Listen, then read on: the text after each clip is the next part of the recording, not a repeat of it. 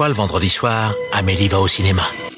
Encore Mais il vient deux fois par semaine maintenant celui-là Triste époque pour le cinéma. Vous trouvez ça normal Mais votre cinéma, votre cinéma, moi je trouve ça irrespirable Bah, j'en connais un qui va bien rigoler en lisant ça. Eh Daniel, explique-moi, c'est quoi le plan là? Je te demande pardon. Nous ne sommes responsables de rien, nous nous excusons d'avance. Bienvenue dans Pardon le cinéma, la deuxième de Pardon le cinéma. Bonjour l'équipe, ça va vous? Salut. Ça va? Allô. ça va. Nous sommes toujours avec la même équipe que vous retrouvez toutes les deux semaines, à savoir Sophie. Bonsoir Sophie. Bonsoir. Bonsoir Marc. Bonsoir. Bonsoir Clara. Salut. Bonsoir Simon. Bonsoir, tu, tu m'avais pas encore dit salut. Oui, je t'avais pas encore dit salut, mais tu m'as devancé au sommaire de cette grosse émission qui n'a pas de timecode pour vous donner envie d'écouter et de découvrir des choses. Il y aura des films qui font l'actu avec Jojo Rabbit, Uncut Gems, Les Traducteurs, The Gentleman, La Dernière Vie de Simon et enfin Birds of Prey. Ça race, cette émission va être longue.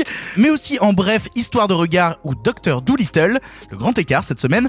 Pour finir, nous partirons une nouvelle fois dans le passé pour vous parler de First, de La Forteresse Noire, de State of Grace ou de restauration de courts-métrages fascinants. Mais tout de suite, comme d'habitude, il est l'heure des actus. La vache, encore ces stupides actualités.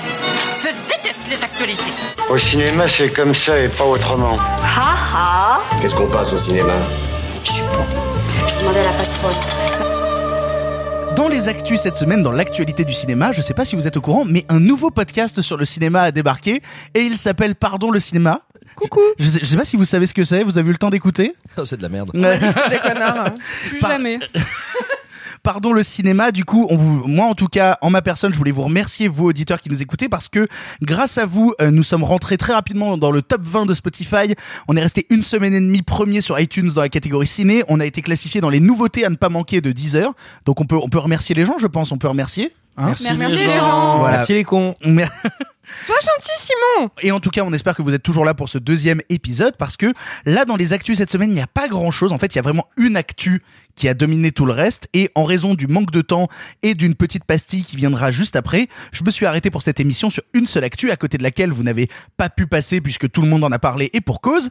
Nous allons encore une fois euh, vous parler des Césars du cinéma dont d'habitude personne n'en a vraiment quelque chose à branler mais qui cette année n'arrête pas de se faire remarquer.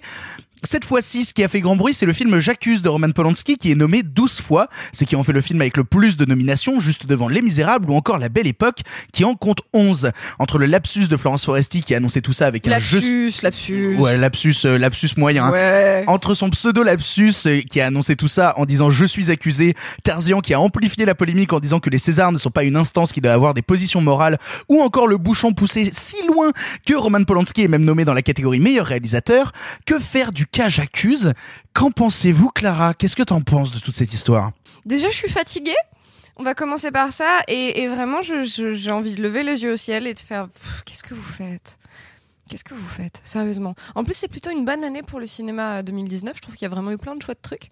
Et, euh, et donc, du coup, je suis très, très surprise du autant et de, et de l'audace, en fait. Euh, voilà. Donc, c'est beaucoup d'audace et beaucoup de surprise. Toi Sophie, de ton côté, t'en penses quoi de cette histoire? Alors vraiment sur le moment j'étais complètement désespérée, c'est-à-dire que euh, moi ça m'a fait très mal et euh, et après les gens m'ont dit oui mais c'est un film avant tout et j'ai dit bah si ce n'était que des catégories techniques ou même d'acteurs, je n'aurais rien dit parce que ce n'est prendre le film pour ce qu'il est et en termes de, de décor, de costumes, de lumière, etc. Il y a des gens De du jardin.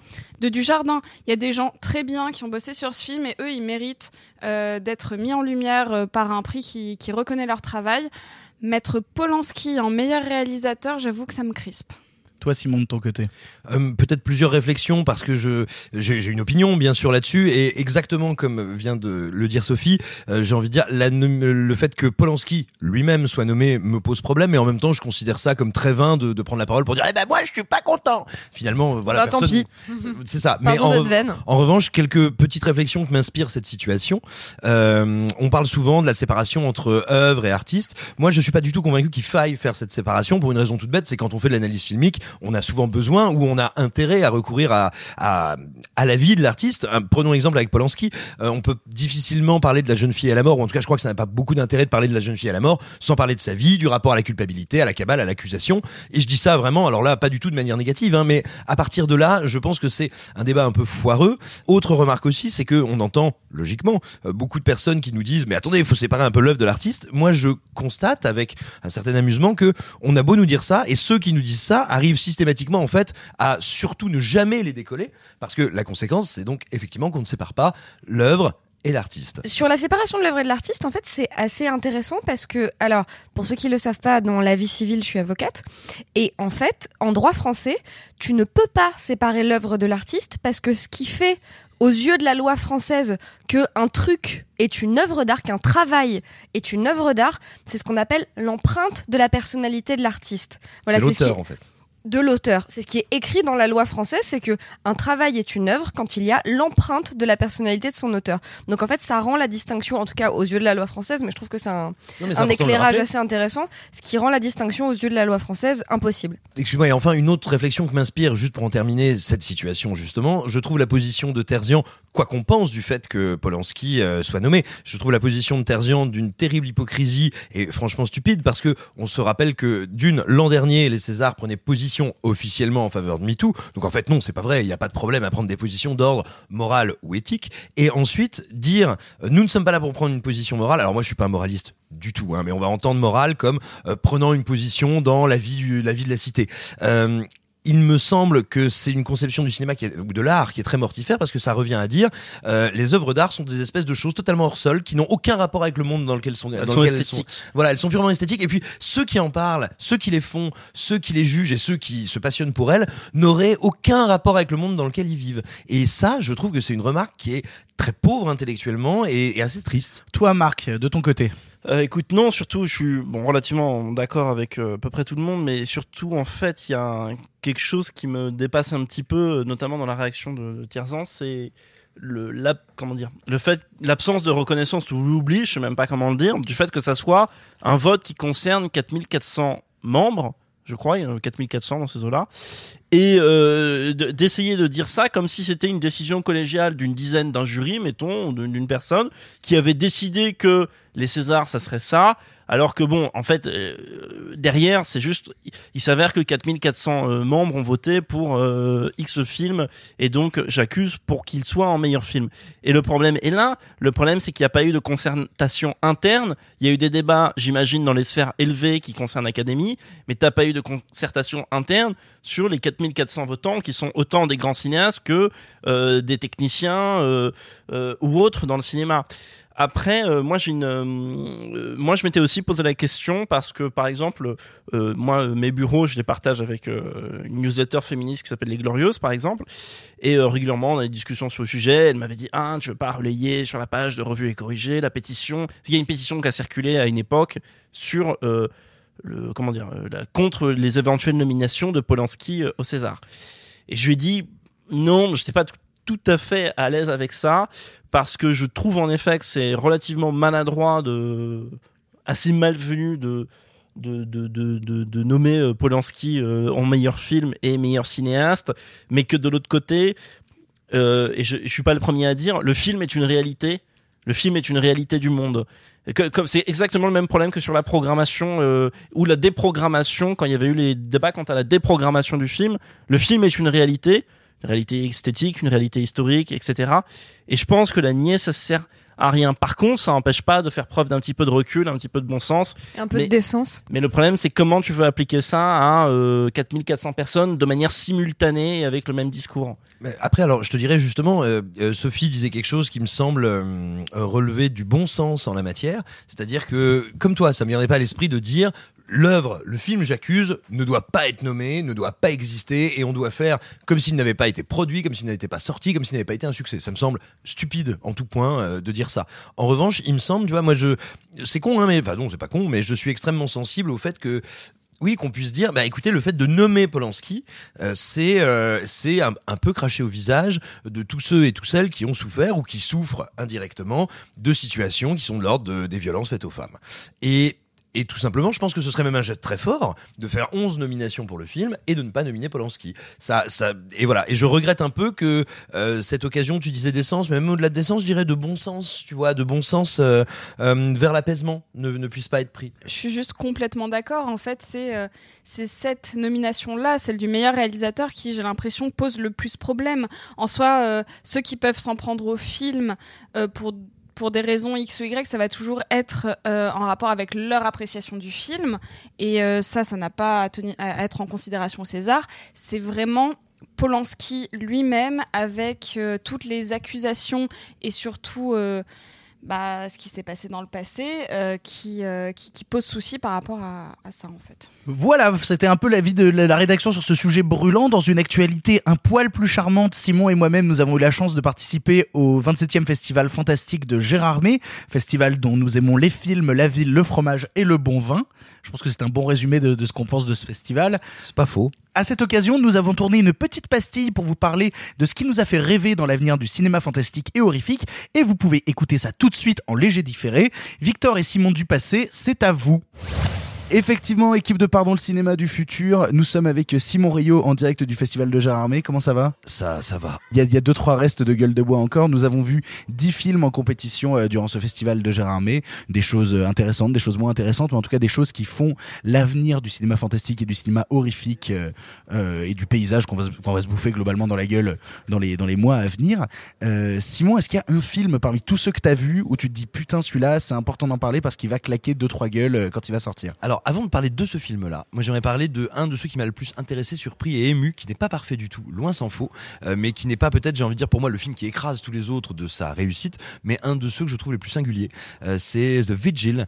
Euh, on suit Yakov, qui est un, un jeune homme qui est en train de sortir d'une communauté juive orthodoxe, qui fait les étapes petit à petit pour pouvoir, on va dire, revenir à la vie, sinon normale, en tout cas commune de l'américain moyen, et, et qui, bah, du coup, galère un peu parce que compliqué de se réinsérer, compliqué de trouver un travail. Il n'a donc pas d'argent, il galère à payer son loyer, et on lui propose, pour faire un peu d'argent au black, d'être Schäumer pendant une nuit. Un Schäumer, c'est quelqu'un qui, dans la euh, tradition euh, et dans les rituels juifs orthodoxes, va veiller le corps d'un être humain décédé. Ce sont traditionnellement des proches ou des parents de la personne morte qui font ce, boulot, qui consiste en gros à être présent et à réciter euh, des prières et autres et autres psaumes, même si je pense pas que le terme psaume soit adapté. Mais des fois, bah, quand il y a personne de dispo, on paye une personne extérieure, c'est un Schäumer qui est payé quoi. Et donc c'est son cas. Il se retrouve donc dans un tout petit, dans une toute petite maison euh, à veiller un cadavre, alors que la veuve de l'homme qui est décédé face à lui euh, est euh, soi-disant en plein Alzheimer, en train de délirer à côté. Sauf qu'évidemment tout ça ne va pas se passer normalement. Et ce qui commence un peu comme un Autopsy of Jane Doe va virer vers quelque chose de beaucoup plus intimiste, de beaucoup plus mystique.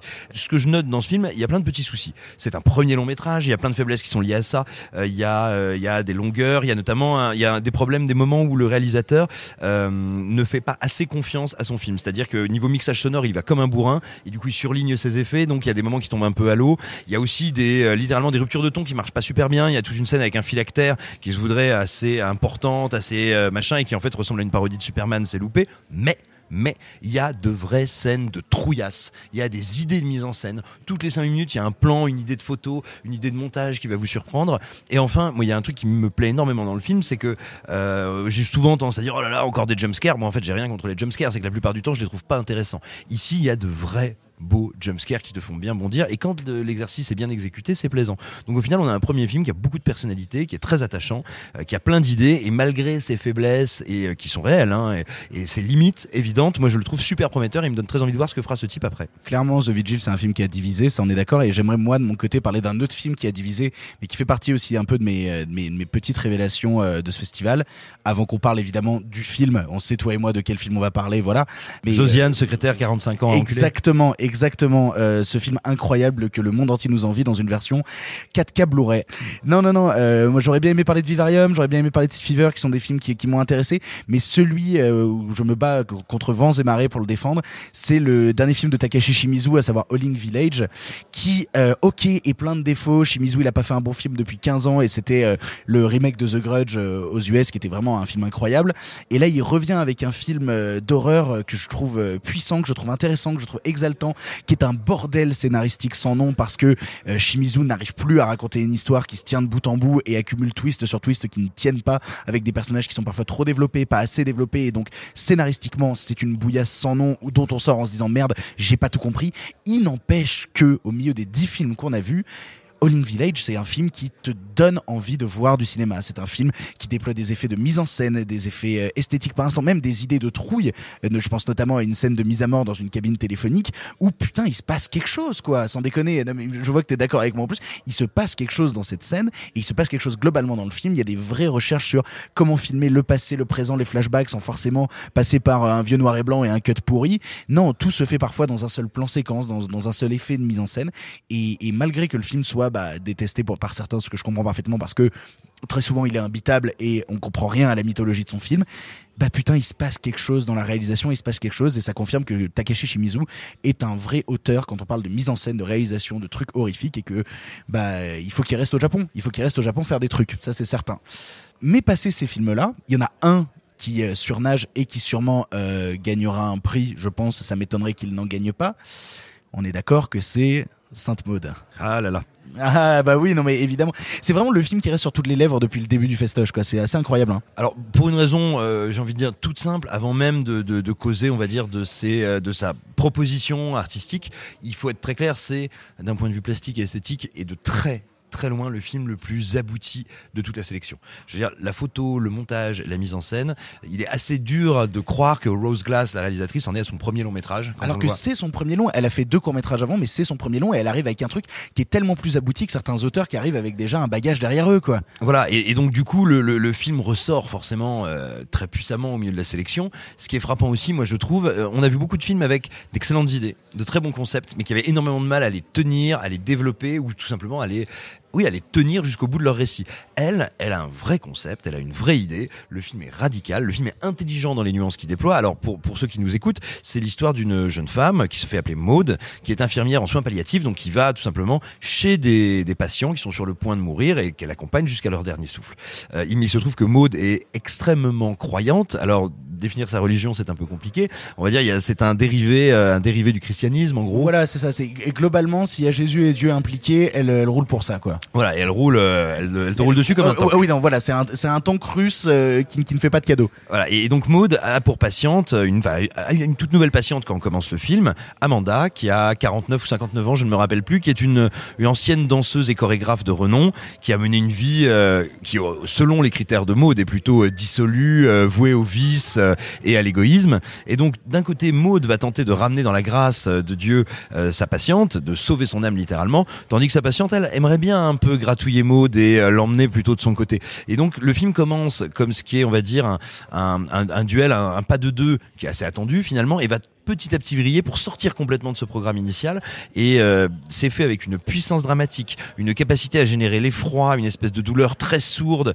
euh, une- et puis une crainte terrible parce qu'à un moment on se dit bien sûr que ça va partir en cacahuète, c'est évidemment un récit de partage en sucette, mais je suis pas du tout sûr de pouvoir anticiper de quel côté vont venir les assauts et moi le film m'a fait bondir deux fois. Il y a deux jumpscares dans le film, ils sont parmi les plus dingos que j'ai vus. Putain, deux. Moi, j'en, moi, j'en retiens un qui est vraiment euh, le plus. pu- Ah si, je vois le deuxième. Bah, je, te vois dirais, il y a le, avec euh, il y a- la. il y a- voilà, il y a, il y a- Ouais, il y a- ouais, ok, d'accord. ca- ca- cage thoracique et twist. Voilà, c'est ça. C'est euh, voilà, c'est très peu, c'est très peu audio ce qu'on dit là, mais voilà, il y a vraiment. En fait, c'est assez incroyable parce que c'est pas un film d'horreur, c'est pas vendu comme un film d'horreur, mais c'est quand même le film qui nous a plus foutu les miquettes et qui en tout cas nous a le plus scotché au fauteuil. Ce qu'il faut dire aussi, ce qu'on n'a pas dit, c'est que c'est une euh, un nouveau film distribué par euh, A24. A24, on les connaît très bien parce que ils ont notamment bossé euh, avec Harry Astor pour euh, Hérédité, pour euh, Midsommar, notamment aussi euh, sur euh, The Witch, notamment sur euh, The Lighthouse. C'est un peu tout ce qui sort en indé un peu taré actuellement, ça ça vient d'A24 quoi. globalement. Oui, oui, dis- disons qu'ils ont désormais, on va dire, euh, ils ont presque valeur un peu de saut d'excellence, et c'est une des raisons pour lesquelles le, pour lesquelles le, fi- le film était attendu euh, à Gérardmer, c'est-à-dire que les premières images qui avaient été montrées, la première bande-annonce,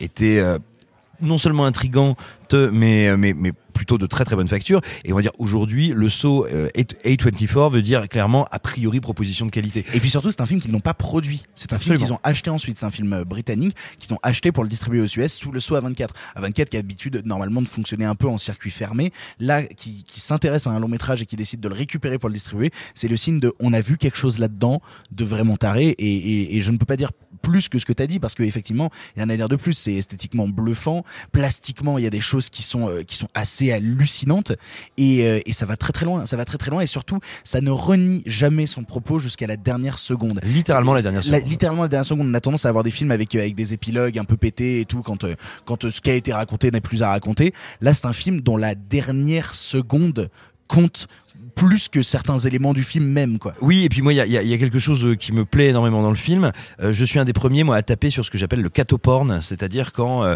parce qu'on connaît, on n'a pas de grande connaissance mythologique, on sait pas bien comment travailler son univers, bah, de manière un peu facile, on fout un curé, euh, un démon, euh, un type qui lit la Bible en latin, et voilà, des, des- et des croix inversées. En gros, euh, t'as pas d'idée, t'es mauvais. voilà, il y a un espèce de petit, on pourrait appeler ça le petit manuel conjuring de la peur au savon. Et, et moi, qui est vraiment un truc qui m'ennuie profondément, et que je trouve extrêmement inintéressant esthétiquement. Or là, on a un- une réalisatrice qui a un véritable propos sur euh, le fait religieux, on va dire même sur l'esthétique, ce qu'on appelle l'eschatologie euh, chrétienne. Et c'est pas juste un accessoire. Euh, Elle, a- elle a pas mis Dieu, le diable, Satan, et puis des gens qui se mutilent pour pour faire genre, Eh ben, vous avez vu la religion, ça pas bien. non, non, il y a un vrai discours sur le rapport à la douleur physique, à la culpabilité, au renoncement et à la rédemption dans la, la culture chrétienne. Et c'est pas un discours qui est juste bêtement genre, eh ben, l'église, c'est nul. Non, c'est un, vrai discours critique et analytique euh, qui n'impose pas une vue, qui, qui propose un point de vue, un point de vue finalement plutôt fin et intéressant. Et ouais, ouais moi je, je trouve que le film à ce niveau-là fait aussi très très fort. Du coup, voilà, si on devait résumer ce festival de Gérardmer, de notre côté, il y a Sainte-Maud, de notre côté, il y a aussi, pour moi, Howling Village, pour toi, The Vigil, et aussi des petites choses comme Vivarium, comme Sea Fever et tout. Et comme The Lodge hors compétition, qui est une, moi je trouve une méchante surprise. J'avais pas aimé euh, euh, Good Night Mommy, le précédent film du duo de réalisateurs-réalisatrices qui s'occupe de ça. Et là, pour le coup, je trouve vraiment qu'il y a une, un film d'horreur euh, pervers qui joue très bien sur les points de vue et qui est rigolo. C'était cool, Gérardmer Oh oui, c'était cool. Il nous reste encore un soir pour boire? Ah bah heureusement parce qu'en plus on n'a pas du tout bu, on n'a pas du Non, tout mangé de aucun trucs moment. gras. Donc vraiment ce sera peut-être l'occasion de, de voir ce que ça fait que de, de, de boire de l'alcool, je sais pas. Voilà, moi je connais pas. J'ai jamais essayé. Du coup, c'était le petit point sur Gérardmer, festival euh, international du film fantastique de 2020. Nous quittons Gérardmer, nous retournons à Paris et nous retournons à l'émission avec les autres chroniqueurs. Allez, bon dans le futur. Nous voilà de retour dans le présent, c'était intéressant, hein, hein Ah c'était très intéressant. Ah, c'était passionnant, Ouais, hein, ouais, d'accord. génial. Personne ici a pu l'entendre parce que vraiment nous ça a été un laps de 3 secondes. C'est Euh, nul. Ouais, je, sais. Ouais, mais j'adore les, les effets de montage, moi, ça, me passionne. Ce making of est nul. Nous voilà de retour dans le présent. Nous connaissons maintenant les grands gagnants et quelle joie puisque notre chouchou Sainte Maude est reparti avec tous les honneurs, prix des jeunes, prix de la critique, prix de la musique et enfin grand prix. Le prix du jury, lui, est allé à Howling Village, ce qui me met en joie, tandis que le prix du public est reparti à One Beer.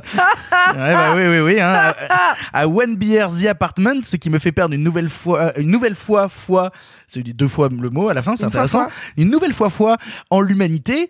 Simon, un avis rapide pour conclure tout ça? Non, écoute, je, je suis plutôt d'accord avec ce que tu viens de dire. J'apporterai peut-être une légère nuance sur One Beer The Apartment. Je On crois que c'est ce que j'ai vu de pire en 2019. Oui, on dirait un épisode de Tellement Vrai filmé par un labrador pendant que Mathieu Delormeau agonise avec des nouilles dans le slip, c'est atroce.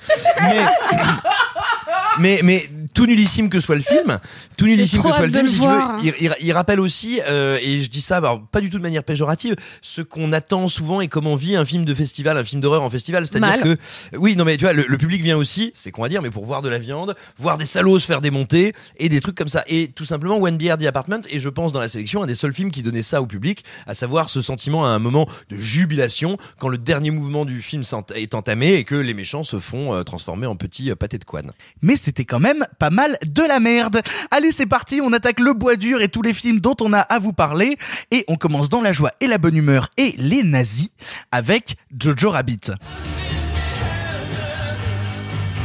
Yogi?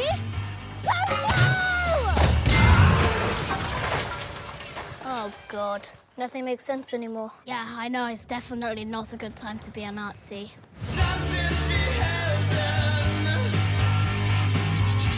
Jojo Rabbit, nouveau film du réalisateur néo-zélandais Taika Waititi, à qui on doit le très drôle What We Do in the Shadows ou encore Thor Ragnarok, revient ici avec une histoire atypique puisque c'est celle d'un enfant allemand durant la Seconde Guerre mondiale, ayant comme ami imaginaire Adolf Hitler. ouais, bah oui, ça vous fait rire évidemment. À travers ses yeux innocents, nous allons découvrir les joies et les horreurs de la guerre, tandis que lui aura à cohabiter avec une jeune juive que cache sa mère dans le grenier. Sophie, tu as vu le film, qu'est-ce que t'en as pensé? Et ben j'ai trouvé ça super, vraiment. Ah, quel euh, plaisir Alors, je vais être un peu plus nuancée par la suite, mais globalement, je trouve que c'est un film euh, extrêmement frais, euh, enjoué, euh, avec des blagues très drôles, complètement décalées. C'est ça qu'on aime. Euh, Taika Waititi en Hitler est incroyable, disons-le. Ah non mais vraiment c'est incroyable et pour l'avoir eu en interview que vous pouvez retrouver sur une petite chaîne YouTube qui s'appelle In the Panda, euh, il m'a dit clairement que il était super heureux de jouer le rôle parce qu'il y a vraiment tout un style et toute une manière de jouer Hitler. Et il s'est dit putain ça me ferait chier de devoir l'expliquer à un autre. Je vais le faire moi-même et je vais me taper des barres. Et il l'a tellement bien fait. Franchement, c'est un, c'est un vrai bonheur. Je trouve que c'est l'un des meilleurs personnages du film. Euh, sauf, moi, j'ai un énorme coup de cœur pour un petit acteur qui s'appelle Archie Waite, qui est, euh, bah, C'est- le petit gros? C'est le petit gros. Ah, c'est- le petit gros. je, je trouve ce personnage formidable et moi j'ai quelques réserves sur le film. J'ai trouvé que malgré tout, euh, il n'y avait pas énormément de, de profondeur ou de sous-texte. Je suis peut-être passée un petit peu à côté, mais euh, j'ai trouvé que globalement, il y, y avait moins de profondeur que dans un film de lui que j'aime beaucoup qui s'appelle The End for the Wilder People, que je préfère amplement à Jojo Rabbit, même si celui-ci Tout le monde est hoche plus... la tête autour de la table. Voilà. Ah oui, clairement. Mais, mais c'est parce que euh, je trouve que formellement, euh, Jojo Rabbit est plus abouti. Il y a plus de budget, il y a plus de cast, il y a plus d'humour et, euh, et franchement, ça fonctionne très bien.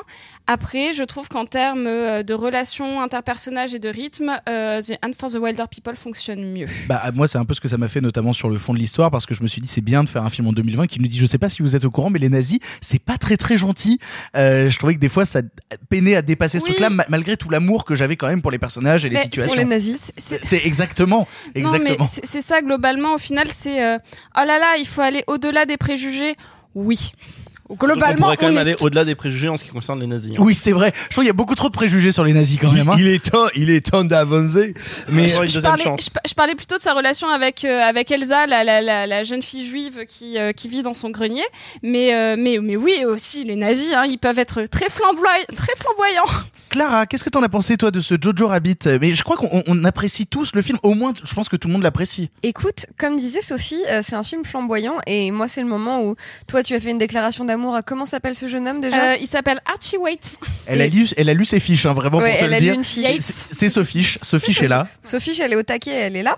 Et moi, du coup, c'est le moment où je vais déclarer mon amour à la flamboyance de Sam Rockwell, euh, aka mon mari sur Terre 3. Euh, ouais, sur Terre 3, oui, j'espère bien. ouais. Il y a le mari de Terre 2 qui est énervé là. C'est ça, vous apprendrez la mythologie euh, de ce podcast au fur et à mesure, je pense. Euh, voilà, et en fait, du coup, Sam Rockwell, qui est, je pense, mon acteur préféré, euh, que si vous le connaissez pas ou pas assez, je vous encourage à voir Moon, qui sera d'ailleurs, je pense, mon film de rétrospective de la semaine prochaine. Je me suis fait la réflexion devant Jojo Rabbit. Bref, donc Et Confession d'un homme dangereux, si vous voulez découvrir. Absolument Rockwell. fabuleux, Le effectivement. seul bon film de George Clooney. Voilà. Bref, donc tout ça pour dire que, en fait, bon, tout le monde va dire que le film est super, que c'est très tendre, que c'est très acide, etc. Bon, non, Simon hoche la tête euh, en faisant brrr, comme un, comme un Doberman. Un teckel un peu fatigué. Voilà, c'est vraiment très audio tout ce que vous me faites là. Vraiment, c'est parfait. D'accord. Mais c'est pour ça que je décris les hochements de tête. Et en fait, non, tout ça pour dire que il y a quelques flamboyances hyper flamboyantes de, j'insiste, sur la flamboyance de Sam Rockwell. Ouais, ouais, je pense que t'as dit trois fois flamboyant là, vraiment. Mais ouais, mais c'est Sophie le qui a commencé. Et en fait, Sam Rockwell qui joue donc un personnage assez nuancé, qui interprète une figure paternelle. En plus, ils ont le même visage avec l'enfant. Vraiment, ils Un ont peu, le ouais. même visage. Ça peut pas être du hasard. Pauvre Donc- enfant. Non mais tu dis ça parce que t'es jaloux. Euh, et donc en fait, il y a donc une relation entre le gamin et Sam Rockwell, donc Jojo et Sam Rockwell, qui est un truc un peu paternel. On va voir que le personnage est très nuancé, etc. Et à la fin, pour une raison qui m'échappe mais qui m'apporte beaucoup de joie, comme la vie, euh, Sam Rockwell décide de redesigner l'uniforme des nazis et d'en faire un costume de David Bowie. Bah totalement. C'est-à-dire qu'il y a de la plume. Globalement, Ouais, il y a de la il y a plume. de Moi, la je peux le voir dans paillettes. RuPaul Drag Race euh, saison euh, Next. genre. Bah écoute, sachant que RuPaul, donc qui est un euh, une émission de télé-réalité pour élire euh, le meilleur drag queen ou la meilleure drag queen, excusez-moi, euh, a censuré l'année dernière une robe euh, sur les règles. Je pense qu'une robe nazie, ça va être censuré aussi. Je pense que ça passera mal. dommage, Je pense que ça passera dommage. mal. Donc voilà, donc tout ça pour dire que Sam Rockwell pour moi est ce que j'ai préféré dans le film, avec Scarlett Johansson qui est vraiment un océan de Bah, brassée le- de bah, fleurs, bah, de je suis très content en fait que Scarlett Johansson, qu'on retrouvait un peu trop dans toutes les Marveleries euh, ces derniers temps, nous a quand même enchaîné la, la suite Marriage Story et, euh, et justement Jojo Rabbit, et ces deux rôles qui sont extrêmement touchants et extrêmement forts. On se dit merde en fait, t'es pas juste Black Widow complètement Et pété qu'on voit en trame délicat. de fond faire des cascades. ouais, ouais. Il y, a une vraie grâce dans son personnage. Il y a une Euh, vraie alors, délicatesse. après, moi, peut-être aussi dans mes seuls soucis avec le film que j'aime beaucoup hein, quand même euh, euh, dans son côté euh, Wes Anderson frère cohénisé Ouais, ouais. euh, c'est Moi, j'aime que, beaucoup Sam Rockwell. Voilà. c'est que c'est que il y a quand même un fusil de Chekhov qui est installé euh, à base de pied et où euh, vraiment si tu le vois pas venir c'est vraiment je me suis dit mais tout le film ah ça va arriver ça va arriver et ben ça m'a quand même choqué Tu sais quoi, ça m'a quand même troublé J'avais pas vu de bande-annonce, j'avais rien vu sur le film, j'avais vu que les affiches. Et en fait, du coup, je savais vraiment, mais je savais pas que, par exemple, je pensais qu'il était vraiment pote avec Hitler. J'avais pas, je savais pas que c'était un ami imaginaire. Je pensais que c'est, ouais, non mais. si si il se pointe dans sa baraque et c'est son vrai Mais ami non, mais hein. parce qu'en fait, j'avais vu deux images où je les voyais parler. Je pensais que c'était un petit garçon qui était euh, dans un espèce de centre d'entraînement pour les, les jeunesses hitlériennes et qu'à des moments dans le film, il se retrouvait à papoter avec Hitler. Tu vois, j'avais même pas cette idée-là. Bref, donc Génial, Sophie. je, je Je ne savais rien. Marc, tu ne l'as pas vu, t'as envie de le voir maintenant. Ah non, non, mais moi. Non mais putain, voilà, je savais rien du film avant et je te jure que moi je l'ai pas vu venir. Alors c'est peut-être que vraiment euh, j'avais pas les yeux en face des trous hier puisque je l'ai vu hier. Mais non non, écoute, ce moment-là vraiment vient comme une gifle quoi. Bah, c'est surtout te dire, oui, on rigole, on rigole, on rigole, mais c'est quand même la guerre, quoi. Simon, toi, sur le film Il y a alors euh, juste pour dire que c'est pas un film qui est parfait. Moi, je trouve qu'il y a notamment des problèmes un petit peu de tempo, de rythme. Mais je trouve qu'il y y a deux choses infiniment intéressantes et belles dans le film. Une qui relève euh, purement du cinéma et de la mise en scène, c'est que et c'est un truc qui est pas nouveau chez Waititi. Euh, Waititi, c'est pas quelqu'un qui, comment dire. Il, il fait des gags, mais ça, il ne euh, calque pas son découpage sur l'humour. C'est-à-dire qu'il il réussit ce truc qui est pas évident, c'est à te faire rire sans que le gag soit le centre du montage et le centre du plan. Et ça, ça a un effet, j'ai envie de dire, de de- de- d'humour à froid, de, de deuxième détente, qui est très dur à réaliser parce que ça pourrait tout simplement ne pas être drôle vu Mais qu'il ne il y souligne a jamais toujours quelque chose effets. dans l'arrière-plan, quoi. Voilà. Et, et cette euh, cette technique, cette façon de réussir à créer des gags, mais qui ne, on va dire, qui ne structure en apparence pas la mise en scène, ça a vraiment un effet que je trouve très fort et justement d'humour à froid très puissant. Et enfin, il y a un autre truc qui est dans les thématiques du film. On parle toujours, on parle souvent au cinéma parce que le cinéma aime bien faire des films sur le cinéma. Combien euh, la narration, euh, l'art de raconter, c'est beau. Et ben Jojo Rabbit ose faire un truc, c'est dire que oui, mais la narration, le mythe, la légende, ça peut aussi être quelque chose d'aliénant et qui nous perd et qui nous écrase de par sa puissance. Parce que c'est ça l'histoire de Jojo Rabbit. C'est l'histoire d'un petit gamin qui vit dans l'Allemagne hitlérienne et qui a tout à fait intégré les mythes hitlériens et qui va petit à petit réaliser que ce mythe, ce conte est faux et lui cache le réel, elle lui cache une dimension en tout cas de son réel. Et c'est l'histoire de quelqu'un qui, c'est hum, pas évident à faire euh, justement en fiction, qui s'échappe de la fiction et qui comprend combien la fiction peut être, euh, on va dire, une arme à double tranchant. Et ça, je trouve que c'est très intéressant. Est-ce que c'est film. un film sur les fans de Marvel? Euh, Oh, elle est dure, c'est un- celle-là. Elle est très, très Eh, dure. C'est bien joué. C'est un film sur sur des fans de Marvel qui sortiraient de chez l'opticien.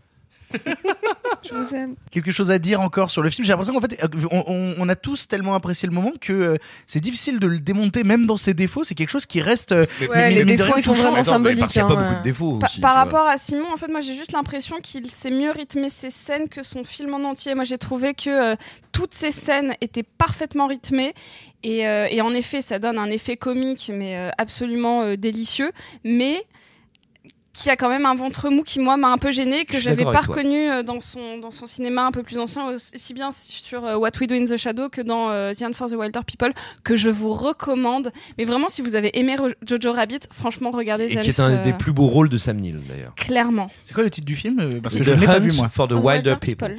Est-ce que tu as envie de le voir, Marc euh, Jojo Rabbit? Parce que si tu es le seul autour de cette table à ne pas l'avoir vu, et peut-être que. euh, Non, j'ai pas, eu- je l'ai pas vu parce que j'ai pas eu le temps de le voir. Après, j'ai un a priori sur le film qui est relativement euh, pas terrible, on va dire. Mais le film m'intéresse parce qu'il y a un sujet que j'aime beaucoup et qu'un jour j'aimerais traiter. Les nazis. Et ben en fait, t'es pas tombé loin. Sophie allait le faire. Non, mais t'es pas tombé loin parce qu'en fait, c'est nazisme et pop culture. Parce que je suis fasciné en fait par euh, l'implication du nazisme dans la pop culture avec que ça soit euh, d'une manière grotesque ou non, mais le fait que le nazi soit devenu le méchant ultime, etc. Et de la même manière qu'il y a Red Skull dans Captain oui, America. et que, euh, et que en fait, il y a un truc. euh, dans le dernier podcast, on parlait, enfin, je- j'exprimais mes réserves quant à 1917 et euh, le grotesque qui est pour moi autour du film et une sorte de manque de dignité qu'il y a autour du film sur la Première Guerre mondiale. Sur la deuxième, il n'y a plus du tout ça parce qu'il y a une sorte de dédramatisation de la figure du nazi. Et non, mais c'est vrai. Tu regardes, mais Pardon, ça, pardon. ça, Non, mais ça c'est- passe, ça passe par Indiana Jones, ça passe par euh, par la, la grande vadrouille, si tu veux. Et, et ça, c'est un truc qui m'intéresse et c'est quand même intéressant de voir que on ouvre 2020 avec, bon, je sais pas, c'est un film important de la décennie, mais t'ouvres 2020 avec un film qui ramène de nouveau la figure du nazi, qui est injecté dans une, encore une autre genre d'esthétique. Et, et avec la conscience que vont disparaître les tout derniers témoins. Les de la tout derniers mondiale. nazis. Non mais non mais tu vois les...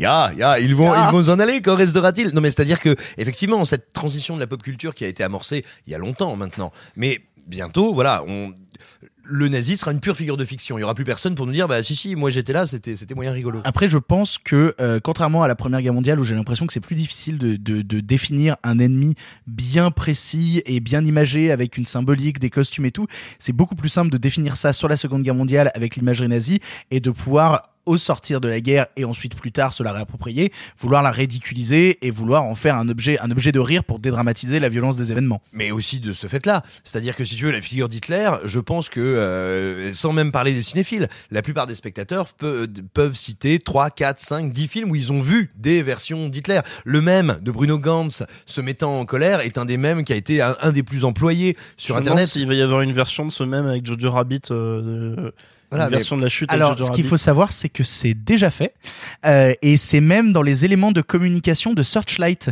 C'est-à-dire que ça m'a étonné, mais quand euh, je, je préparais l'interview, là, j'ai récupéré tous les Il a éléments dit de com. Searchlight et- tout court, hein, il a pas dit Fox Searchlight. Euh, bah hein. oui, bah on en a parlé dans la première, c'est plus Fox Searchlight. Mais euh, mais ouais, dans la playlist des vidéos sur Searchlight qui font la promo du film, il y a une vidéo de euh, Bruno Gantz avec des faux sous-titres où il s'énerve de l'existence de Jojo Rabbit. Donc déjà Searchlight a utilisé euh, la chute avec Bruno Gantz pour se, En vrai, je trouve ça moins drôle maintenant que Bruno Gantz est mort. Ça me fait plus beaucoup. ça me fait plus beaucoup. Pareil, c'est un peu dur. Vous l'aurez compris, Jojo Rabbit est un film qui fait quasiment l'unanimité. En fait, globalement, en fait, euh, on y retrouve des petites choses à dire, mais globalement, on a beaucoup aimé le film. Et euh, nous allons passer à la suite et à notre premier film Netflix. Mon Dieu, c'est parti, puisque nous allons parler de Uncut Gems. Du coup, ça compte quand même pour un film? Non, on va la garder, c'est trop bien. Ah, je vais la garder. This is me. This is how I win. KJ, it's game night. You should be stretching out. What is he, a coach? Nah, he's just a fucking crazy ass Jew. Uncut Gems, premier film issu de l'écurie Netflix dont nous parlons dans l'émission Tiens, est le nouveau long métrage des frères Safdie, à qui nous devions déjà le très remarqué Good Time. Il traite du quotidien d'un proprio de bijouterie new-yorkais joué par Adam Sandler, qui se retrouve avec sa vie sans dessus dessous lorsque sa marchandise lui est volée. Je crois que tout le monde l'a vu ici, que tout le monde a un avis sur la question. Simon, qu'en as-tu pensé? Alors ce que j'en ai pensé, c'est que euh, ce film fait deux choses que j'aime énormément. Euh, premièrement, bah, étant un peu un littéraire, euh, un peu un intello à deux balles, je suis très sensible au fait qu'un film me dévoile dans son ouverture une forme de note d'intention, une forme de codex qui va ensuite euh, redéployer pendant tout, pendant toute la durée du film. Je m'explique. Euh, c'est pas un spoiler, hein, c'est littéralement le générique du film. Uncut Gems s'ouvre sur des images qui pourraient d'abord être celles d'une galaxie, et puis ensuite euh, celles des reflets irisés à travers un diamant encore brut, une, une pierre qui n'est pas qui n'est pas taillée, un uncut gem. Et finalement, on va réaliser que ce que nous sommes en train de regarder, ce sont des très gros plans euh, de la coloscopie que vit le héros. Et en fait, c'est profondément le sujet du film. C'est comment des entrailles, des boyaux surgit une forme de grâce, ou comment la grâce n'est en fait tout simplement qu'un petit recoin à merde dans lequel est perdu un être humain. Et je trouve que commencer son film sur un incipit comme ça aussi, euh, à la fois simple, euh, euh, terre à terre, et qui en même temps est véritablement le projet du récit, ça me touche. Et ensuite, il y a un deuxième truc. Moi, j'aime assez les frères Safdie. Je fais pas partie de ceux qui les portent au nu depuis des années. J'ai apprécié Good Times. J'ai apprécié Mad Love euh, in New York ou in Manhattan. Mad Love in New York. Mad Love in New York. Euh, mais, mais voilà, je, je les trouve pas pour autant forcément géniaux. Ce que j'aime dans Uncut Gems, j'ai l'impression que je les vois transcender leurs défauts. Je m'explique. Pour moi, c'est des gens qui ont toujours eu une certaine grâce, une certaine fièvre, mais qui ont très souvent, parce qu'ils étaient dans cette espèce de mouvance entre le post-Cassavetes et le mumblecore, en gros, ils, ils ont des films assez intenses, mais avec, je trouve, une construction souvent très très linéaire, voire un peu pauvre, voire répétitive. Et moi, j'ai le sentiment là de les voir transcender leurs limites ou leurs faiblesses, c'est-à-dire que ils compensent une, euh, on va dire voilà, une construction assez facile, assez linéaire, voire assez attendue, par une énergie qui est dans la mise en scène, dans le montage, dans l'interprétation. Et donc ils arrivent littéralement à sublimer leurs problèmes, voire même à progresser parce qu'il y a notamment, on va évidemment pas le dévoiler, mais il s'agit d'un type qui est un peu à la gambler, hein, c'est-à-dire qui est un bijoutier, qui a toujours arnaqué des gens, qui est sur le point de réaliser le coup de sa carrière et qui au moment où il va réaliser le coup de sa carrière, est rattrapé par toutes les merdes qu'il a faites. Et il a notamment un créancier qui veut vraiment récupérer son pognon, euh, quitte à jongler avec ses rotules. Et un truc que moi avant, c'est une belle manière de le dire, voilà, moi, un truc que je n'avais jamais vu avant chez les Safdie, c'est cette capacité tout d'un coup à dévoiler de la construction et un plan de leur récit. C'est ce qui se passe quand on découvre qui est véritablement ce créancier, qu'on suit depuis le début, et quand on découvre la nature de leur relation, le film prend une toute autre couleur, le tragique euh, devient du pathétique, et voilà, ça c'est quelque chose que je ne voyais pas avant chez eux, et, et je trouve que le film à ce niveau-là est très impressionnant, et surtout, c'est rare, c'est un film éreintant. Moi, je sors du film à genoux, et c'est une sensation que je trouve passionnante. Pour le coup, en fait, moi, j'avais jamais vu de film des frères Safdie, c'est le premier que j'ai vu, et en fait, j'ai eu la surprise quand le film s'est ouvert, si tu parles de la scène de coloscopie, etc. Moi, j'ai surtout eu ce sentiment dans les dix premières minutes que j'étais déjà à bout. En fait, il y a vraiment eu un truc dans les dix premières minutes où j'étais déjà épuisé, et je me disais putain, le film va durer deux heures et quart. Comment je vais te tenir un rythme? En fait, en fait j'ai trouvé que le film à, son début et c'est volontaire est bruyant. C'est même le, le mixage de la musique est trop fort et recouvre les voix et en même temps toutes les voix hurlent les unes avec les autres, ce qui fait que pendant les 15 premières minutes tu te dis comment je vais tenir? Et en fait c'est assez fou qu'avec un truc qui pourrait me repousser à la base, ils arrivent à m'attirer, ils arrivent à me choper, ils arrivent à, à me donner envie de suivre l'histoire et de suivre les personnages et surtout de rester dans cette cacophonie si, si bien que tu vis tellement ces moments de cacophonie comme quelque chose de dur que dès qu'il y a une seconde de silence, ça devient un truc d'une pureté incroyable, ça devient un truc d'une grâce folle parce que tu te dis mon dieu, je respire enfin, putain, il se passe quelque chose, il se passe une pause dans ce film et, ça amène bah, forcément au climax de fin dont nous ne dévoilerons pas mais, que j'ai vécu moi comme la finale de la Coupe du Monde. C'est-à-dire vraiment, je me suis vu sur mon canapé parce que comme on dit, c'est un film Netflix donc euh, qu'on voit chez nous majoritairement. Je me suis vu me lever vraiment et regarder la scène quasi debout à vraiment gueuler devant la télé parce qu'il y avait un truc exaltant, il y avait un truc qui m'emportait d'une force que j'avais pas vécu depuis très longtemps et c'est pour ça que Uncut James, je, trouve- je trouve ça vraiment incroyable. En tout cas, un film m'avait pas terrassé comme ça depuis très longtemps. Marc, toi, qu'est-ce que t'en as Non, pensé? j'aime beaucoup ce que tu dis et je, enfin ce que vous dites en fait sur le côté cinéma éreintant parce que j'y pensais aussi parce que dernièrement, je trouve que dans le cinéma américain, on est rentré dans une culture de cinéma éreintant mais pas dans le bon sens du titre. C'est-à-dire que moi, je ressors épuisé d'un Marvel. Tu ressors épuisé d'un blockbuster par la quantité d'informations inintéressantes qu'on te donne, euh, la mise en scène illisible, etc., euh, qui sont des choses pas souhaitées. Elle n'est pas souhaitée illisible, la mise en scène, mais le fait est, que- etc. Et là, on a un cinéma qui va chercher un côté éreintant, et qui est capable d'être, ça je trouve ça notamment par rapport à Good Time, Good Time est éreintant avec des plans qui sont très éreintants et qui, notamment par la photographie, le style photographique du film. Là, le film est capable d'être éreintant avec un style filmique plus classique. Je vais pas dire que le film est conventionnel ou quoi que ce soit, mais il est moins, euh, entre guillemets, radical esthétiquement parlant, je trouve, que Good Time. Et il arrive quand même à provoquer ce côté éreintant. Et en fait, moi, ça m'a rappelé, à titre personnel, et je sais pas si c'est une influence ou quoi que ce soit, mais donc c'est purement perso comme ressenti, ça m'a rappelé du Tony Scott. Voilà. Ça m'a Mais rappelé oui. du Tony Scott. Ce qui pour Marc est vraiment genre la plus grosse, la plus haute forme d'appréciation. Bah oui, non, totalement. mais ouais. tu vois, d'être ca- capable d'aller chercher comme ça des très gros plans sur des champs contre champs, etc. Où tu vas faire, il y a une scène dans une voiture euh, qui dure un certain temps, euh, où euh, bah, on demande euh, justement à ce à ce prêteur sur gage de rendre la thune. Et on est tellement perdu dans cette scène, j'avais aucune notion Non des mais t'as distances, des endroits. t'es écrasé parce que le truc est en longue focale, machin, t'es en gros plan euh, et, et, et, et, et c'est rythmé par le fait que tous les euh, toutes les tous les 100 mètres en voiture, il, il passe sur un dodan, donc ça fait euh, boum boum boum sur la voiture, donc ça rajoute etc. Et les plans restent quand même très simples, ça ne reste qu'un champ contre champ en gros plan. Et la caméra bouge pas beaucoup, elle bouge un peu. Et pourtant, elle ça arrive à pro à à donner cette sensation ouais, d'épuisement. Au bout de la séquence, j'étais vraiment épuisé et donc ce qui fait que les moments de calme etc d'accalmie, tu bah tu, tu les savoures d'autant plus. Donc déjà il y a ce point-là, le côté esthétique, le côté par exemple quand il va faire un, panoramique sur un personnage dans la rue, etc. À chaque fois, je sais, bon évidemment c'est des gens qui doivent bien connaître New York, mais ils ont réussi à trouver les spots pour qu'à chaque fois il y ait euh, une sorte de, galerie d'images qui passent en arrière-plan dans un sens inverse, etc. Comme si le personnage était toujours contraire à quelque chose. Parce qu'il faut savoir que voilà, le film se déroule dans un quartier très particulier de New York, qui est euh, le quartier des joailliers, qui est essentiellement un quartier juif, et on sent qu'ils le connaissent par cœur, ou en tout cas qu'ils l'ont exploré très précisément, et qu'ils sont capables. Enfin, moi, c'est tout con, hein, je n'ai jamais foutu les pieds à New York, donc je ne connais ni la ville, et je connais pas du tout, on pourrait dire, la légende ou la mystique de cet endroit. Mais quand je sors du film, j'ai l'impression de le connaître.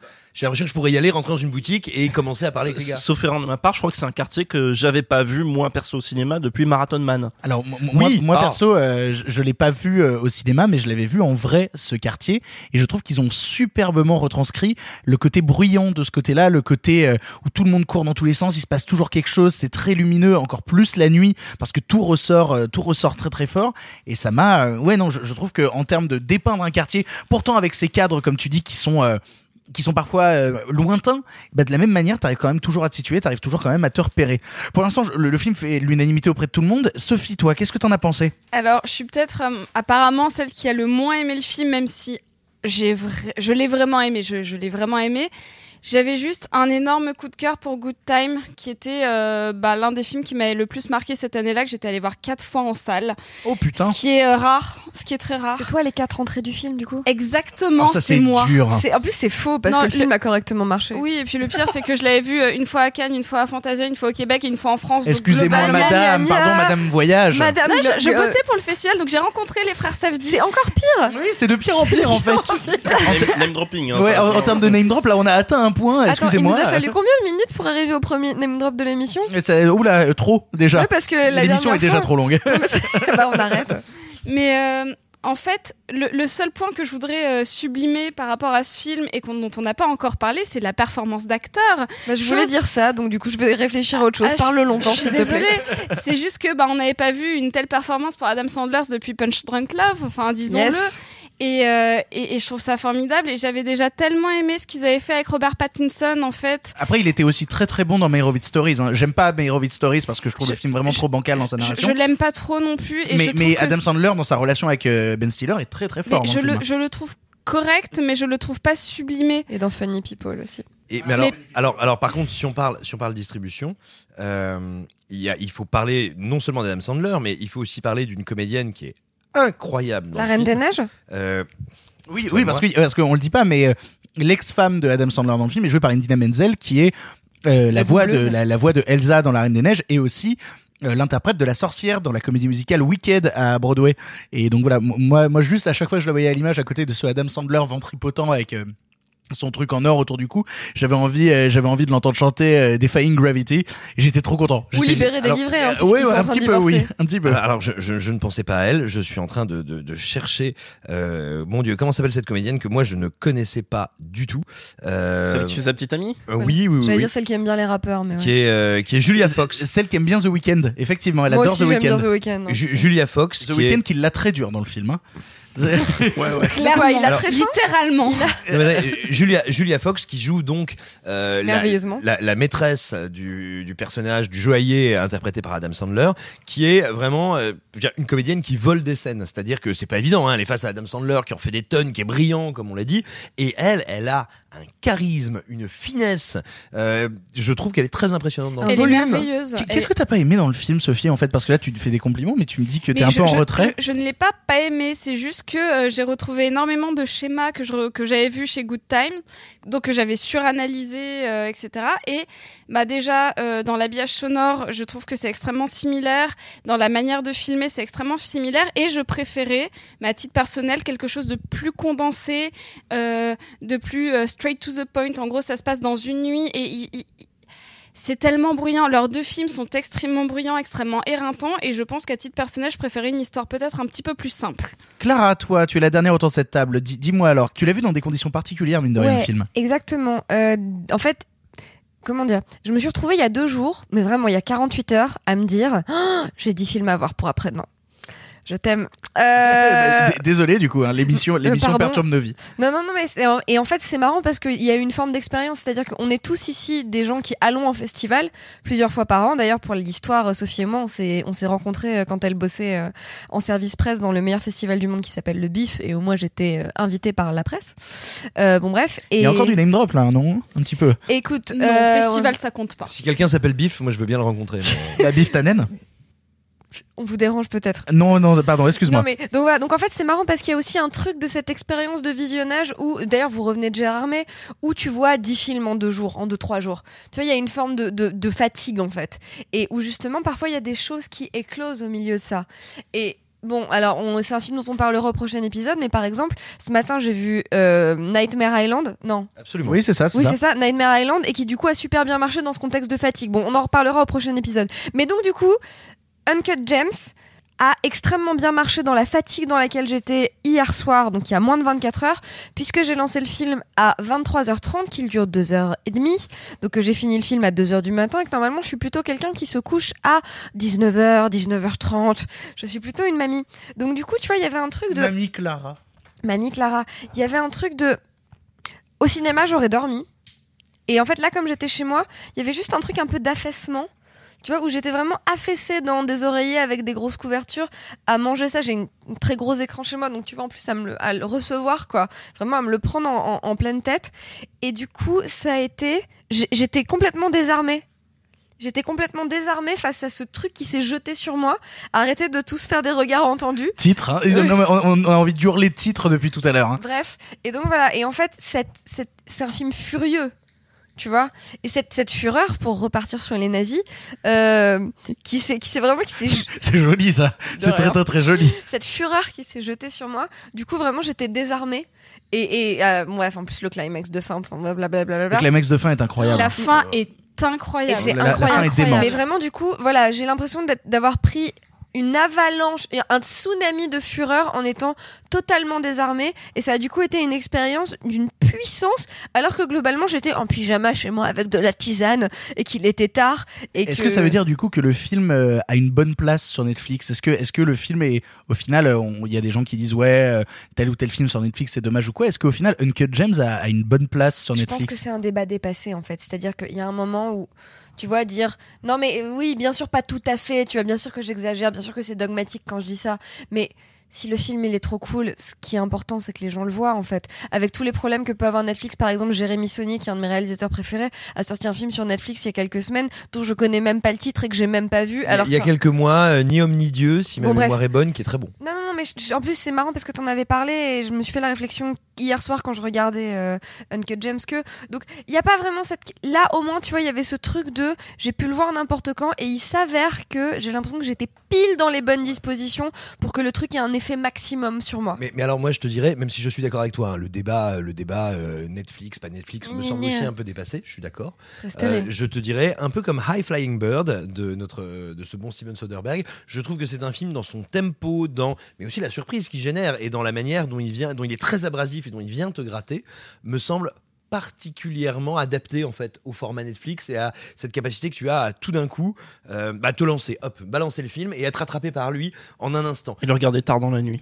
Et j'avoue que de l'avoir vu, mais complètement euh, grippé avec de la fièvre au fond de mon lit euh, sur mon Donc ordi. désarmé. Désarmé et qu'il ait fonctionné quand même. Bien sûr que je regrette de ne pas l'avoir vu en salle, euh, mais le film a fonctionné avec un impact majeur, euh, peu importe la condition. Et donc, euh, bah oui, si ça peut permettre à beaucoup de personnes, ils, ser- ils seront pas vraiment désarmés du fait que ce soit sur un plus petit format. Après, même sans l'avoir vu en salle, où la question, voilà, elle est un peu caduque, je pense que juste, bon, si vous pouvez, ne le voyez pas sur votre téléphone portable.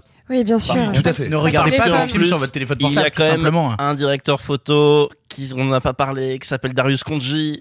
C'est Darius Ah, C'est Konji Darius qui fait la photo?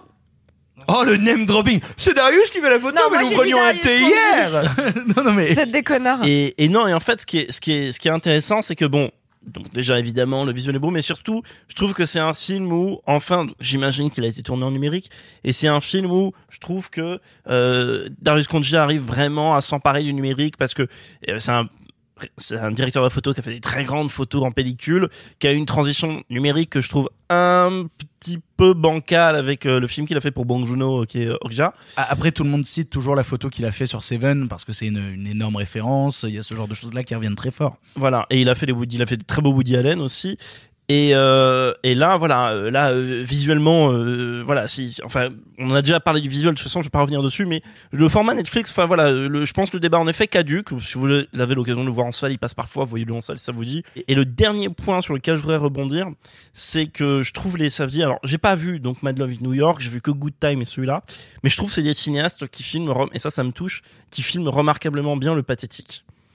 Et c'est un truc que j'adore, le pathétique au cinéma, voir un personnage s'enfoncer vraiment euh, de, de pire en pire, d'étage en étage. Il y a une scène, je, je vais pas trop dire en quoi, mais aux deux tiers du film, où le personnage a moyen de s'en sortir.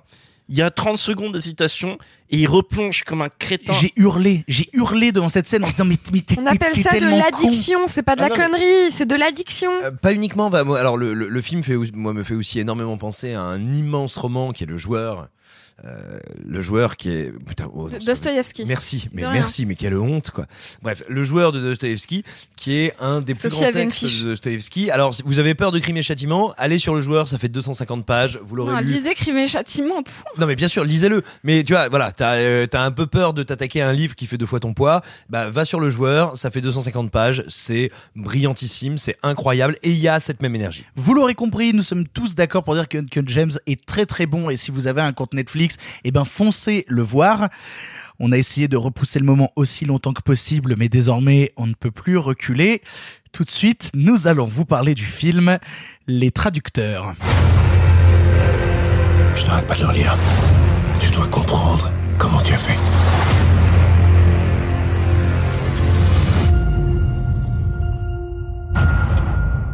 Les traducteurs, nouveau film de Régis Roinsard à qui l'on devait déjà le sympathique populaire avec Romain Duris, revient avec un thriller aux couleurs internationales et au casting multiculturel entre Lambert Wilson, Olga Kurilenko, Ricardo Scarmacio, Sids Babette Knudsen ou encore Alex Lauter. L'histoire est simple, une bande de traducteurs sont enfermés dans un bunker pour traduire un roman extrêmement attendu qui ne doit absolument pas fuiter.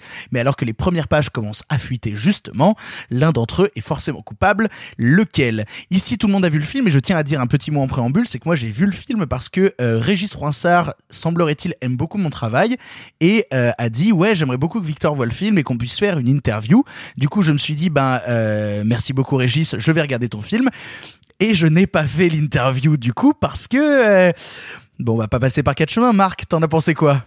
Euh... Régis est un bon. Voilà. Non. Euh, en fait, c'est un film où en 5 minutes, genre 300 secondes, littéralement, tu comprends pas comment il a été. Moi, je ne comprends pas comment le film a été produit. Comment dès l'étape du scénario, on se dit ça, c'est un film qui peut donner quelque chose. Euh, en fait, j'ai surtout découvert Très il y a grosse pas prod, longtemps. hein, beaucoup d'argent. Ça a été euh. compliqué en termes de production, puis il faut savoir que le film était chez Mars avant, qu'il y a eu quelques petits soucis.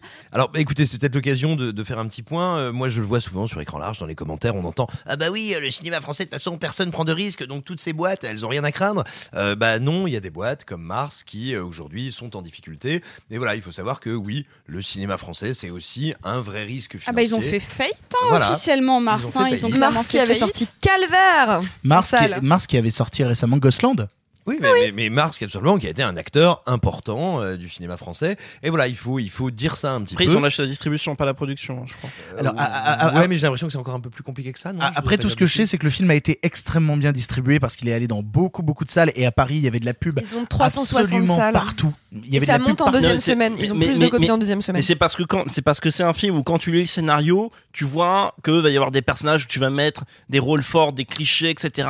Plus ou moins internationaux. Que tu vas pouvoir faire ta distribution. que C'est un film qui va être vendu sur casting presque. Tu vas avoir Lambert Wilson dans le rôle du grand méchant. Tu vas avoir euh, euh, la représentante euh, Sis Débat avec Knusden, c'est ça? Ouais. euh, La représentante qu'elle est danoise, c'est ça Exactement. Qu'on avait déjà vu dans Westworld. Et que, que moi je trouve incroyable dans l'Hermine. Vous voyez l'Hermine avec Fabrice Lucchini, est Et dans Borgen.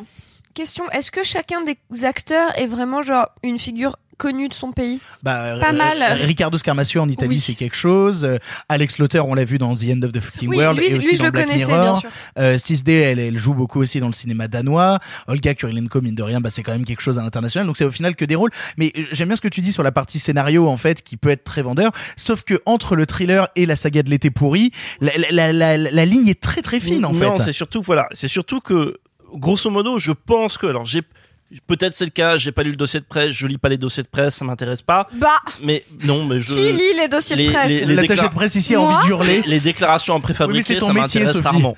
Désolé, voilà. Mais mais donc je suis retombé. Je vous recommande d'aller lire un article assez intéressant, je crois, sur le Nouvel Obs et qui parle de une sorte de calvaire. euh, Le mot est un peu fort, mais à peu près qu'a vécu le traducteur de Inferno de Dan Brown et qui est à peu près la même chose que dans le film, des traducteurs qui sont enfermés dans un bunker, plusieurs pays différents. Ils ont fait ça? Ils ont fait ça pour de vrai sur, euh, sur Inferno? Et ça a été fait pour de vrai sur Inferno. Oh putain. Euh, à l'époque de la sortie, donc il y avait huit pays différents, des mecs dans, Dans un bunker, bunker? avec des vigiles armés pendant deux mois euh, de travail, euh, 7 jours sur 7. Et alors, je parle de mémoire, je voudrais pas dire une bêtise, mais il me semble qu'il y a eu quelque chose d'un peu comparable, notamment pour les Millennium. Et c'est très Je possible. voudrais pas dire de bêtises, hein, mais en tout cas, des- Et- des- un énorme dispositif. Et en fait, donc on, on sent, on sent que dans le film, c'est inspiré par ça parce que donc c'est euh, donc ce fameux roman à succès international, on a vendu des centaines de millions. Mais d'un côté, on essaye de te dire que donc il y a un enjeu qui est ce roman international machin.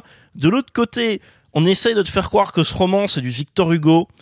Euh, ce qui est extrêmement bizarre parce que quand les personnages en parlent, ils te vendent un truc qui Ah bah, transcende. Olga Kurilenko, elle dit euh, c'est un texte euh, fondateur, etc. Enfin, c'est la Bible, etc.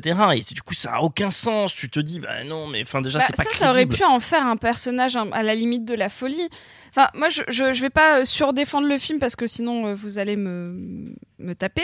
Mais, euh, Non, pas du tout. Tu as le droit d'avoir un avis sur, euh, sur ce truc. mais Votre ça, avis enfin, est différent. Ce, ce passage en particulier qui à la base m'a beaucoup gêné. Après, je me suis dit. Bah peut-être qu'elle le connaît par cœur et qu'elle a l'air complètement fanatique, ça en fait d'elle un personnage à la limite de la folie et pourquoi pas avoir un personnage fou dans un bunker, ça me semble pas déconnant quoi. Alors là, on parle beaucoup des à côté, mais globalement, ton avis sur le film, Marc? Euh, non, oui. Alors globalement, non, c'est une catastrophe. C'est-à-dire, Bah voilà, bah, y c'est-à-dire que, hein. c'est-à-dire que euh, prenez tous les clichés que vous pouvez imaginer de d'écriture d'un thriller, de mec dans un bunker, même en termes de mise en scène, de cadre, de tout ce que vous voulez. Le film est une compile de tout ce qu'on peut attendre de pire du cinéma français qui se regarde. Et je déteste tracher le cinéma français, je l'aime d'amour. Mais là, c'est ce qu'on peut attendre de pire du cinéma français qui se regarde le nombril en faisant du thriller avec son casting machin, avec Lambert Wilson en roue libre. Euh, euh, mais c'est terrible euh, en, en version euh, méchant de James Bond, mais que c'est vraiment un Euh, grand acteur. Jean-Michel Mephisto, Non, éditeur du mais- Mais, mais c'est marrant parce que quand on voit la bande-annonce de De Gaulle, il joue pareil dans les traducteurs et dans De Gaulle. Est-ce que Lambert Wilson est fatigué? D'ailleurs, c'est Non, la même Lambert affiche. Wilson se voit la France, c'est tout. mais et, et, et puis surtout ouais l'écriture est catastrophique. C'est-à-dire les 40 premières minutes sont vraiment juste nulles. C'est juste pas très bien. C'est juste voilà par contre Simon, Simon, il tient plus, mais il 40 explose au de bout de rire. 40 45 minutes là ça devient nanar vraiment il y a un moment où, où, où le film bascule et là euh, c'est tu vois c'est le jour où la France bascule là, Ah, c'est- devient c'est c'est une saga de l'été sous-produite en fait. Il y, a, il y a un moment vraiment où ça vire sur twist sur twist, comme on aurait des twists à chaque épisode en Et fait d'une saga de et l'été. Tu sens que le mec il veut faire du genre parfois, c'est ça, ça fait un peu genre vous avez vu, j'ai j'ai un type avec un couteau, etc. La lumière qui flash un peu, vous avez vu, j'ai vu des films de genre, je mets des effets, etc. C'est ridicule. J'ai fait du giallo. Mais non mais c'est ridicule. Et puis il y a ce drame de Lambert Wilson. Moi, c'est d'autant plus un drame que quelque chose que j'aime énormément chez Lambert Wilson, c'est sa curiosité, c'est les genres très différents dans lesquels il va. Enfin voilà, on sent que c'est un acteur qui, qui n'en reste pas à un On a programme. tous vu sa performance incroyable et je dis pas ça euh, dans le marsupilami. Mais oui, mais oui, mais oui. Mais il, il est, absolument. il est génial dans le film Le Marsupilami. Il est Et là, le problème, incroyable. si- le problème, si tu veux, c'est que quand Jean-Michel éditeur sort son gun, t'as envie de faire, mais détends-toi, bébert, de, pose ton gun. Pose ton gun, ça va bien se pose ton gun comme dirait NTM. Après, moi, je, très honnêtement, j'ai pas envie de tracher le film parce que je, je, je le trouve médiocre, mais je le trouve pas détestable. Je, je le trouve très anodin, en fait. Ah, moi, il y a vraiment eu un moment où j'ai décroché et mon cerveau avait envie de mourir. Il y a vraiment eu un moment où je me suis dit, mais c'est pas possible. C'est pas possible que t'ailles là. Et puis surtout, c'est pas possible qu'il y ait pas un producteur derrière qui t'ait dit, mec, qu'est-ce que t'es en train de faire? Où est-ce que tu vas avec cette merde? Non mais ça c'était avant le tournage qu'il fallait le faire, c'est dès dès le scénario, faut dire non, je le fais pas Bah, c'est un film à concept, clairement, disons-le, c'est un film à concept. Non, mais je veux dire, dans son scénario. Oui, il y a, euh, il y a un Mais le high concept, il est mine dans l'article du Nouvel Obs. euh, Mais oui. Ah, mais enfin, on va pas Faites dire une que pièce, de thé- une pièce de théâtre. Non, mais on va pas dire que c'est nouveau de se baser sur un fait divers euh, pour faire un thriller quand même. Donc ça, ça, ça me choque pas. Je le trouve plutôt sympa. Et euh, perso, j'ai beaucoup d'affection pour les films à Cluedo. Genre, j'aime bien ça. euh, perso, c'est un truc qui me plaît bien. Ouais, mais, ouais, mais à la suite, on a Knives Out et, euh, et les traducteurs, c'est quand même la Non, mais déprime, bien quoi. sûr, mais il faut Je pas dire, comparer Knives qui est Out pas à côté, c'est comparable. c'est quand même une autre soupe, hein. Non, je parle du style film à gazpacho Cluedo. C'est-à-dire qu'on se demande qui est le coupable. On a plein de, plein de personnages un peu caricaturaux. Donc, je ne vais pas dire que j'ai aimé le film. Je ne vais pas dire que je l'ai détesté parce que, bah, clairement, c'est le genre de film que je peux euh, conseiller à ma mère. Enfin, Ah bah, en fait, excuse- excusez-nous, madame, Bisous. vraiment, mais je crois que votre fille vous conseille des très mauvais films, vraiment. Mais alors, euh, Pas du tout. C'est juste que je, je trouve que ça, ça a un rythme qui. euh, bah, moi, c'est ce qui m'a le plus déplu. C'est le rythme du film, le montage. Le rythme France 2. ouais. C'est complètement ça. Mais, France 2, ils font euh, 10%, c'est bien 10%. mais je trouve qu'en fait, le film. euh, Ah bah, un épisode de 10%, c'est mieux que les traducteurs. hein. Je n'irai pas jusque-là. Après, j'ai juste beaucoup d'affection pour euh, Alex Lauter, euh, que, que j'avais adoré dans The End of the Fucking World. Perso, je l'avais adoré, moi, dans l'épisode de Black Mirror, euh, réalisé Mais par oui. James Watkins, euh, réalisateur aussi de Eden Lake. Euh, je Mais trouvais que son, son, complètement. son épisode était taré et il allait tellement loin et il jouait tellement juste. Là, le voir en sous-jeu dans un, dans un sous-français qu'il a appris à l'arrache pour jouer dans le film, c'est quand même assez déprimant, quoi. Alors moi, j'ai j'ai plutôt bien apprécié de les voir euh, tous parler français. Genre, ça m'a pas déplu. Enfin, je, je, je trouvais que c'était un peu sympa ce mélange de, ouais, de mais langues. il, il joue quand même comme une tagine, quoi. C'est quand même compliqué, Moi, je quoi. le trouve. Moi, je, Euh, on dit une ou un tagine? Ah, ça, c'est un débat qui est plus intéressant. que le film.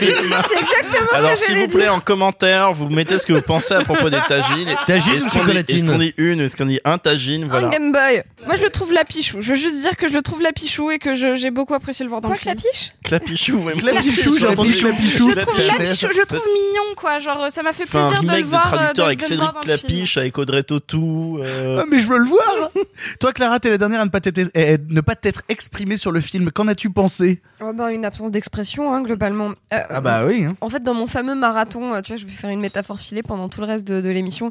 Dans mon fameux marathon de visionnage de trucs, euh, vraiment celui-là, je, je sais plus où il est, quoi. Et, euh, et en plus, non mais tu vois, c'est vraiment ça. C'est je l'ai vu il y a, il y a peut-être 48 heures. Allez, non, je l'ai vu dimanche, donc je l'ai vu il y a trois jours.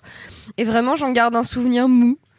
Euh, Un souvenir mou. C'est non, très mais beau tu ça. vois, c'est il y a vraiment pas grand chose dans ce film et c'est dommage parce que et je pense que ça sera peut-être un des trucs dont je parlerai le plus dans cette émission au fur et à mesure le divertissement c'est bien ça compte c'est quelque chose d'important en fait de fournir du choix de divertissement aux gens qui ont envie de passer un bon moment. Et ce film en fait fait cette promesse là ce film te dit tu vas passer un excellent moment on va très bien te divertir en plus ça sera un peu intelligent et un peu psychologique. Et en fait c'est pas du tout ça. En fait c'est de la merde. Moi, j'ai quand même, eu- quand même eu l'impression que c'était un thriller sur la littérature par des gens qui lisent pas de livres. Mais pire que ça, c'est un thriller sur l'édition. Alors, j'irai pas jusqu'à m'avancer au point de dire ces gens-là ne sont jamais rentrés dans une maison d'édition, mais c'est le sentiment que donne le film. Et moi, j'ai bossé très brièvement en quelques mois dans l'édition, je peux certainement pas dire je connais tout, je connais très bien le milieu. Ce que je peux dire, c'est qu'en tout cas, en voyant le film, je ne crois pas un instant que ces gens-là aient déjà approché des gens qui font des livres. Est-ce que c'est vraiment ça le sujet dans le film? Oui, mais du coup, ça, moi, ça détruit ma suspension d'incrédulité. Mais, mais je suis d'accord avec toi, le film est pas abominable, il est raté. non Et- il est juste très raté c'est dommage Et puis surtout, qu'est-ce est qu'il est mal écrit? La, la- la gestion de la narration, des twists dans l'histoire. Pour moi, c'est un souci de, de montage plus que de narration. Ah, avec, souci. avec l'alternance Je suis des assez scène en prison Oui, oui, je trouve que c'est un souci de montage. mise en scène aussi. je euh, Il y a un récit encadrant dans le film, c'est pas un spoiler, ça arrive assez rapidement. Où on a vite compris que grosso modo, euh, il y a Lambert Wilson qui, qui parle à quelqu'un, donc il y a chant et on n'a pas le contre-chant. Et donc t'es là, Bah, attends, machin. ça, je trouve que c'est la pire chose du Et film. là, et là, euh, le moment où t'as le contre-champ, c'est vraiment tin tin tin. Et, et puis surtout, Lambert Wilson, c'est le moment où il joue le plus mal dans le film. hein. Alors moi, je, ouais, les, mais- les- les- les scènes, les scènes où il est euh, à discuter parce avec qu'il cette est personne qu'on tout connaît seul pas. face à une, à un objectif. Moi, j'imagine le mec qui est tout seul, tu vois, mais tout seul devant une caméra, à faire Hum, Toi aussi, tu es comme moi. Tu as le sang-froid. Comment est-ce que tu as réussi à monter ce plan? Moi je pense qu'il a été fait en image de synthèse. Et, et puis, et puis surtout, les dialogues sont mal Wilson. écrits, quoi. Les dialogues sont mal écrits, c'est super empoulé, c'est quand même incroyable. Oui, non, parce qu'il parle de dialogue. Dans l'idée, ouais. Dans les commentaires, vous répondez si vous voulez mettre. un Allez, après la tagine. Un tagine ou une tagine Un tagine ou une tirade Euh, Tagine le cinéma. Du coup, Simon, un dernier mot pour conclure sur les traducteurs? Oui, un dernier mot pour conclure. Euh, Il y a Olga Kurilenko dans le film. Euh, il se trouve que Olga Kurilenko, moi, depuis À la merveille, To the Wonder de Terrence Malick, je sais que ce peut être une actrice incroyable et quelqu'un d'habité par la grâce. Je vous en supplie, Olga, faites quelque chose. Faites re... Bah, entre- Démerdez-vous. en- entre Re- ça et dansez The dans le Room, soleil, Et je Max sais pas, mais, mais oui. Et non, dans bah, la brume, non, non, non, mais c'est-à-dire que nous, à la suite, on a vu Les Traducteurs et The Room euh, à C'est Gérard le film préféré de Qui est- Sophie. Qui est épouvantable. qui, est, qui est une horreur, The Room. Euh, mais quoi qu'il en soit, voilà, moi je fais partie de ces gens qui sont assez fascinés par ce que peut faire Olga, Olga Kurilenko et j'aimerais la retrouver dans des bons films. Vous l'aurez compris, Les Traducteurs a été détesté globalement ici et personne n'a envie d'en reparler un jour dans sa vie. Euh, nous allons enchaîner peut-être sur un meilleur film, une meilleure proposition, puisque nous parlons du nouveau film de Guy Ritchie, The Gentleman. There's only one rule in this jungle. When the lion's hungry, he eats. His name is Fahak, but spelled with a PH, so it sounds like Fahak. Please! Kanda Fahak. Down. The Gentleman, ou ce que certains aiment déjà appeler le grand retour de Guy Ritchie, tandis que d'autres se plaignent que gna, le roi Arthur c'était quand même pas mal, nous dépeint un Londres en pleine guerre de territoire chez les mafieux qui gèrent le business de la drogue quand le plus gros leader du secteur, Mike Pearson, décide de prendre sa retraite. Avec un casting 5 étoiles dont Matthew McConaughey, Hugh Grant, Charlie Hunnam ou encore Colin Farrell, le film sur le papier a tout pour plaire aux fans de Snatch ou encore de Arnaque, Crime et Botanique.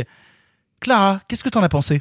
Je trouve que tu as oublié de mentionner le plus grand acteur de sa génération après Mon mari sur Terre 3, euh, à savoir Jeremy Strong qui joue dans le film. c'est vrai qu'il y a Jeremy Strong. qui est qui est un qui est en fait en fait euh, je viens de finir les deux saisons de Succession que j'ai maté à la suite et en fait j'ai l'impression d'avoir vécu avec les personnages de Succession donc là de le retrouver c'était comme si je retrouvais un vieux pote bref on s'en fout donc et surtout Jeremy Strong qui m'a vraiment euh, claqué le beignet dans ce film là euh, alors The Gentleman j'ai trouvé ça super J'ai juste retenu, il t'a claqué le beignet. Oui. Et, et pour moi, je trouve ça très imagé. J'adore cette expression. Ça veut dire que c'est super. Alors, je trouve que c'est un chouette retour, mais que j'ai l'impression qu'on regarde le reste de la filmographie de Guy Ritchie quand c'était bien, et que c'est un peu une époque révolue, et que là c'est genre euh, Snatch, euh, Arnaque, Crime et Botanique, Sois gentil. bien, Snatch? Sois gentil. Wow, non, vous êtes sérieux Vous aimez pas Snatch? Il y a Brad Pitt, on aime bien Brad Pitt. Moi, j'aime pas du tout Brad Pitt Snatch, dans le c'est pas film. désagréable, mais Snatch, si tu veux, enfin, à mon sens, c'est euh, donc euh, Guy Ritchie qui refait un et botanique avec un peu plus de pognon. Et heureusement, il y a Matthew Vaughn derrière qui est euh, producteur et qui a mis un peu la main à la pâte pour lui dire oui, non mais te, te ferme ta gueule, on va. Mais ça il y a quand même des scènes tellement fortes dans la, la scène, la scène avec Massive Attack en fond, avec la caravane qui crame et tout. Il y a des moments de cinéma dans Snatch qui marquent parce beaucoup plus 14 que. ans à l'époque. mais mais c'est quand même plus marquant crime et botanique. Non, parce que Arnaque crime et botanique, tu sens que c'est un gamin qui a trois bouts de ficelle et qui y va à fond et qui se démerde, mais littéralement, je veux dire, qui n'a rien pour faire un film et qui arrive à faire un film. Snatch, tu sens que c'est ce même gamin à qui on a dit tiens regarde là, il y a, il y a un petit peu de budget et qui fait un peu mieux. Je suis pas d'accord. Moi, j'aurais toujours une passion euh, fou d'amour pour euh, pour Snatch. Après, possiblement que c'est générationnel. Excuse-moi, Clara, on t'a coupé. Mais c'est pas grave. Donc j'ai vraiment l'impression qu'en fait c'est un, un nouveau tour de piste mais qui est un peu là pour euh, pour célébrer euh, une gloire passée voilà. Tu vois que c'est un hey, les mecs je savais faire des trucs quand même mais sans vraiment aller plus loin. Bref j'ai vraiment aimé le film. J'ai vraiment aimé le film je vais expliquer pourquoi juste après. Mais pour moi on n'arrive pas au niveau de de fraîcheur et d'élan qu'il avait avant. Là ça sent quand même un peu le un peu le réchauffer. Ce qui n'empêche pas le film d'être vraiment trop cool et d'être surtout très au-dessus de tout ce qu'il a fait ces dernières années genre Aladdin Ah, Aladdin, c'était horrible. Après, Aladdin, là. Arthur, j'ai trouvé ça calamiteux. Enfin, bon, ça atteint pas non plus le niveau de désastre d'Aladdin à mon goût. Après, je sais qu'il y a possiblement de des gens commande, qui, vois, aiment bon, beaucoup le- les derniers Disney et les remakes Disney. Moi, je pense que les gens qui connais même continuent. qui aiment le roi Arthur, hein, sans les citer. euh. Mais il y a sûrement quelqu'un qui Ah, est le, roi Arthur, en vrai, je trouve ça gaulerie. Hein. Ah, je trouve ça, je trouve ça Marc vient de dire gaulerie. hein. Non mais attends, Guenièvre qui est Est-ce est-ce que ça y est, on a stripteaseuse, perverti euh, Marc Moquin maintenant ouais. Il commence Non, à... la musique est géniale. Enfin, il y a...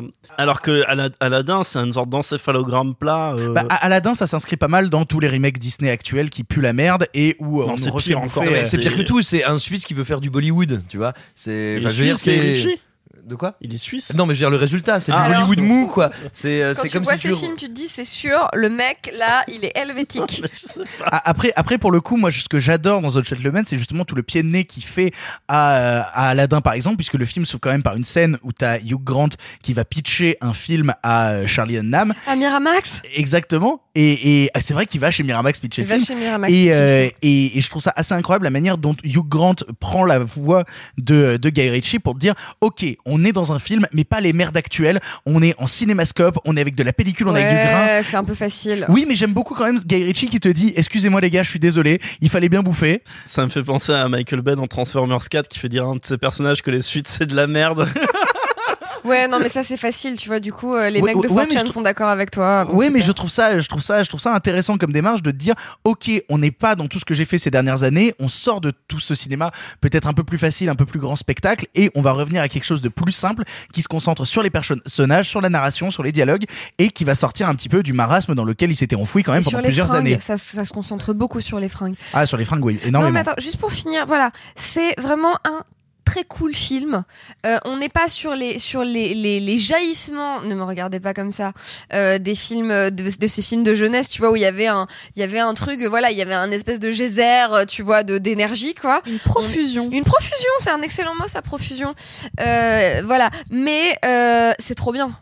C'est trop trop cool. Enfin, je veux dire, je suis sortie de ce truc-là, j'avais envie de me lancer dans le business. Non? Bah non, non, Non? évi- évidemment que non. Non, mais c'est vraiment un film dont on sort en se disant c'était trop cool. C'était trop cool. C'était trop cool. Alors que peut-être par certains aspects, ça va rebuter des cinéphiles euh, euh, qui, qui se diraient putain, euh, je reste un peu en dehors. C'est quand même un film qui est, on peut le dire, très cool. Simon, toi, qu'est-ce que t'en as pensé? Tu es la deuxième personne à l'avoir vu ici. Alors moi déjà, euh, il y a un truc qui m'amuse, c'est que manifestement Guy Ritchie est devenu un vieux con et en fait ça lui réussit bien. C'est-à-dire qu'il arrive très concrètement le personnage de Matthew McConaughey, c'est-à-dire un super dealer de marijuana qui a un système ultra installé, c'est ça le point de départ du film, qui décide de vendre pour euh, avoir droit à sa retraite dorée et il se retrouve entre l'establishment des studios, c'est-à-dire euh, Jeremy Strong qui est là pour lui dire oui je vais te racheter, euh, on va passer tout ça de manière bien clean machin et ça ça l'énerve. Et les jeunes loups, les jeunes loups, les jeunes cinéastes qui arrivent et disent non il faut qu'on fasse comme ça voilà. Et lui en gros il dit bah moi j'aime pas les jeunes c'est des cons puis j'aime pas les vieux riches c'est des cons. Ah bah c'est Et- vraiment une métaphore de Guy Ritchie, quoi. voilà, et, mais je trouve que cette manière d'assumer, genre, eh bah oui, euh, je suis devenu un vieux ronchon et vous m'emmerdez tous,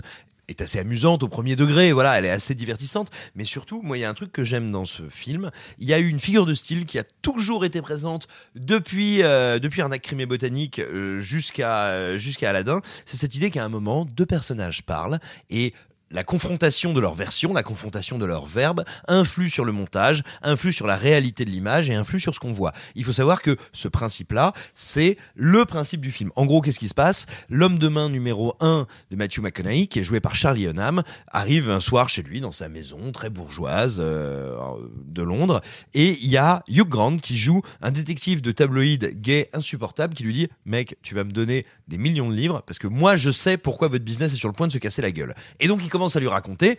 À ce moment-là, l'histoire bah, illustre le récit du Grant et puis tout d'un coup Charlie Hunnam dit ah ben non, toi tu crois avoir vu ça, mais parce que tu l'as vu de tel point de vue. Moi, de mon autre point de vue, voilà ce qui s'est passé. C'est Rashomon, c'est Rashomon de Kurosawa. C'est, c'est, c'est, enfin, bah, pas, Oui. pas, pas poussé aussi loin, mais c'est quand même un film qui euh, prend les enseignements de Rashomon sur le questionnement du point de vue. Oui, mais surtout tout ça, quoi. Mais- c'est Kurosawa. Oui, non, mais- Guy Ritchie to Kurosawa, rien Non, mais surtout, je te dirais, Non, non, non, surtout, je dirais te pas dirais- jusque-là, mais quand même. Surtout, je te dirais, c'est cette idée fondamentale que le verbe, le mot, la gouaille, transforme littéralement la réalité et c'est vraiment le noyau du film. Et ça, je trouve que c'est extrêmement bien géré. Super intéressant. Ça a souvent, justement, ça amène à des artefacts de montage qui sont beaucoup moins euh, beaucoup moins superficiels qu'ils n'en ont l'air. Et vraiment le film est très intéressant à ce niveau-là. Après je te dirais son petit problème c'est que je sens que Guy Ritchie s'amuse à faire ce film et à on va dire à revenir au noyau au cœur de son cinéma. Et du coup il y a des moments où il se perd un peu je pense. Tu as un exemple tout bête à un moment et c'est parfaitement alors c'est un spoiler mais c'est vraiment pas du tout un truc important dans le récit. Euh, à un moment le personnage de Charlie Hunnam fait quelque chose accomplit un truc. Il y a trois témoins. Il faut absolument rattraper ces trois témoins qui ont filmé au téléphone portable pour récupérer leur téléphone portable. Les Misérables. Voilà. Non, pardon. Oui. Et euh, oh, profusion reporter. Et euh, et, Bra, bra, bra, bra, bra. et et et donc et donc là on a trois scènes de poursuite en montage alterné qui concrètement ne servent à rien parce qu'on va récupérer les trois portables de ce mec ça n'aura aucune incidence Mais interroge encore sur la question du point de vue. Oui, mais mais je, non, ce que je veux dire, c'est qu'il y a plusieurs moments comme ça dans le film où il s'amuse en se disant oh tiens je peux réaliser ça, oh tiens je peux aller dans cette direction, et où ça n'a pas beaucoup d'intérêt euh, d'un point de vue narratif. Donc voilà, le film des fois perd un peu de temps, mais globalement, euh, pour moi c'est le meilleur Guy Ritchie depuis depuis Snatch et euh, Two Smoking Barrels. On est tous d'accord avec ça. Ah je bah, pense. je, je pense qu'on est tous d'accord pour dire que c'est le. mais Après, je pense que certaines personnes gueuleront en disant euh, vous oubliez Rock'n'Rolla. Je trouve ça quand même largement plus satisfaisant que ben, ben, je dirais, Rock'n'Rolla. je dirais à ces gens qu'il faut arrêter de boire aussi, tu vois, c'est pas plus mal. Euh, J'ai vu Marc. Tu n'aimes pas Rock'n'Rolla, Marc? Non, je trouve ça horrible. Euh, mais, mais tu aimes euh, le cinéma de Guy Ritchie? Bah, Non, je trouve ça Oui, horrible. Arnaque crime et botanique, je trouve ça sympa. Snatch, bon, je, je trouve ça pas terrible, il y a Brad Pitt. Et après, je me rappelle pas ce C'est qu'il a vraiment un avis de midinette, ce qu'il a commis. Ouais, c'est vraiment un avis Que de, je de fille de partage. 14 ans. Ouais. J'aime le film parce qu'il y a Brad Pitt. C'est trois, ça. Ça, ça- ça me rappelle, ça me rappelle quand j'avais vu euh, A Tree of Life euh, euh, en salle et qu'il y avait quatre gamines devant moi qui étaient venues dans la salle parce qu'il y avait Brad Pitt sur l'affiche.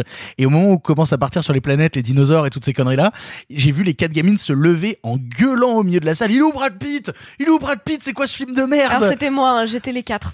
J'étais les ça, quatre ça m'a- fait ça pour Heure où il y a un mec qui a fait Mais elle est où Scarlett? Alors, moi, moi, ouais, j'ai eu ça, moi, eu ça sur Lost River. J'ai vu ça sur Lost River à Cannes, où il faut savoir donc il y avait une excitation complètement dingue. C'était le premier film réalisé par euh, Ryan Gosling, qui évidemment faisait sa montée des marches. Et devant moi, il y avait quatre personnes euh, qui ne savaient pas qu'elles venaient voir un film de Ryan Gosling, mais qui pensaient voir un film avec Ryan Gosling. Et je me La souviens à un moment- déception, la douche froide. Non, et je me souviens un- Et soudainement, Matt Smith torse nu. et, et je me souviens à un moment, une de ces personnes qui dit Mais c'est marrant, on est au tout début. hein. T'as vu dans le générique, il n'y a pas son nom?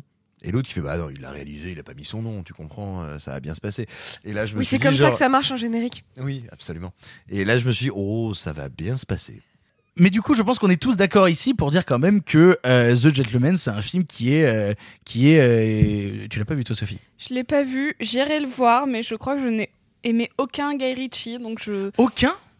Mais j'en ai pas vu tant que ça, mais. Sois euh, gentil. J'ai- En fait, j'ai vraiment peur que Sophie dise Bah, au final, j'ai vu Aladdin. J'ai vu Aladdin. Ah, Tu, tu l'as vu Aladdin? J'ai vu Et- Et t'en Aladdin. as pensé quoi? J'ai détesté. Ah bah c'est bon, tout va bien. Aladdin. Euh, Mais C'était pas- j'avais pas aimé Snatch quand je l'ai vu à 16 ans. J'ai, je, je l'ai pas revu. On arrête l'enregistrement, mais Snatch. Et puis soudainement, là, comme ça, le podcast fait une heure et demie de plus parce que on nous entend juste en train de regarder Snatch. Et le Il a commenter. pas fait un film qui était encore pire que Rev- Revolver. Revolver. Ah, mais Revolver. Revolver. Mais Revolver, tu sais, c'est le Z prétentieux. C'est le mec qui a l'impression d'avoir réinventé Nietzsche et Deleuze alors qu'il a juste réinventé le pesos.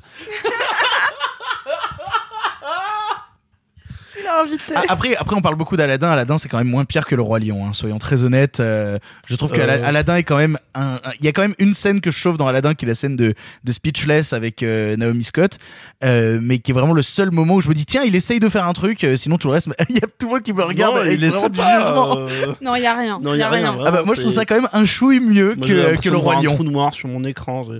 Bon, on est tous d'accord. j'ai pour- vu ce film. Interstellar. Euh, Interstellar. Ah putain. Bon, je, je pense qu'on est tous d'accord. Je pense que Clara, je vais te laisser le, le, le, le mot pour conclure. On est tous d'accord pour dire que c'est tout de même un film exaltant, quoi. Ah bah rien de plus, euh, c'est trop cool. C'est tout On est d'accord, The Gentleman, allez le voir, c'est trop cool. Je pense que la phrase c'est trop cool, c'est vraiment le niveau zéro de ce qu'on a pu faire dans l'émission. Tu sais, je pense que si un jour il y a marqué, tu sais, sur une affiche de cinéma, une quote de pardon le cinéma, j'aimerais bien que ce soit c'est trop cool. C'est con, ça aurait fait un bon titre de podcast niveau zéro. euh. Niveau zéro, Putain, c'est une bonne idée. Ah non, mais c'était le truc de, de, de, de, de Dieudonné en plus. euh. Ah, ah, putain, oui, niveau zéro, c'est le nom de l'émission de. Oh, quelle horreur. Oui, bah non, du coup, bah, pas du tout. Et nous vous annonçons un nouveau partenariat à l'occasion de Chocho Rabbit. On va se permettre du coup d'enchaîner et d'avancer puisqu'il nous reste encore deux films à discuter ici et euh, l'avant-dernier s'appelle La dernière vie de Simon.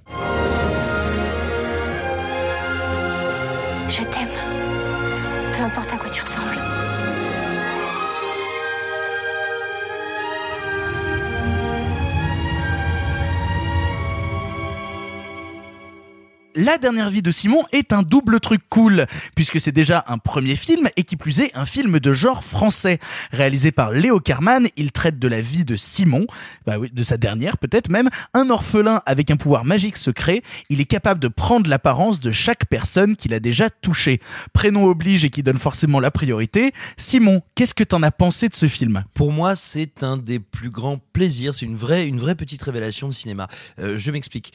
Le réalisme magique, le merveilleux, le conte merveilleux, c'est quelque chose qui est assez rare aujourd'hui, assez rare au cinéma en général. C'est pas un genre qui a énormément de représentants. Il me semble que la dernière vie de Simon s'inscrit là-dedans et s'inscrit là-dedans avec beaucoup de brio. Euh, tout simplement, je vous dirais, moi, il y a deux choses. C'est un film que je trouve admirablement construit. C'est-à-dire qu'on sent qu'il y a une économie de moyens, une économie euh, oui, littéralement de moyens. Et donc, comment faire pour, au plus rapide, au plus efficace, au plus signifiant, raconter une histoire? Ça se traduit en termes de scénario, littéralement, en termes d'architecture du film. Et il me semble également que c'est un film qui se pense toujours en termes de grammaire cinématographique. Qu'est-ce qui est au premier plan? Qu'est-ce qui est au second plan? Euh, Est-ce qu'on fait un plan séquence? Est-ce qu'on découpe? Comment est-ce qu'on découpe? Euh, Comment est-ce qu'on fait une avancée dans le découpage? Bref, il n'y a pas un élément de ce film qui ne soit pas pensé en termes de langage et en termes de ce qu'il doit transmettre. Et il me semble que c'est un film qui a euh, une appétence, une envie, un désir de conte, de merveilleux, de, de créer un autre monde qui, moi, me touche infiniment. Euh, je suis également très intéressé par le fait que on trouve des marques dans le film. Ça a été beaucoup dit, à mon avis, un peu Tu joues dans le sur- film, Marc? surestimé. On trouve, on trouve des marques de ce qu'on appelle le cinéma Emblin, les Goonies, euh, Gremlins, etc. Ah, j'ai Bref, cru que tu disais qu'il y avait du placement de produit, j'étais en train de me dire, hein, quoi? Non, mais on trouve vraiment de- de- des éléments, des éléments de ce cinéma-là dans le film qui se déroule en Bretagne. Pour autant, il me semble que ça n'est pas un film français qui vivrait, euh, on va dire, euh, euh, sous espèce d'injection anglo-saxonne. Au contraire, il y a une envie d'attraper la grammaire du cinéma, de se poser la question de comment la mise en scène permet de générer des émotions. Et en gros, pour moi, c'est un métrage qui est capable de s'ouvrir sur une citation de La Foire aux Ténèbres, qui est un des grands romans fantastiques américains des années 50-60. Je vous conseille de le lire, mais qui est également capable de faire passer une bascule dramatique sur un simple échange de regards. Et je trouve cette multiplicité de techniques et de méthodes absolument merveilleux. Toi, Marc, qu'est-ce que t'en as pensé? Alors, avant tout, déjà, moi, l'étiquette film de genre français, j'avoue que je commence vraiment à saturer parce que. Pourquoi est- Parce que là, ces dernières années, on est rentré dans un truc d'étiquetage du cinéma de genre où, comme on a ghettoisé le cinéma de genre français, maintenant, t'as des ciné, des films qui s'auto-étiquettent cinéma de genre avec toute une ribambelle d'artifices pour aller autour. Et ça va, mais ça concerne même des films que j'aime bien, hein. mais euh, mais ça va de grave à la dernière euh, la dernière vie de Simon. Et en l'occurrence, j'ai pas du tout aimé.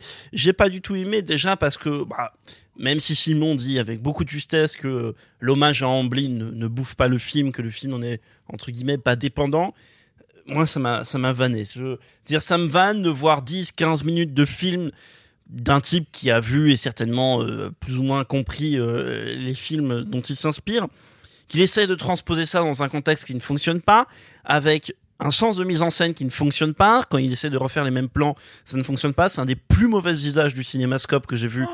C'est un des plus mauvais usages du cinémascope que j'ai vu ces dernières années.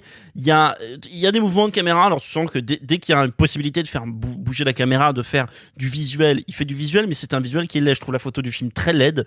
Euh, même quand il y a des efforts plastiques, en fait, en train de tuer Simon, avec, là. c'est avec des personnages qui vivent dans des maisons. Instagram. C'est des personnages qui vivent dans des maisons Instagram, en fait, où, où une chambre ressemble à un décor Instagram, un, un truc ressemble à un décor Instagram, etc. Et c'est ça, ça prouve vraiment que faire du visuel n'est pas forcément faire du beau, vice versa. Et le film, je trouve très vulgaire là-dessus. Ensuite, dramaturgiquement, je trouve le film pas inintéressant dans euh, sa construction, dans le euh, parce que le film, on va dire, sans trop spoiler, est en deux parties, une partie euh, dans l'enfance et une autre partie dans, dans, dans Une partie conte merveilleux et une partie euh, tragédie Voilà. amoureuse. Qu'on les estime réussis ou pas. hein, mais et, c'est- et je trouve la partie sur l'enfance relativement plus réussie. Après, c'est amusant parce que narrativement, en fait, j'ai repensé à un autre film qui emploie certains codes du genre, de la, de il était une fois, etc., avec un pitch qui est pas totalement éloigné et qui est sorti il y a peu de temps et qui s'appelle Trois jours et une vie de, de Boukrieff, parce que Trois jours et une vie, c'est, alors je vais pas trop en dire pour ceux qui ont vu ni l'un ni l'autre, mais mais il y a une histoire de euh, de, De gamins, secrets et de comment un secret va de- dévorer la vie de- des personnages. Voilà, qui se passe dans un univers euh, provincial euh, français, on va dire non parisien pour caricaturer. Et, et, et les deux comptent un, comptent un, comment dire, un attrait pour le conte, pour le genre, etc. Maintenant, là, dans la dernière vie de, de Simon, pour moi, il y a rien qui fonctionne. Il y a, il y a, il y a une, enfin, si, justement, une sorte de fonctionnalité du scénario qui me dérange, où on t'introduit plein de mécanismes sur le personnage féminin, sur, sur son frère, sur la famille, etc. Tout le monde joue comme des quiches. Le père, Oh le non père, c'est une, le, le père, c'est une horreur. Le père, c'est une horreur. Il faut que je te Il- présente mon papa, tu vas te est- dire, oh là là. Il est figé, etc. Machin. il y a- Et, et c'est un film dans lequel je suis jamais rentré. Alors il y a des trucs, c'est ça qui est emmerdant. Il y a des trucs à sauver. Tu dis, il y a des échanges de, répliques qui sont jolis, qui marchent bien. euh, il y a deux trois passages qui sont plus gracieux que d'autres. Mais en fait, ce qui m'emmerde, c'est que c'est un film où j'ai tout le temps pensé à sa note d'intention. Et ça, il y a rien de pire pour moi. Et, et alors par exemple, euh, et c'est une question tout à fait sincère, moi tu vois, je suis énormément touché dans le film par ce qui est fait d'un élément assez classique. Et je parle avant avant que Clara n'arrive et n'en remette une couche, mais moi c'est un truc qui me touche énormément sur la traversée du miroir. Il y a un vrai travail, une vraie réflexion, une vraie physicalité du miroir, du reflet, de ce qui signifie. Et non, toi tu trouves pas qu'il y a un truc sur l'altérité qui est assez beau là-dessus? Si, mais alors quand tu fais un film sur entre guillemets le double, euh, les jeux de miroir, c'est genre euh, chapitre 1, page 1, Oui, quoi. non, absolument, mais je trouve qu'ils genre, sont- ah, mais- plusieurs miroirs dans une pièce avec, vous avez vu, le personnage se dédouble, etc. Non, c'est c'est plus que ça, justement. On rentre dans le miroir toujours, on questionne le niveau On va de vous lecture. laisser peut-être. Bah justement, un partout, la balle au centre. Clara, qu'est-ce que t'en as pensé? Oh bah j'en ai pensé qu'on pourrait manger des frites. Oula, Oui, bah, dis donc. Il y a une ref. Faut savoir qu'on l'a vu ensemble avec Clara. Et je pense en plus qu'on partage plutôt le même avis. Vas-y, et après je parlerai des miroirs. Personnellement, j'ai trouvé que la première partie était très douce, très onirique. Euh, le- les enfants, pour le coup, je trouve, jouent très bien. Euh, les dialogues entre les enfants fonctionnent très bien, notamment cette histoire de frites. Euh, et par contre, j'ai eu beaucoup plus de mal avec la deuxième partie, notamment en termes de scénario. Je trouve que quand ça... Ben, on le sait de toute manière que qu'un mensonge est, est caché dès le début. À un moment, ça va ça va exploser, être révélé, que ça va être extrêmement malaisant. Et je trouve que les tensions malaisantes durent un petit peu trop longtemps. Et je trouve que la résolution va un peu trop vite. Je trouve qu'il y a des maladresses de scénario. Globalement, on va dire que ça se joue en, deux parties. Euh, j'ai adoré la première, j'aime beaucoup moins la deuxième. Je trouve que ça frôle le malaise.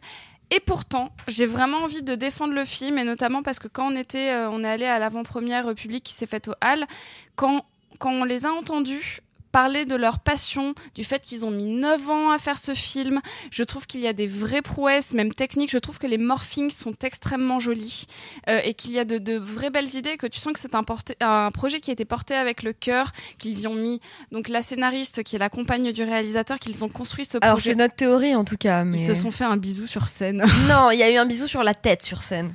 Bon, soit. Bon, en tout cas, ce duo de personnes fonctionne, euh, enfin, qui a travaillé. Alors moi qui étais directeur de colo, si les bisous sur tête euh, valent, euh, valent l'échange de fluide, je suis dans la merde. hein. Bah, bah, bah, bah, du coup, toi, tu as envie de défendre le film. Toi, Clara, est-ce que tu as envie de le défendre, le film? Écoute, euh, j'ai failli vous interrompre tout à l'heure quand vous étiez en train de parler des miroirs et je pensais à Carpenter et, et du coup euh, je pense qu'il faut tous qu'on revoie euh, Prince des Ténèbres de Carpenter. Euh, pourquoi tu secoues la tête comme si je faisais un lieu commun insupportable et insurmontable Non, non, parce que je, parce que je suis d'accord, mais je suis d'accord et que Prince des Ténèbres est une merveille. Bah oui. Mais oui, oui, mais mais mais je dirais les Sur la question ont- du double et de peut-être que l'autre ce n'est pas toi, et tu vois. Il y a eu Us aussi il y a pas longtemps. Oh, c'est vrai Euh, complètement, enfin. C'est vrai Mais dans Us, ils mangent pas de frites. Non, mais il mange des trucs dans mon souvenir, je sais plus quoi. Du coup, j'adorerais adorer. Il y a des choses qui m'embêtent dans le film. En fait, il y a des, il y a un moment où il y a un personnage qui court sur la plage et où c'est, il lui arrive quelque chose de pas sympa. Et en fait, j'ai trouvé ça. il- Voilà, il y a quelques moments, tu vois, où, où c'était euh, tellement, tellement, et là, patatras, que tu vois qu'en fait j'ai explosé de rire. Et il y a des, en fait, il y a des articulations de scénario qui arrivaient alors, le film est joli, le film est chouette, le film est plein de trucs. J'adorerais hurler au génie et dire que euh, que c'est le renouveau de plein de choses, etc. Et en fait, je trouve qu'il y a certaines articulations dans le film qui qui frôlent le ridicule, voire qui se prennent un peu les pieds dedans. Et en fait, du coup, c'est quelques, enfin, ces ces jonctions là m'ont vraiment gêné et m'ont vraiment empêché d'aimer le film. T'as pas réussi à rentrer dans la dramaturgie du délire. Non, la dramaturgie du délire, je les ai trouvées un peu ridicules en fait. La première partie. Ah non, la première partie est charmante, la première partie est délicate, la première partie est, enfin c'est c'est un nuage d'ouate de tristesse, tu vois, c'est c'est joli, c'est t'as à la fois envie de te rouler dedans et de pleurer, un peu comme je finirai pas cette blague. Et euh, Oh putain. effectivement, voilà, je pense que c'est ces trucs où il y a ces, ces jonctions de narration qui, qui se prennent les pieds dans le ridicule et qui du coup font que, que ben, qu'il y a un moment super dramatique avec quelqu'un qui est sur le point d'y rester, alors que ça y est, elle va enfin, le personnage va enfin pouvoir s'échapper, et ben du coup j'explose de rire. Eh ben, moi, je te dirais, alors justement, je suis extrêmement touché pour le coup par la candeur de la démarche, par la pureté des émotions qui sont mises en branle. Et, euh, et oui, moi, je, je trouve que le film a une joliesse qui, même dans ses maladresses, me touche extrêmement Bien fort. sûr, et j'ai vraiment envie de voir la suite, en fait, enfin, de voir ce qu'ils vont faire après, de voir ce que vont faire euh, Léo Carman. C'est ça, Léo Oui, Carman. absolument. Et, qui, et donc c'est son petit frère qui joue dans le film? Oui, j'ai le nom. j'ai Oui, le dans nom. sa fiche. Je, je- je sais pas, tu sais, moi je suis le monsieur loyal de cette affaire, je n'ai Oui, pas oui, vu ce oui, film. Non mais bref, donc voilà, donc je suis vraiment curieuse de voir ce que va refaire ce duo. Il s'appelle Martin. Martin Voilà, Carman. Martin Carman, qui est Merci, soit son frère, soit son fils. Je sais pas, mais je suis vraiment très intéressée. Voilà, c'est pas que je suis curieuse, c'est que je suis intéressée de voir la suite. Euh, Il y a une phrase dans le portrait de Dorian Gray qui est euh, tu, tu faisais travailler mon imagination, maintenant tu ne suscites que ma curiosité. Bah moi là c'est un peu l'inverse, tu vois, sur ce truc-là. C'est je- je- j'ai envie de voir ce qu'ils vont faire après. J'ai vraiment envie, mais là je Bah, Il y, a- il y a clairement du talent derrière. Oh là là, il y en a- y en a vraiment des beaucoup de caisses, talent mais, et, euh, euh, et je trouve ça très triste que la distribution soit si pauvre. Je voudrais juste dire un tout petit mot là-dessus. Il n'est que dans 50 salles en France. dont oui, mais, Paris, c'est mais c'est hein. quand même 50 salles. Allez-y, foncez. C'est ça, allez-y. Franchement, euh, allez-y. Du coup, Marc, pour conclure, pendant que d'autres disent, disent, euh, allons-y, Bah non, mais après euh, ces 50 films, ce que je veux dire, c'est que c'est un, pour moi, c'est un de ces énièmes films qui est produit euh, avec une note d'intention, qui est assez jolie, machin et tout, mais euh, je vois déjà, je vois pas vraiment quelle est la vision du film, je vois pas qu'est-ce qu'il apporte, je vois pas l'intérêt de produire. Et, et du coup, c'est la production de films comme ça qui sont cheap et sans intérêt. Pour moi, en tout cas, qui vont continuer à faire qu'on va produire des films de genre entre guillemets cheap et sans intérêt en France, quand les vrais films de genre sont ailleurs en plus. Et Comme ils existent, et c'est juste que les gens vont pas les voir. Il faut l'étiquette film de genre comme quoi? De À comme un Bonello, comme un Bonello par exemple. Ah oui, ah, oui, Child, c'est d'accord. vachement bien, oui. on Oui, oui, mais mais Zombie Zombie Child- Child, 25 000 entrées, je crois. Zombie Oui, oui, Child. oui, mais Zombie Child, c'est quand même ma- étiqueté comme du genre français. Non, euh, Si, c'est non, c'est étiqueté comme cinéma d'auteur français, Bonello ou Nocturama, si tu préfères. Mais même à, à partir du moment où des, où gamines dansent sur du damso, pour moi, c'est, euh, Mais- on, est, on est dans du genre, là, clairement. Mais, hein. mais c'est juste que voilà, pour, moi, c'est tellement cheap et tellement euh, euh, petit petit bras comme film et que du coup, on en fait une montagne parce que oh regardez, il y a du Amblin puis il y a du Steadicam machin, mais je trouve ça tellement mou que malgré votre enthousiasme et malgré la défense passionnée de de Simon, je désolé, je C'est pas grave. Pardon, le cinéma. Pardon. Pardon, pardon le ah cinéma. non, pas pardon. Du coup, vous l'aurez compris, le film divise. Il ne vous reste plus qu'à trouver une salle près de chez vous. On l'espère qu'il le diffuse, car comme on le disait, le film est assez peu distribué. Il nous reste encore un film dans cette catégorie principale avant de passer en bref et au film du passé. Et ce film qui va conclure cette affaire s'appelle Birds of Prey. Who's having a good time? Get ready, ladies.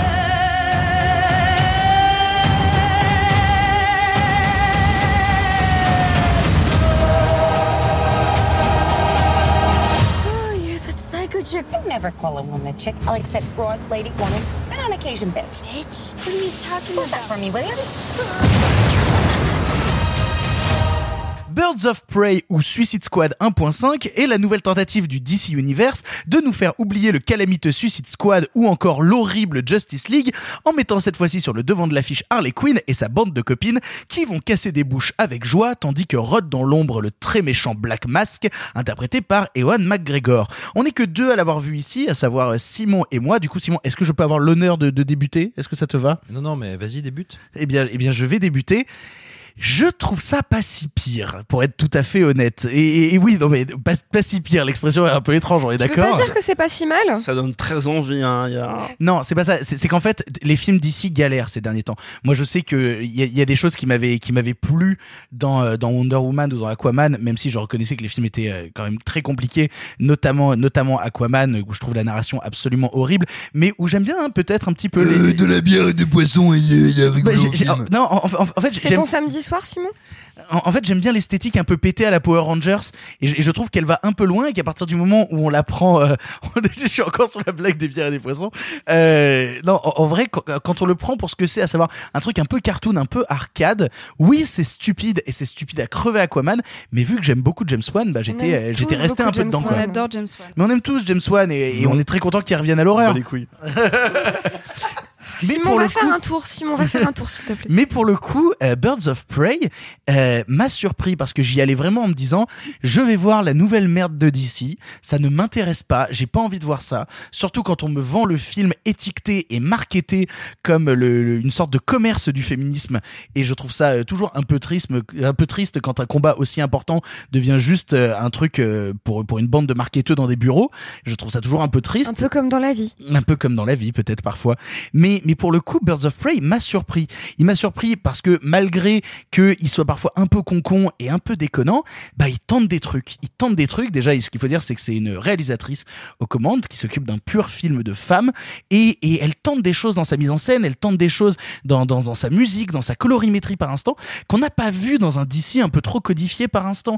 Et, je noterai je noterai par exemple que il y a des personnages ou en tout cas des figures de personnages qui me plaisent beaucoup notamment celui interprété par euh, Winstead qui est sûrement le personnage le plus intéressant du film parce que c'est le seul personnage à avoir un véritable combat en fait c'est le seul personnage en fait dont la famille a été assassinée et donc elle décide de les venger quand d'autres comme Harley Quinn font un peu pas le figure à côté parce que Harley Quinn c'est alors euh, mon mec euh, il m'a largué et donc euh, du coup euh, je suis pas contente et du- Alors, je te coupe, excuse-moi, mais de ce que j'en comprends, j'ai pas vu le film, mais en gros, t'as un personnage qui essaie de s'émanciper, et c'est cool la recherche de l'émancipation. Dis pas que la seule quête valable, c'est de venger sa famille, s'il Ah, te non, plaît. non, c'est c'est parce que j'ai non, non, non, mais en fait, le, le problème du film, c'est que euh, comme le féminisme est véritablement pensé, on va dire, comme un slogan, tous les personnages féminins sont dans une, euh, logique d'émancipation qui confine presque à dire euh, on est toutes des victimes et on ne peut devenir féminine que quand on, enfin féministe que quand on arrête d'être des victimes et en fait c'est presque c'est un peu presque contre-productif parce que ça revient à dire que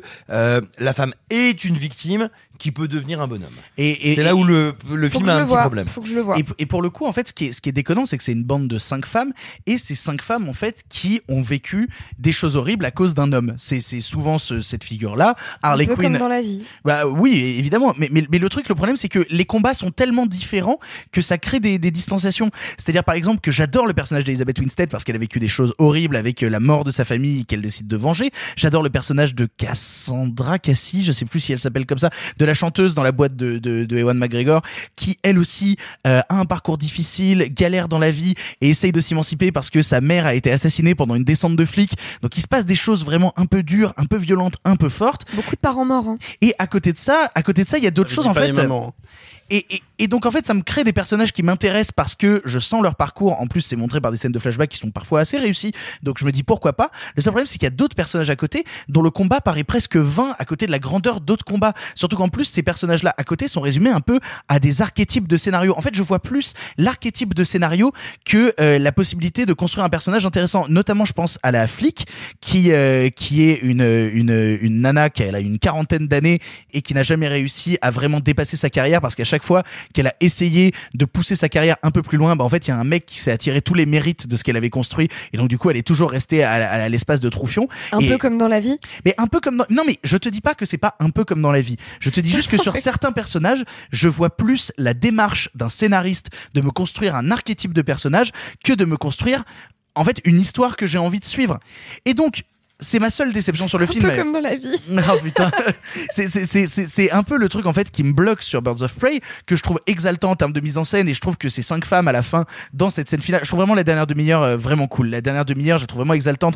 En plus, il y a beaucoup de, chora- euh, de chorégraphie de combat où ils ont ramené le chorégraphe de John Wick euh, pour essayer de construire des Chad choses. Stahelski. Exactement. Il n'est pas chorégraphe, il est réalisateur euh, de seconde équipe. Non, mais à la base, à la Oui, base. il est chorégraphe à la base, mais ce que je veux dire, Oui. c'est que c'est lui qui C'est réalise devenu les un metteur en scène, oui. Voilà. Mais, mais du coup, en fait, ils l'ont ramené pour s'occuper de certaines phases de combat, notamment pendant les reshoots, et ça marche formidablement bien. Il y a des belles idées esthétiques, notamment, je pense à tout un combat. euh, en fait, tout- toute la scène finale se déroule un petit peu dans une sorte de grand parc d'attractions, et donc grâce au parc d'attractions et grâce aux différentes lumières qu'on peut retrouver dans un parc d'attractions, et ben il y a plein de choses intéressantes. Il y a un couloir de lumière fait avec des ampoules. Ils se battent parfois sur des attractions qui sont en mouvement. Il se passe des choses en fait. où On essaye de construire quelque chose d'un peu innovant. Est-ce que ça rend pas euh, le film contradictoire sur sa note d'intention? Comment ça? Faire un film d'action avec 5 ou 6 héroïnes femmes, réalisé par une cinéaste femme, où les scènes d'action ne sont pas réalisées par une femme. Alors en fait c'est pas tant ça, c'est c'est surtout qu'en fait le film a été euh, conçu entièrement par elle et en fait au moment des reshoots c'est même elle qui a dit bah sur certaines scènes de combat j'ai un peu galéré, je connais ce chorégraphe qui est génial, on pourrait le récupérer. Mais, mais du coup, où le problème est là, c'est-à-dire qu'on ne forme pas, euh, et on, on se retrouve sur un film, je sais pas combien le film a coûté, mais j'ai pas encore vu. hein, donc euh, C'est la, alors pour te répondre, c'est la fourchette batte- basse du blockbuster. Il est en dessous des 100 millions. Ouais, voilà. Et c'est à peu près ce que je- ce que j'avais en tête. Et et et, et le problème, c'est que plutôt que d'avoir un film qui pourrait permettre aussi à sa à sa, son, sa cinéaste de ouais s'émanciper du truc, etc. On a le même truc avec un réalisateur de seconde équipe qu'on connaît en plus dont le style est éculé parce qu'on le voit dans tous les films maintenant. Oui, mais alors justement, alors moi c'est là où je vais embrayer. Euh, je suis un petit peu moins convaincu que Victor par le film. Néanmoins, il me semble. Alors, je, je dis pas que c'est incroyable. hein. Non, non, bien j'ai pas dit que c'est incroyable parce que Non, comme non, je te dis, j'ai des problèmes avec les archétypes de scénario. Mais Absolument. je trouve quand même le truc vachement plus exaltant que, que ce que DC nous a fait bouffer. Alors, bouffer, hein. alors si tu veux, moi il me semble en tout cas que pour le coup, euh, Chad Stalski s'est vraiment mis au service. Au service de Catillane dans le sens où il n'y a pas de rupture dans la manière Ah, d'utiliser les personnages non mais voilà oui mais du coup c'est une Comme il, ça se met, une- comme il se met au service des Russo. Vas-y, Clara Voilà. veut dire un truc. C'est marrant, c'est une discussion que j'ai eue il y a pas très longtemps. Le fait de dire attends, mais du coup, il y a une réalisatrice et alors je sais pas si le film est écrit par une meuf, mais euh, et c'est que des histoires de meufs et machin et truc, tu vois, donc d'avoir mis il y a tout ça qui est fait avec des meufs et tout ça qui est fait avec des meufs. Mais bon bah on va tout cancel parce qu'il y a un technicien majeur qui Ah est non, un mec. J'ai vraiment envie de vous dire sérieux les mecs? Oui, bah, Ah bah, non, bah, bah, c'est pas ce qu'on dit Non, Non, mais non, c'est parce ce que lui a dit. Ah non, parce que ça Marc reste un Marc Moquin, disons-le, identifions-le. Parce que ça reste un film d'action. Parce que ça reste un film qui est vendu Eh sur ben, ces scènes eh ben, d'action. même pas tant. Oh. Même pas tant parce ça que. chipote. Franchement, si c'est ça ton problème pour cancel le film sur le film. Non, je cancelle pas le Marc film. Velin euh, Marc Je dis Marc de velu que et ça- corrigé Je dis que ça trahit, je dis que ça, ça trahit des contradictions dans la nature du film. ah, ah, après, les films qui- et, et- et- enfin, vous savez très bien qui est derrière le film. C'est pas pour la beauté juseste que c'est fait. Soyez pas naïfs. après, so- soyons très honnêtes, moi, les scènes qui m'intéressent le plus dans le film sont pas nécessairement des scènes d'action. Hein. Ah non, mais- je, je pense, je pense notamment à une scène où Margot Robbie, complètement en train de se faire tabasser, vrille complètement et se met à chanter dans sa tête. Et on a une scène de, de semi-comédie musicale qui rentre à l'intérieur où j'aime beaucoup la photo, j'aime La beaucoup scène où elle est en l'esthétique. Marilyn. Oui, exactement. Et ben putain, ça marche bien et on n'est pas dans du combat et au final, moi, moi j'aime bien les relations entre certains personnages, le fait qu'il y a toujours des vendus, le fait qu'il y a toujours ce genre de choses là et surtout parce qu'on on en parle pas assez et on a parlé que des personnages féminins. Euh, Ewan McGregor est cool dans le film, son personnage de Black Mask un peu taré qui tente des trucs un peu dégueux, faussement euh, subversifs par instant, mais la première scène où il apparaît, c'est quand même une scène où il demande à un homme de main d'arracher, euh, enfin de découper au couteau le visage d'un type, et on voit vraiment le visage arraché se balader comme ça. Je me suis dit, oh film. putain, euh, c'est c'est pas tout à fait tout public ça, c'est pas tout à fait PG-14.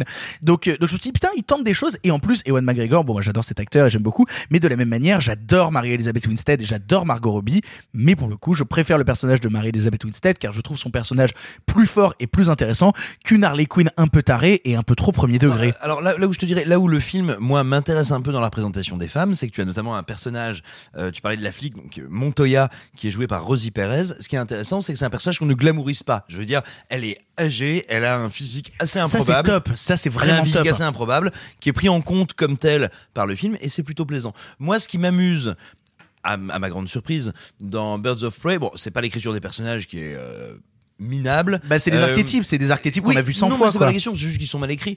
Euh, non, non, c'est c'est plutôt, je te dirais, l'alchimie entre les comédiens, qui pour le coup fonctionne vraiment. Euh, tu parlais d'Ewan McGregor, mais il, il est, en, on va dire, en, quasiment en situation de buddy movie méchant avec Massina qui joue, euh, qui joue un grand méchant de l'univers d'ici.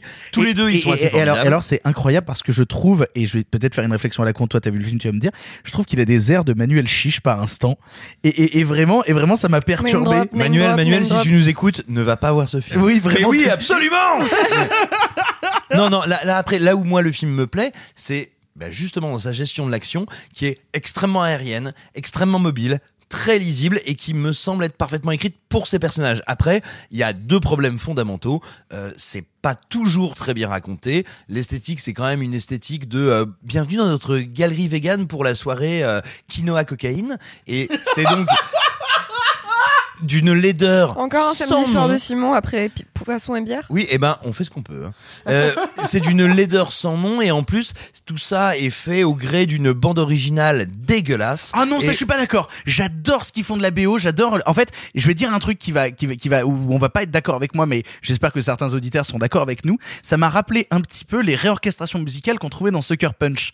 Et euh, c'est un truc que j'aime bien dans Sucker Punch, c'est justement le fait d'avoir pris des morceaux qui sont connus de l'inconscient de tout le monde. Bah aussi dans Moulin Rouge de la même manière, d'avoir pris des morceaux qui sont connus de l'inconscient de tout le monde, mais en leur, en les réorchestrant et en leur donnant une nouvelle couleur, essayer de pousser un petit peu leur message un peu plus loin. Notamment la chanson euh, It's a Man's World euh, dans la dans la boîte. Putain, c'est fort. C'est une des scènes qui m'a le plus Euh, plu moi, j'ai juste l'impression d'avoir un DJ Priapic qui a confondu mon tympan avec le vagin de sa maman. Moi, j'ai envie de savoir si quelqu'un parmi vous, parce que moi non, a déjà vu d'autres films de la réalisatrice. Pas parce que je Elle a suis fait quoi je- d'autre Elle a fait un long métrage. Elle a et fait deux longs, des- mé- elle a deux fait longs deux longs métrages. et deux courts métrages. Vas-y, et, Sophie. euh, Les longs. Et alors, elle a fait un film qui s'appelle Dead Pigs. Et qui est un film C'est un film sur complètement. Harvey Weinstein? En fait, à la base, c'est une réalisatrice qui vient de Chine. Et donc, ces deux précédents films sont chinois. Et, euh, et en fait, je suis très curieuse. Je suis toujours curieuse de savoir comment on place quelqu'un euh, en lui donnant euh, quand même beaucoup d'argent pour faire un film de grand divertissement d'un grand studio. Et je suis toujours très curieuse. Donc, je voulais savoir si quelqu'un avait vu Dead Pigs ou According to My Mother. Alors pas du tout. Après, tu sais, les studios aiment Voilà. toujours récupérer des cinéastes un peu étranges. Tu sais que Fabrice Duvels a failli réaliser Black Panther. Donc euh, au bout d'un moment, on est quand même sur quelque chose où on se dit, ok, d'accord, les gars, pourquoi Mais pas? Fabrice Duvel, il y avait une vraie logique. C'est qu'il venait de faire tourner Chadwick Boseman, c'est ça son Ouais. nom Tu vois, donc, enfin, on voit, le, on voit le pourquoi du comment son nom est arrivé quelque part. Ah bah Michel cette Gondry a fait un film de studio Après, hein, ap- en soi. euh. après, il faut regarder aussi ses courts métrages. C'est des mecs qui recrutent pas mal sur courts métrages quand il y a des idées visuelles ou des pubs. Parce que Fede j'ai pas- Alvarez, par exemple, a été recruté pour faire le remake de, de Evil Dead Dead. sur son court métrage. Tu vois, c'est des choses Ouais, comme ça. c'est pas faux, c'est pas faux. Et euh, non, alors moi la question que j'ai, c'est est-ce que comme dans Suicide Squad, c'est un film avec des méchants qui sont en fait gentils? Non. Non, pas du tout. À Alors là, pour le 0%. Euh, pour le coup, non.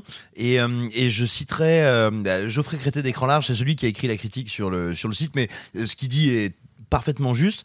T'as un peu l'impression que les, producteurs de Suicide Squad ont vu le film, bon déjà on fait oh merde, ont vu les retours, on fait ah merde, les gens aussi ont des yeux, et se sont dit bon bah en fait c'est ça qu'on aurait dû faire. J'ai un peu l'impression de voir Suicide Squad corrigé. Revu et corrigé? Revu et corrigé, exactement. Après, personnellement, voilà, comme je dis, je trouve que c'est. En fait, j'ai dit le moins pire parce que le film me, me, rend pas fou encore. Et surtout, quand on est dans une sélection, là, dans cette émission, où on a vu des choses comme Uncut Gems ou d'autres choses, on a vu du, du, du pur cinéma, du cinéma un peu grandiose. Et ben, euh, Birds of Prey fait un peu pas le figure, forcément, euh, face à eux. Mais il n'empêche que.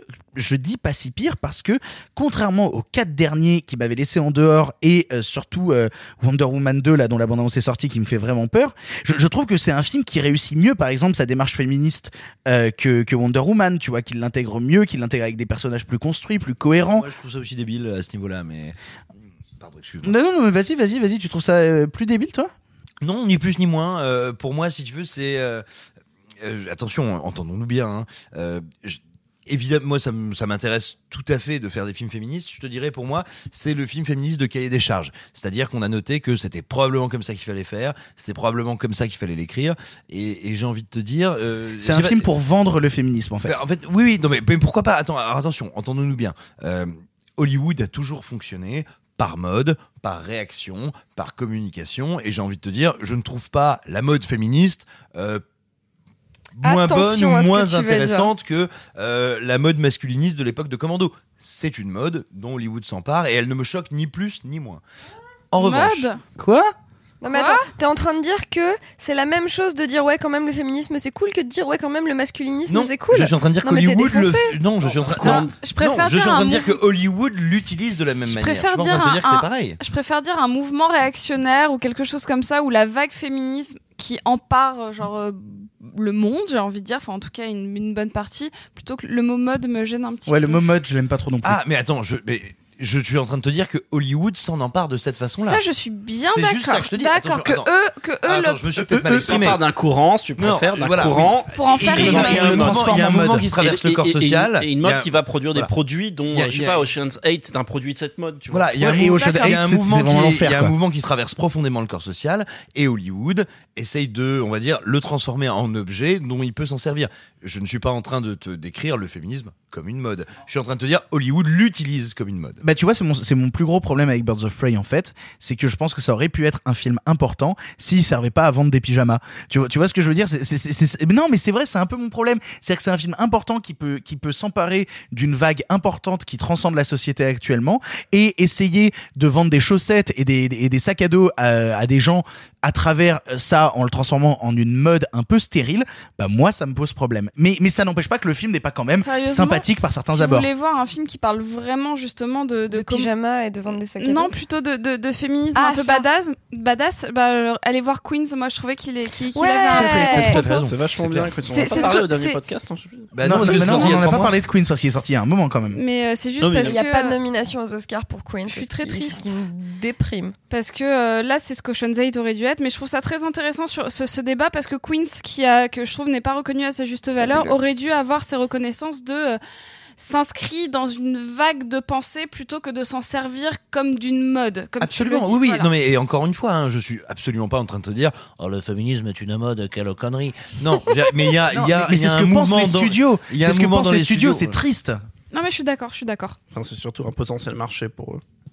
Oui, et, mais qui pour l'instant d'ailleurs, qui, n'arrive pas encore trop à toucher parce que Queens est- fait plutôt figure d'exception en la matière. Oui, mais considérer le féminisme comme un marché, c'est quand même vachement déprimant, non? Oui, mais c'est Bah pas non, nouveau. Comme, attends. non, comme quand tu fais des films pour le marché chinois euh, et que tu mets un personnage asiatique pour toucher le marché chinois. hein. Crazy Rich Asian Oui, mais du coup, ça manque de sincérité et d'honnêteté dans la démarche. Ah, Hollywood Attends, est-ce manque que tu de voudrais- sincérité. Est-ce que tu voudrais dire que Hollywood pardon calcule le cinéma Le capitalisme, c'est pas très gentil quand même. Bref, vous l'aurez compris, Birds of Prey, on trouve ça euh, au, enfin, au maximum sympathique. En tout cas, il y a des choses qui nous plaisent dedans. Vous pouvez toujours aller voir Queens parce que ici, j'ai l'impression qu'il est, Très bien, qu'il est adoré par tout le monde et moi je l'ai raté donc je me sens un peu con. Nous avons parlé de beaucoup de films dans cette sélection mais il en reste deux qu'une seule personne ont vu. Il est temps de passer au film en bref. Ça va durer encore longtemps. Eh bien, vous, qu'est-ce que vous faites dans les bras de mon cocher? Vous en avez encore beaucoup du sensationnel comme ça Pourquoi vous pensez qu'on ne prend pas le cinéma au sérieux? Cette ligne est sur écoute. Il va me falloir être bref.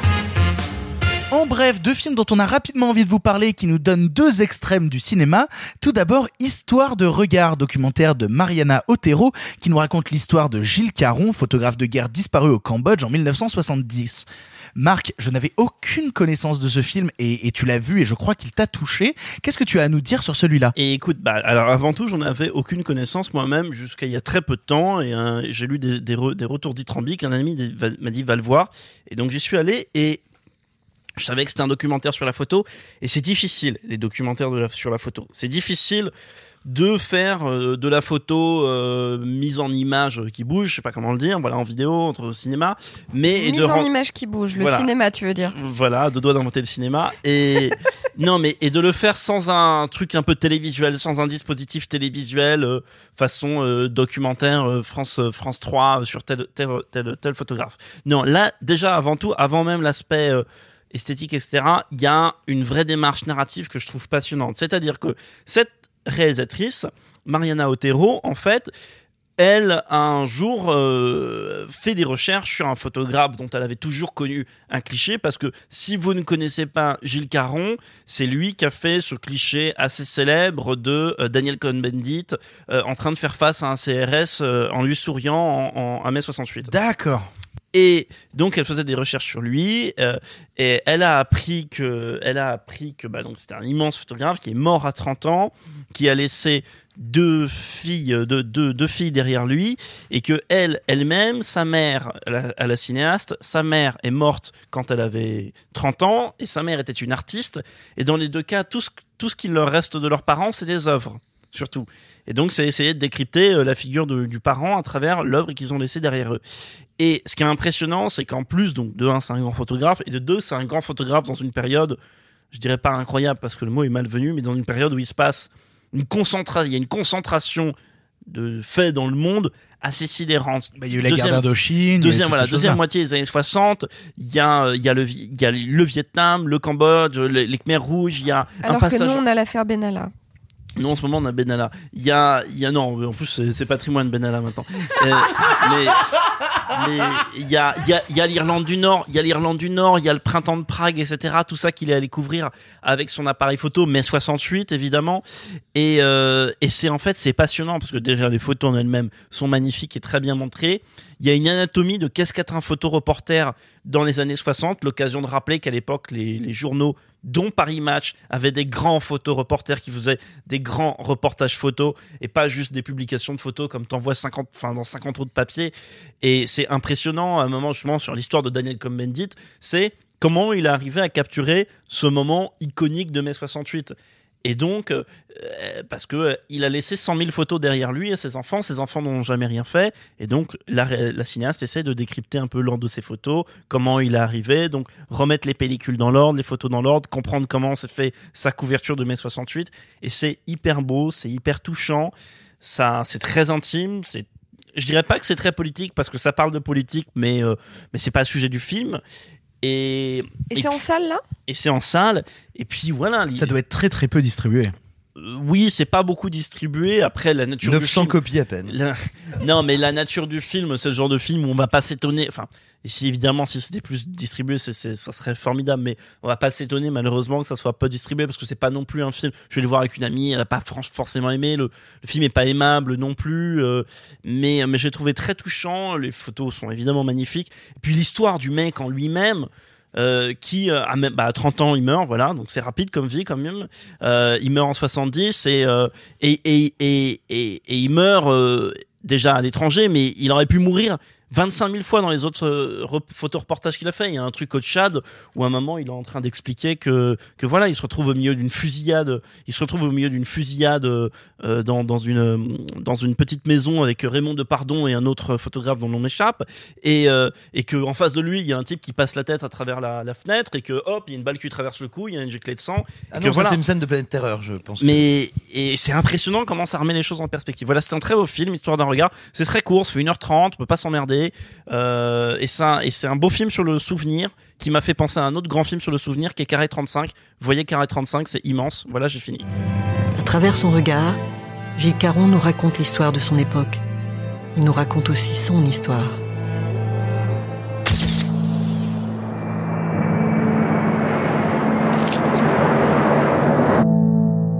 Un tout autre contexte, Simon, tu as vu Docteur Doolittle, nouvelle histoire d'Iron Man qui, après avoir essayé d'être Sherlock Holmes, parle cette fois-ci aux animaux pour essayer de nous faire oublier que Eddie Murphy le faisait déjà avant lui. Alors, qu'est-ce que ça vaut ce truc? Euh, Eddie Murphy et aussi Rex Harrison. Euh, non, alors en fait, tout simplement, imagine un film, tu sais, où t'as plein de euh, chefs de poste qui arrivent.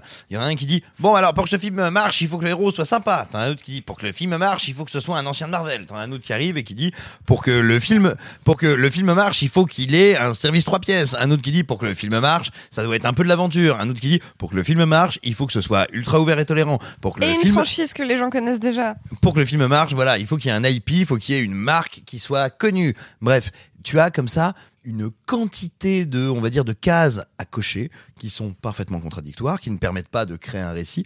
Et c'est un film qui est dominé par la nécessité de cocher des cases. Et pour terminer, si tu veux, la dernière case à cocher, c'est hey, j'ai un copain, il s'appelle Stephen Gagan, c'est le réalisateur de Syriana, il a pas de taf, tu lui ferais pas faire euh, ton truc familial C'est le réalisateur de Syriana Voilà. Donc imagine le réalisateur de Syriana, c'est-à-dire un des thrillers politiques les plus complexes et aboutis des années 2000, euh, qui doit réaliser une espèce d'énorme pantalonnade avec Robert Downey Jr. qui lui essaye d'imiter l'accent anglais. Marc est traumatisé parce que Oh, tu viens parce de que dire. Syriana, c'est Non, mais- Syriana, c'est un film que j'ai découvert ado. Je sais pas, c'est sorti en quoi euh, c'est 2005, 2005, 2006, ouais. je dirais, ouais. J'avais 14 ans, un peu plus que j'avais acheté quand il est sorti en DVD, mais et je m'attendais. En sais- 2005, euh, t'avais 68, Ouais, voilà, voilà. 69 ans. Et exactement. Là, j'avais déjà connu les années 68. Et, et du coup, euh, c'était une de mes premières, euh, non, pas une de mes pre- premières claques de cinéma, mais un des premiers films où tu te, tu c'est pas ce à quoi tu t'attends, tu te retrouves face à un film plus complexe, t'as acheté le film pour Georges Clooney, tu t'attends à une sorte de, de David O. Russell. Et finalement, t'es euh, quasiment face à du Elroy ultra rapide, ultra dense, ultra riche. Donc en fait, si tu veux, le, problème tristesse. le, le, le problème et la tristesse absolue de ce Docteur Dolittle, tu veux, c'est un peu comme Stephen Hawking qui arriverait dans une partouze, tu vois. C'est genre, ah, je suis très content d'être là, on va bien Simon, tu vas s'amuser. rien nous épargner, quoi. Ça, c'est tout ce que tu peux pas dire au cerf. Oh, écoute, j'ai déjà fait faire de l'huile à ce bon Augustin. Augustin, si tu nous regardes. Mais non, mais tout simplement, si tu veux, c'est un mauvais blockbuster, c'est un mauvais film d'aventure, mais il y a une raison pour laquelle il faut le voir. Ça arrive de moins en moins souvent. Il faut savoir que euh, de par l'essor des séries et de par l'essor de ce qu'on pourrait appeler une euh, classe d'acteurs, euh, d'acteurs britanniques qu'on voit beaucoup dans les séries, beaucoup dans les blockbusters, on entend souvent, quand on regarde en VO, un très bel accent britannique, voire des accents irlandais, bref, des accents du Royaume-Uni. Et là, et là, ils nous ont pris Robert Downey Jr. et ils lui ont dit vas-y t'es anglais et c'est facile, hein, si vous avez pas envie de voir le film, c'est gratuit. Regardez la bande-annonce. Rien que dans la bande-annonce, tu vois que le pauvre chat, il essaye de faire l'accent anglais et, et à un moment, il te parle à un singe, il te fait It's okay to be scared. Et tu lui fais non, mais je, c'est pas ok de parler avec de la purée dans la bouche, mon chat. Et, et c'est extrêmement drôle de nullité. Non, c'est, c'est un film. Et- et Surtout, ça a l'air d'être un marasme de CGI un peu cradingue, quoi. Oui, alors parce que il faut savoir, alors c'est arrivé sur un sur ce qu'on appelle un fil Reddit. Je serais bien incapable de vous dire si c'est vrai ou pas, mais quand on voit le film, on y croit Si très c'est fort. sur Reddit, c'est forcément vrai. Non mais en, en gros, Tout en ce qui est sur Reddit est le, vrai. Le film a été très très très très largement reshooté. Il y a eu des reshoots très chers, très longs, qui ont été opérés par Jonathan Liebesman, euh, aka, euh, aka, Oh, merde. euh, Oh, le, le- quoi. voilà, le fourvoyeur de franchise. C'est-à-dire si je veux, ils ont dit bon, le film est nul. Si on prenait un vrai naze pour s'en occuper, et, euh, et donc le résultat, si vous voulez, c'est que euh, on sent qu'il y a des, il y a littéralement des plans en CGI qui ont été tellement réalisés rapidement, tellement rushés, tellement faits dans la précipitation que c'est d'une laideur sans nom. Et le gros problème, c'est que beaucoup, beaucoup, beaucoup des gags du film, et le film est une comédie d'aventure, beaucoup des gags du film reposent sur des personnages numériques. Or, ces personnages numériques n'ont pas de masse, n'ont pas de tempo comique, et c'est d'une tristesse. Oui, mais il y a un ours avec la voix de John Cena. Euh, oui, enfin, je, je te dirais, il y a probablement John Cena avec la voix d'un ours euh, sur Terre 5. Est-ce que Robert Downey Jr. est fait en image de synthèse aussi Ah, non, il est fait en terracotta.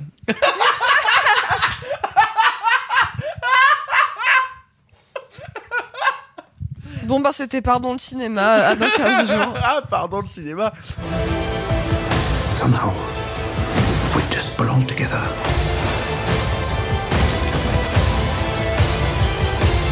Yes, I think to myself. Vous le savez, le cinéma ne se conjugue pas qu'au présent, il se conjugue aussi au passé. Tu vas nous la faire à chaque fois Oui, je l'adore. Elle est affreuse. Je l'adore. Il est temps de remonter un peu dans le temps et vous parler d'autres films qui ont fait leur temps, mais qui ont fait aussi notre bonheur. En avant. À cette époque, vous le savez, le cinéma était en noir et blanc. Mais nous avons préféré mettre un peu de couleur. Monsieur Mézeret, au nom du patrimoine artistique français tout entier, je vous dis merci. Mais enfin, tout ça, c'est le passé. Il est temps de repartir un peu dans le passé, tout le monde ici, à part moi, parce que euh, oui, on a déjà un programme euh, très chargé, un programme téléchargé, tu vois, vraiment, euh, c'est ce que j'allais dire, un programme très chargé, euh, à part moi, tout le monde a ramené un film qui lui plaît dans un cinéma Puis un tu peu regardes plus, pas de film en noir et blanc. Non, je déteste À part ça. The Artist. Exactement. Et euh, Parasite noir et blanc. Euh, Il y a une version couleur. J'aimerais tellement qu'il y ait une version couleur. Ah, quel enfer. Bref, tout le monde ici a ramené un film qui lui plaît et qui est un peu passé. Sachez que cette euh, section euh, du film passé va changer un peu de forme à partir de la prochaine émission puisqu'elle sera thématique. La première thématique que nous allons traiter dans la prochaine émission est les films détestés que nous, on aime quand même, ou en tout cas qu'un chroniqueur sur la table aime. Vous verrez, il y aura quelques surprises. Mais pour commencer, putain, Chiche Ah.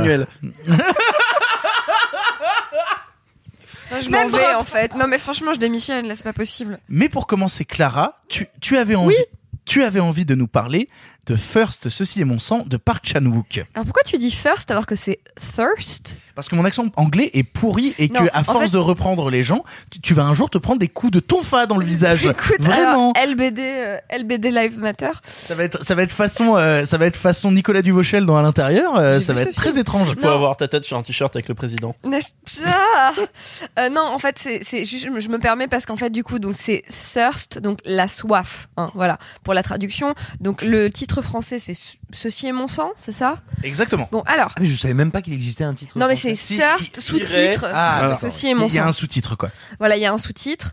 Euh, voilà, non mais c'est, pardon, je me suis permis de te corriger, ce qui était pas très sympa, parce qu'en fait, voilà, c'est pas first le premier, c'est thirst, la soif. Voilà, et c'est un film sur la soif, puisque donc c'est un film de Park Chan-wook qui, de mémoire, date de 2004. Si quelqu'un a très envie, J'ai pas fait de fiche dessus, je suis Ouais, si quelqu'un a très envie de checker pendant que je parle, mes excuses, j'aurais dû le faire. C'est un film réalisé par Park Chan-wook. Park Chan-wook que vous connaissez tous, puisque notamment il a fait la trilogie de la vengeance parmi lesquels il y a le très très très iconique Old Boy et plus récemment il a fait Mademoiselle il y a deux ans, deux trois ans. Et aussi le beaucoup trop sous-côté Stalker. Et j'allais dire Stalker qui est un de mes films préférés. Il date de 2009. De- Pardon, alors 2009, j'y étais pas du tout, mes excuses. Donc, Thirst de 2009. Pourquoi Thirst Pourquoi j'ai choisi de le revoir cette semaine? Parce que c'est un film de vampire coréen. C'est déjà suffisamment rare pour être intéressant. Et au surplus, réalisé par Park Chan-wook, qui est un, un orfèvre de l'image, de la mise en scène, de la réalisation et de ces choses-là qu'on aime bien. C'est-à-dire que à tout le moins, il est impossible de nier que cet homme a un génie du plan, a un génie de l'image, un génie de la de la texture. Il y a notamment une scène qui est un peu les personnages sont un peu en train de délirer euh, où un des personnages revoit son son conjoint euh, qui est mort et où tu vois et tout ça est un tout ça est une errance euh, de, de, dans un délire tu vois qui est qui un truc en termes d'image c'est scotchant enfin bref. Donc Thirst de quoi ça parle? On démarre sur un prêtre qui est globalement un mec plein de bonne volonté mais qui est un peu en crise de foi. Alors pas en crise de foi de Pâques, hein, qui est en crise de sa foi euh, vis-à-vis de Dieu. Simon rit, je voulais faire une crise de foi sur tes crises de foi en revenant de festival, mais je me suis. Il était très rigolo. si je me fais même vanner par Simon, ça craint. Et donc du coup, ce jeune prêtre qui est en, crise dans son rapport avec Dieu décide un peu de le mettre à l'épreuve en se portant volontaire pour aller faire une mission humanitaire dans un coin du monde où il y a une, euh, maladie euh, qui ressemble un peu à une, à lèpre sous stéroïdes euh, dont on meurt très très très vite euh, et de se le faire inoculer pour tester un vaccin. Il y a d'ailleurs un, plan absolument génial où on, bon donc on t'a expliqué que la maladie crée des, des hémorragies internes hyper violentes et euh, le mec en fait est en train de jouer de la flûte et sa flûte devient un espèce de geyser de sang. Ce plan est absolument incroyable. Enfin bref. Et donc du coup par un par un concours de circonstances, ils essaient de le réanimer parce que donc il est en train d'agoniser après avoir fait un geyser avec sa flûte. Eh ben. Bizarre. Tout pareil ici. hein. Et, euh, et on lui transfuse du sang pour essayer de le sauver. Et en fait, ben, ce sang, on sait pas trop exactement à qui il appartient, mais ce sang le transforme en vampire. Donc ce prêtre se retrouve être un, un non-mort incarnation de Satan et des buveurs de sang, etc. Rentre chez lui, commence un peu à réfléchir à l'information, se rend compte que dans ses nouveaux pouvoirs, en plus de euh, de vivre la nuit, euh, de pouvoir grimper au mur et euh, casser des lavabos avec son orteil, il y a vraiment une scène où il casse un lavabo, qui peut sauver les gens de maladies, qui peut les guérir. Et donc en fait, il guérit un, un mec d'un cancer, en genre en le touchant. Et euh, et, et en fait, il se rend compte par un concours de circonstances que la famille de ce mec-là, donc la famille qui sont euh, sa mère et sa femme, euh, sont en fait des gens qu'il connaissait quand il était enfant et qu'il était orphelin. Et donc du coup, il se met à passer beaucoup de temps au sein de cette famille, à les côtoyer, à vivre avec eux, etc. Et cette famille est un schéma euh, extrêmement matriarcal de la mère en fait qui domine absolument tout le monde et qui a pris cette personne qui n'était pas vraiment sa fille qui était une espèce de fille adoptive et qui l'a donnée en mariage à son fils et donc Ça devient complexe. Ça devient non, non, mais complexe. en gros, voilà, bon. Et donc, mais ça, c'est, ça, c'est quoi? C'est la première demi, ça, c'est les Oui. 20 premières minutes du film. prémices du film. Et en fait, ce qui est intéressant, c'est de voir comment va se construire ce rapport entre ce prêtre qui est en crise de foi, qui a toujours vécu pour les autres, très important, et qui va se retrouver confronté à cette famille avec cette matriarche autoritaire, son fils, et cette espèce de gamine ah, où elle a donc qui est une adulte hein, maintenant, qui elle a décidé de donner en mariage à son fils, et donc du coup va, va commencer à, naître, à sortir du sol une liaison euh, extrêmement sexuelle et charnelle entre le prêtre qui lui-même se pose quand même plein de questions et donc l'épouse euh, du, fils. Euh, et donc c'est eux les deux personnages principaux. Et en fait, donc va naître une, une liaison torride entre ces deux personnages. Euh, elle va devenir un vampire également, donc tout ça, euh, c'est un peu la base du film. Et donc tout ça pour vous dire que on est sur deux personnages qui, pendant toute l'installation du film, ne vivent pas pour eux. On a ce prêtre qui vit pour euh, pour son rôle de prêtre, et cette femme qui vit euh, complètement asservie dans cette famille où elle est vraiment euh, une espèce de souillon, tu vois. euh, Qui vit pour la famille. et qui vit pour la famille mais qui, qui a pas l'air d'être vraiment contente d'être là du tout et en fait donc Bah, on est C'est clairement dit un petit peu qu'elle est battue par la mère. Bien aussi, sûr euh. qu'elle est qu'elle est abusée par tout le monde, etc. Et où en fait ces deux personnages avec leur transformation en vampire vont enfin se mettre à exister pour eux-mêmes et vont en faire des choses différentes. Donc alors il y a des plans absolument somptueux où ils volent dans le ciel en mangeant des gens. Enfin bref. Mais Ah, donc personnellement, j'ai vu le film il y a très très très Mhm. longtemps et le souvenir que j'en ai, c'est l'esthétique folle d'un appart Une esthétique, entièrement ouais, ouais, blanc. peint en euh, blanc, je me rappelle surtout de ça, ouais. Voilà, mais ce dont j'avais envie de vous parler sur ce film-là, et c'est la raison pour laquelle je l'ai revu, c'est que donc ces deux personnages qui n'ont jamais vécu pour eux et que leur transformation en vampire va leur permettre une chose centrale, c'est de commencer à vivre pour eux. Ben, ça, les- ça leur permet d'être individués. Voilà. ce qui les fait sortir du groupe, ce qui en fait Exactement. des êtres, des individus. et qui ont le droit d'exister en eux-mêmes, en fait, les deux personnages décident d'en faire quelque chose de très différent. Et le prêtre se dit non, quand même, je vais essayer de faire ce qu'il faut, d'être une bonne personne, je vais boire le sang soit des gens qui sont sur le point de mourir, soit des gens qui voulaient se suicider, etc. Donc il reste dans une forme de chasteté, en fait, là où elle, elle décide que elle va vivre le truc à 1000%, qu'elle va bouffer tout ce qui bouge et qu'elle va s'éclater et qu'elle va prendre son pied, littéralement, parce qu'en fait c'est un film quand même sur deux personnages qui arrivent, qui euh, euh, finalement arrivent à accéder à leur sexualité, à leur sensualité. D'une façon évidemment extrêmement charnelle avec tu vois de la viande et des trucs comme ça. Et c'est littéralement. Et donc en fait c'est très intéressant de voir le prêtre qui reste dans la chasteté même s'il y cède un peu etc et elle qui décide que non non ça va être la teuf. C'est un film qui décide de punir son personnage féminin qui est donc le personnage jouisseur. Tu vois vraiment excusez-moi d'utiliser ce genre de mot là mais qui est donc un personnage qui jouit et de un peu de louer de de, de de, féliciter son personnage masculin qui lui justement reste dans la chasteté et dans machin etc et ça voilà. Tout ça pour dire que tout ça me surprend. C'est un film anti-orgasme féminin. C'est un film qui punit le personnage féminin qui jouit et ça me surprend et j'en aurais fini avec ça ça me surprend parce que le cinéma de Park Chan-wook n'est pas là-dedans. C'est-à-dire que dans Mademoiselle t'as une pléthore de scènes de sexe entre des meufs qui justement découvrent leur sexualité ensemble et qui célèbrent le fait qu'elles découvrent leur sexualité. Dans Stalker on est aussi sur la célébration d'un personnage féminin qui découvre sa sexualité.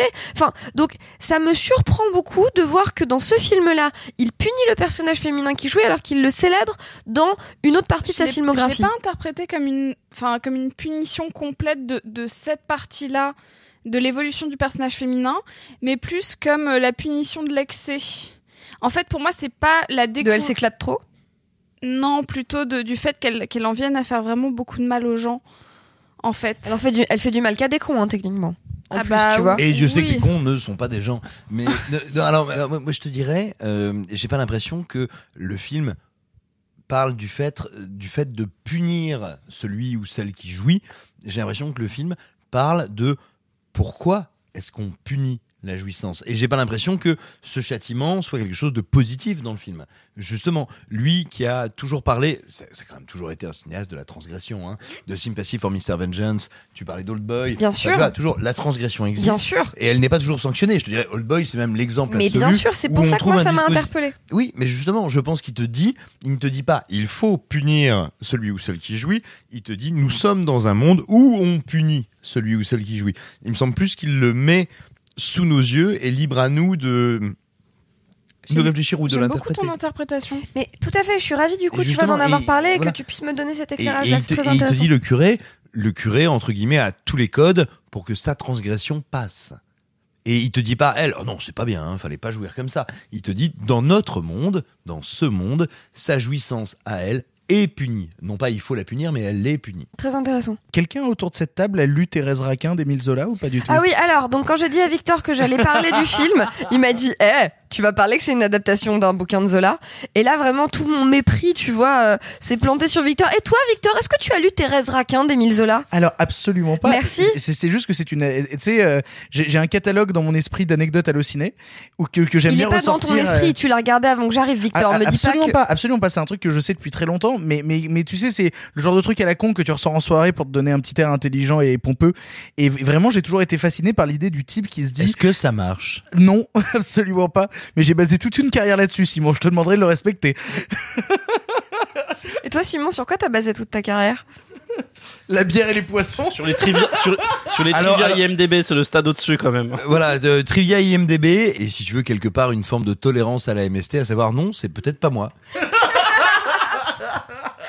Bref, donc Thérèse Raquin, dont Victor va nous faire une analyse comparée maintenant. Absolument pas, c'était pas le but, c'était juste que je trouvais fascinant de voir un cinéaste qui décide de prendre un, un, un livre de, de, de patrimoine, tu vois, un livre de Zola, et euh, Et on t'a dit que s'appelait Zola et pas patrimoine, c'est quand même facile. Tu es étonné qu'un Coréen adapte un grand roman français. je suis plutôt étonné en fait de voir un, un réalisateur coréen prendre un roman français du 19e et se dire je vais le transposer dans la Corée actuelle avec des vampires. Et je trouve la démarche Alors, intéressante. alors, si je puis me permettre, je ne trouve pas ça si étonnant, et que ce soit chez les Coréens, chez les Japonais, on sait qu'il y a une appétence énorme pour la culture européenne et française en particulier, et il faut pas oublier notamment que alors ça peut paraître un détail, mais je crois que ça n'en est pas un. Euh, Il y a une partie du système démocratique coréen, il y a une partie du système de financement du cinéma coréen qui Basé sur direct- Thérèse Raquin. non mais qui est directement inspiré de nos systèmes français et il y a une euh, sinon une francophilie en tout cas une appétence pour les euh, Pour Thérèse Raquin. euh, pour la- pour l'hexagone Je madame suis fâchée, hein, laisse tomber Victor, il a essayé de et, nous faire et non, et, et en fait, et alors, et alors, là, je vais faire, je vais faire un parallèle un peu, un peu, un peu différent, mais euh, euh, parce que déjà, je vais parler de, de production japonaise et non pas coréenne, mais il me semble qu'il y a une appétence qui est comparable euh, dans ces deux pays. Mais vous voyez, par exemple, Nadia, le secret de l'eau de l'eau bleue, c'est quand même une resucée, un retravail. Une resucée? Mais, mais j'aime bien quand vous faites des resusés, vous aussi. Euh, tu la coupes. et donc Non. une et donc une et donc une resucée euh, de Jules Verne de euh, mon dieu de 20 milieux sous les mers et on trouve comme ça quantité d'œuvres quantité de choses comme ça et donc ça m'étonne pas tant que ça en fait Clara, un dernier mot pour conclure et pour donner envie aux gens d'aller voir euh, Thirst. Bah c'est- oui, c'est trop cool. Et hum, je savais pas que c'était adapté de Thérèse Raquin et vous n'avez pas besoin de le savoir pour pouvoir euh, profiter du film et vous poser plein de questions euh, sur la représentation et la représentativité des personnages féminins. Voilà.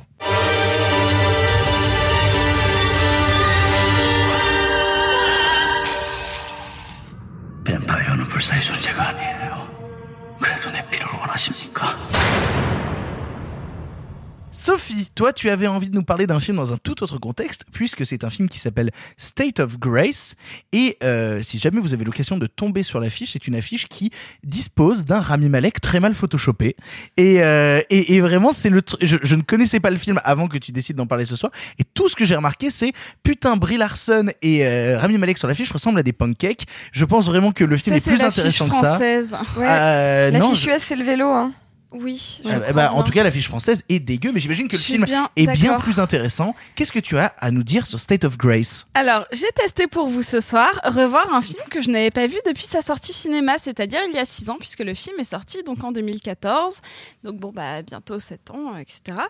Euh, c'est un film réalisé par euh, Destin Daniel Cretton qui, euh, bah, en fait, a sorti un film cette année qui est euh, La Voix de la Justice. Qui aurait pu rentrer dans l'émission, mais personne ne l'a vu. Donc, euh, du coup, euh, il Bah, j'ai très pas. envie de le voir maintenant que je sais que c'est le réal de State of Grace. Voilà, il avait fait un autre film qui s'appelait Le Château de Verre avec aussi Brie Larson.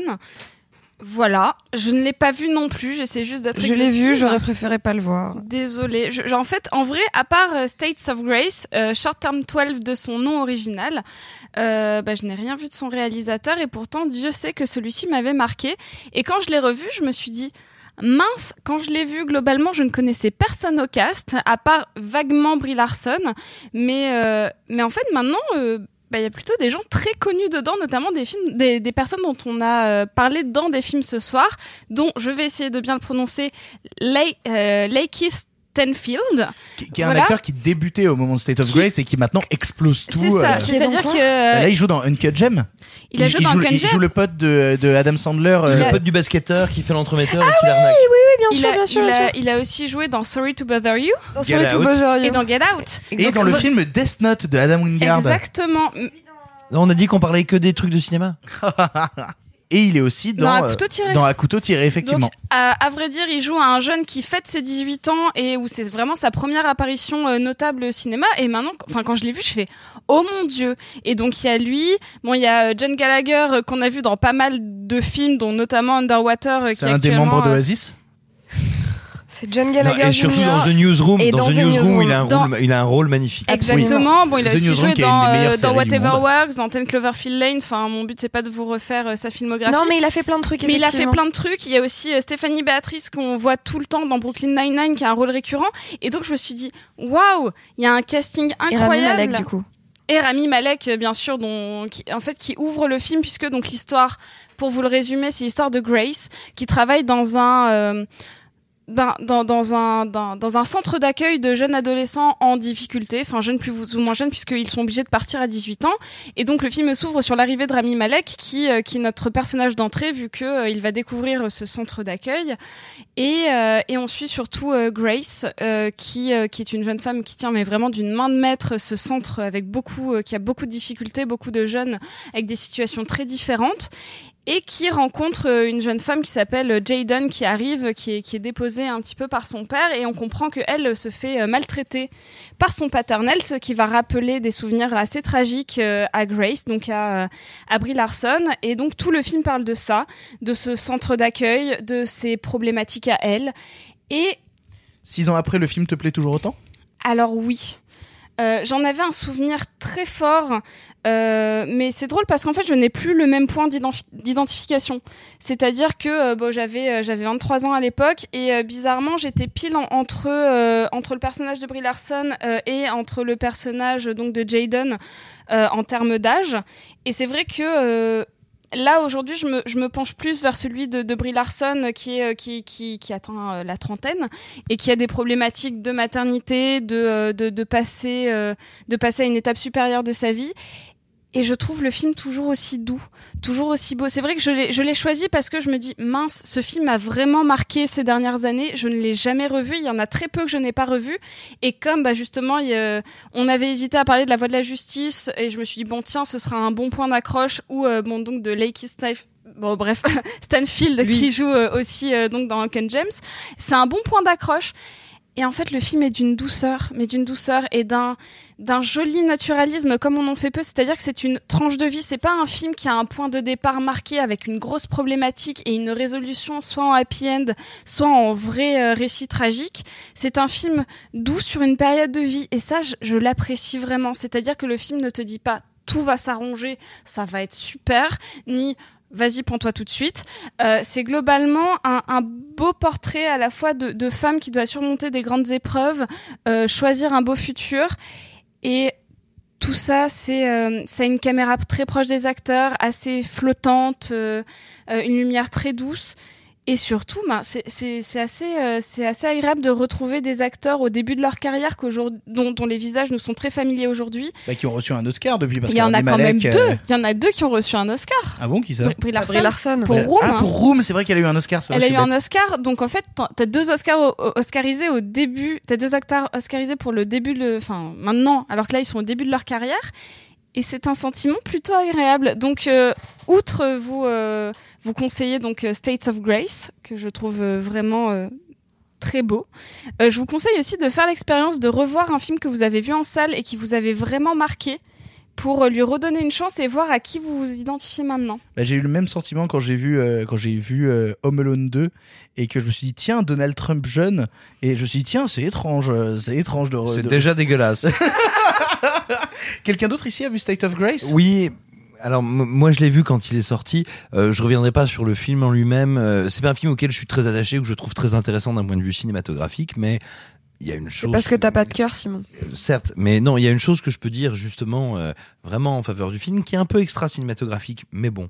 Euh, moi, j'ai travaillé pendant une dizaine d'années en colo, comme animateur, comme Tu le dis à chaque podcast. Oui, mais parce que, excuse-moi, c'est un des trucs qui m'a le plus marqué, formé. Moi aussi, j'ai vu grâce à Dieu. hein. Et et, et un- Oh dur, oh dur, horrible, abject.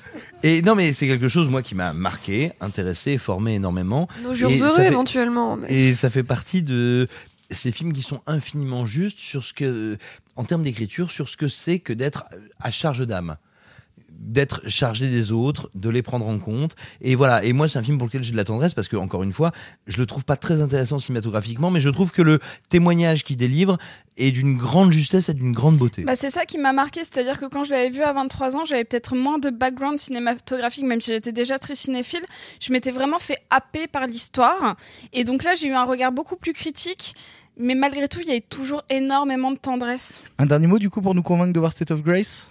Bah déjà, euh, regardez-le parce que ça va vous surprendre de voir cette pléiade de jeunes acteurs euh, que maintenant vous connaissez tous et qui vraiment font leur début. Et, c'est très touchant, mais surtout, euh, ce que je conseille, c'est de refaire cette expérience-là. Revoyez un film que vous avez vu il y a une dizaine d'années et qui vous avait marqué et regardez comment vous le réinterprétez aujourd'hui. Take the advice that you give your kids and learn to talk about what's going on inside your head.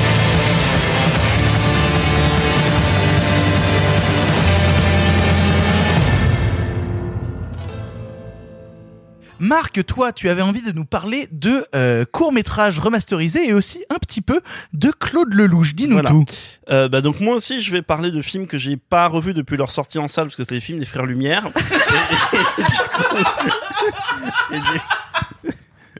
et, Je vous aime très fort. il s'avère que euh, que hier en fait je suis allé voilà un, eu un truc du CNC en rapport avec la restauration machin on s'en fiche mais que durant cette soirée ils ont projeté des courts métrages qui venaient de restaurer. Or ils ont Avec de l'argent public, hein. avec, euh, oui mais c'est Nos ça- impôts Non, mais je suis contente que mes infos servent à ça parce qu'ils pourraient servir qu'à j'accuse, tu vois, et du coup c'est bien qu'ils servent aussi mais, à mais- ça. Mais, mais, mais justement, euh, là, c'était euh, sur pourquoi euh, le CNC se désengage doucement de la restauration, que ça va être du mécénat privé. C'était l'objet du truc. Bon, bref. Et, euh, et en fait, euh, ils projetaient notamment des courts métrages, des vues plutôt, des frères Lumière. Donc euh, bah, voilà, euh, vous avez en tête l'arrivée d'un train en gare de la Ciotat, la sortie des usines Lumière, l'arroseur arrosé, etc. Mais des vues qui ont été faites à l'exposition universelle de 1900 et tournées en 75 mm. Donc pour vous donner une idée, le cinéma jusqu'à euh, il y a encore une dizaine d'années a essentiellement toujours été fait en 35 mm, donc une pellicule qui fait 3,5 cm de large. Et euh, là, en l'occurrence, c'est une pellicule qui est un peu plus de deux fois, deux fois plus grosse en fait. Et en fait, la petite histoire, c'est que ces films avaient été commandés par le commissaire de l'exposition universelle de 1900. Bon, bah évidemment. C'est toi qui faisais ça déjà à l'époque ou Euh, pas ouais, encore? C'était moi, le, tout à fait. ouais. Et, et ce commissaire, Alors, je veux bien qu'on fasse des C'était blagues. c'était Martial Mocus. Mais, mais- mais là, Personne ça- n'a remarqué. Mais là, ça voulait vraiment, ça voudrait vraiment dire qu'il a plus de 120 ans. Donc là, Mais c'est le Highlander du cinéma. Tu sais, régulièrement, il, régulièrement, il décapite un chef-op de plus belle la vie et il regagne je- 20 ans de vie. Je suis Benjamin Button, c'est je me et, et, et en fait, donc ils ont développé pour l'expo donc un super format 75 mm qui permettrait notamment de projeter des films faits durant l'exposition universaire sur une toile gigantesque de j'avais noté de 720 mètres carrés ce qui fait à peu près 30 mètres par 24 pour une toile et en l'occurrence comme le 35 mm n'avait pas une qualité suffisante ils ont fait des prises de vue en 75 mm ce super format Alors, j'ai donc- j'ai vu hier soir passer sur Twitter euh, une version 4K 60 FPS de l'arrivée euh, du train en gare de la Ciotat. Est-ce que ça a un rapport avec ça? Pas du tout, mais tu fais très bien d'en parler Bah, Parce que j'ai trouvé ça dégueulasse. C'est dégueulasse. Et tu fais très bien d'en parler. Parce que donc, si vous voyez pas de quoi on parle, vous allez sur YouTube, vous tapez arrivée d'un train de gare de la Ciotat 4K, vous allez voir, ça fait une minute.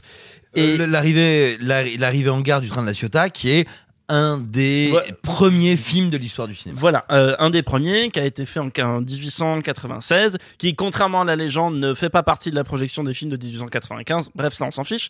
Mais donc des, des gens ont euh, fluidifié le film, le, ont re- re- restauré le film entre guillemets et recréé des détails pour qu'il soit en 4K. et Avec Robert Downey Jr. hein. Exactement. et c'est assez laid. Et en l'occurrence, et ça provoque une sensation de pseudo-hyper-réalisme et pseudo-hyper-fluidité qui est très très très dérangeante. C'est c'est pas juste laid, je trouve que ça déshonore complètement le travail de l'époque. Alors ça c'est peut-être une phrase de vieux con, mais quand je vois on vous a fait euh, l'arrivée euh, du- d'un train en gare de la Ciotat en 4K 60 FPS, j'ai vraiment l'impression qu'on me dit euh, on vous a fait les vues euh, des frères Lumière euh, en 4DX euh, et vous allez voir Ah bah, pendant on- que le train on- arrive on tremble en même on- temps on y est bientôt, s'il vous plaît. Quelle et horreur. Donc, et donc, euh, le, ces fameux films en 75 mm, j'en ai vu que deux, donc j'ai vu deux fois 50 secondes, c'est pas colossal. Mais déjà, c'est des films qui ont jamais été montrés, parce qu'ils ont jamais pu développer l'appareil de projection pour les montrer, donc ils ont été tournés et jamais montrés jusqu'à leur restauration l'année dernière. Et, c'est des films qui ont une définition d'image.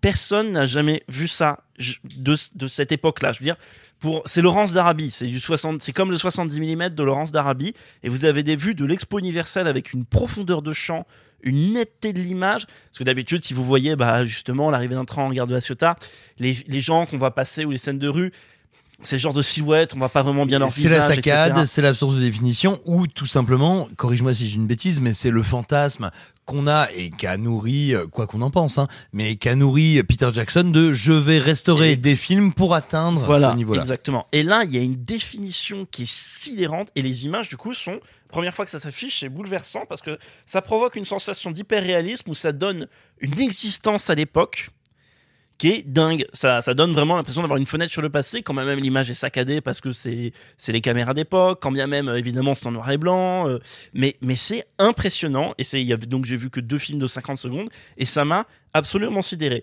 Malheureusement, pour l'instant, je vous fais un peu du teasing pour rien parce que vous ne pouvez pas voir ces films qui ne sont pas disponibles, mais je voulais absolument en parler là parce que je les ai vus ce soir et je suis sur le cul. Euh, et ils seront certainement euh, mis en ligne ou dans un documentaire là dans les mois qui viennent parce que ils ont été restaurés, ils vont bien sortir. Et euh, et, et c'était euh, voilà particulièrement beau. Mais tu m'as aussi parlé de Claude Lelouch. Quel je rapport aussi parlé de Claude Lelouch. Non, c'est juste que les films sont passés dans la même soirée. D'accord. Et que le plan, le, le rapport, c'est court métrage, plan séquence, muet et cinématographe pur et dur. L'autre dont je vais parler, c'est un court métrage de Claude Lelouch qui s'appelle C'était un rendez-vous. Je vais faire rapide dessus.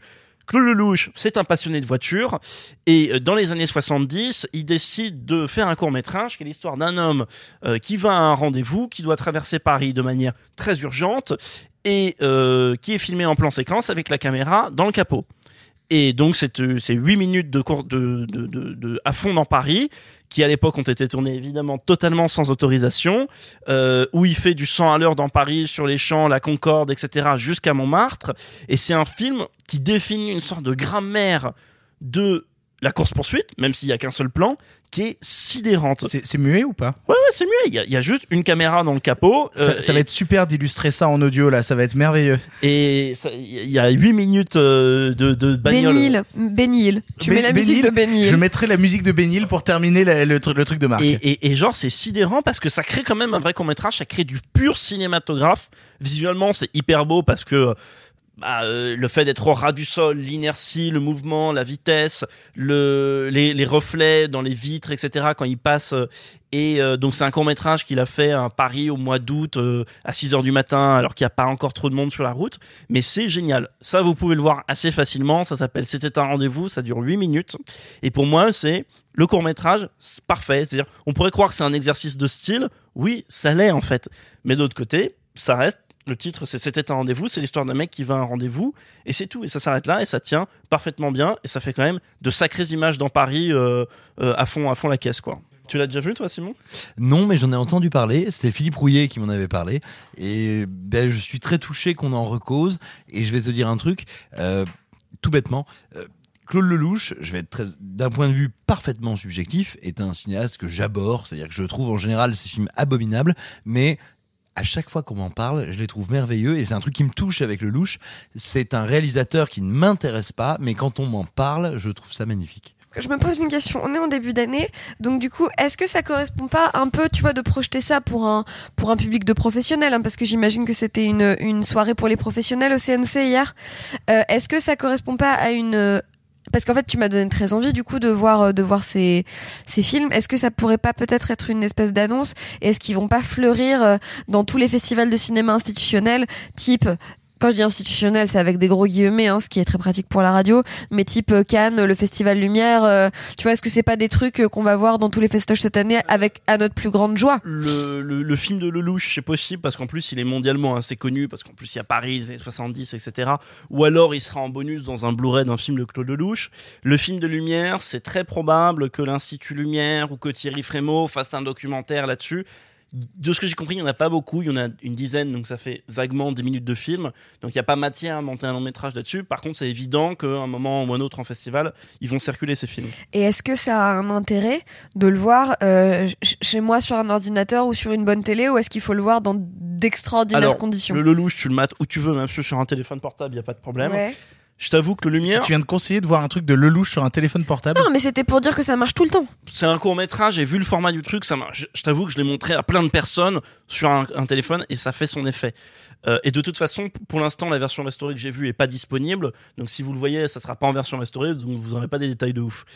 Sur les lumières, je t'avoue que hier, quand j'étais dans la salle, sur un grand écran dans le CNC machin, quand la première image s'affiche et que tu as une perspective avec le champ de Mars, la Tour Eiffel, euh, le, le, le, pont qui est en face de la Tour Eiffel, c'est lequel de la... Le pont de Paris. Ouais, le pont de Paris. Voilà, bon, le pont en face de la Tour Eiffel. Euh, mais c'était vraiment, sur ça m'a coupé le souffle. Donc, donc là, oui, il y a un aspect euh, euh, à voir au cinématographe. Et il faut imaginer donc à l'époque ces Il, gens-là. il a dit ils- au cinématographe. Mais oui, mais, oui, grâce du soir rendu. Mais, mais donc voilà, si vous pouvez, ouais, attendez, un jour ça passera bien, un jour l'autre. Mais après, juste voyez-le sur un écran décent. Même si, même si vous le voyez sur, sur votre télé, vous allez bien voir que la définition, vous avez jamais vu ça. Ça m'a. C'est pour ça que je voulais absolument en parler. Ils sont vus et revus les films des Lumières, mais ça, j'ai jamais vu ça. Et maintenant, pour te remercier Marc, la musique de Benny Hill.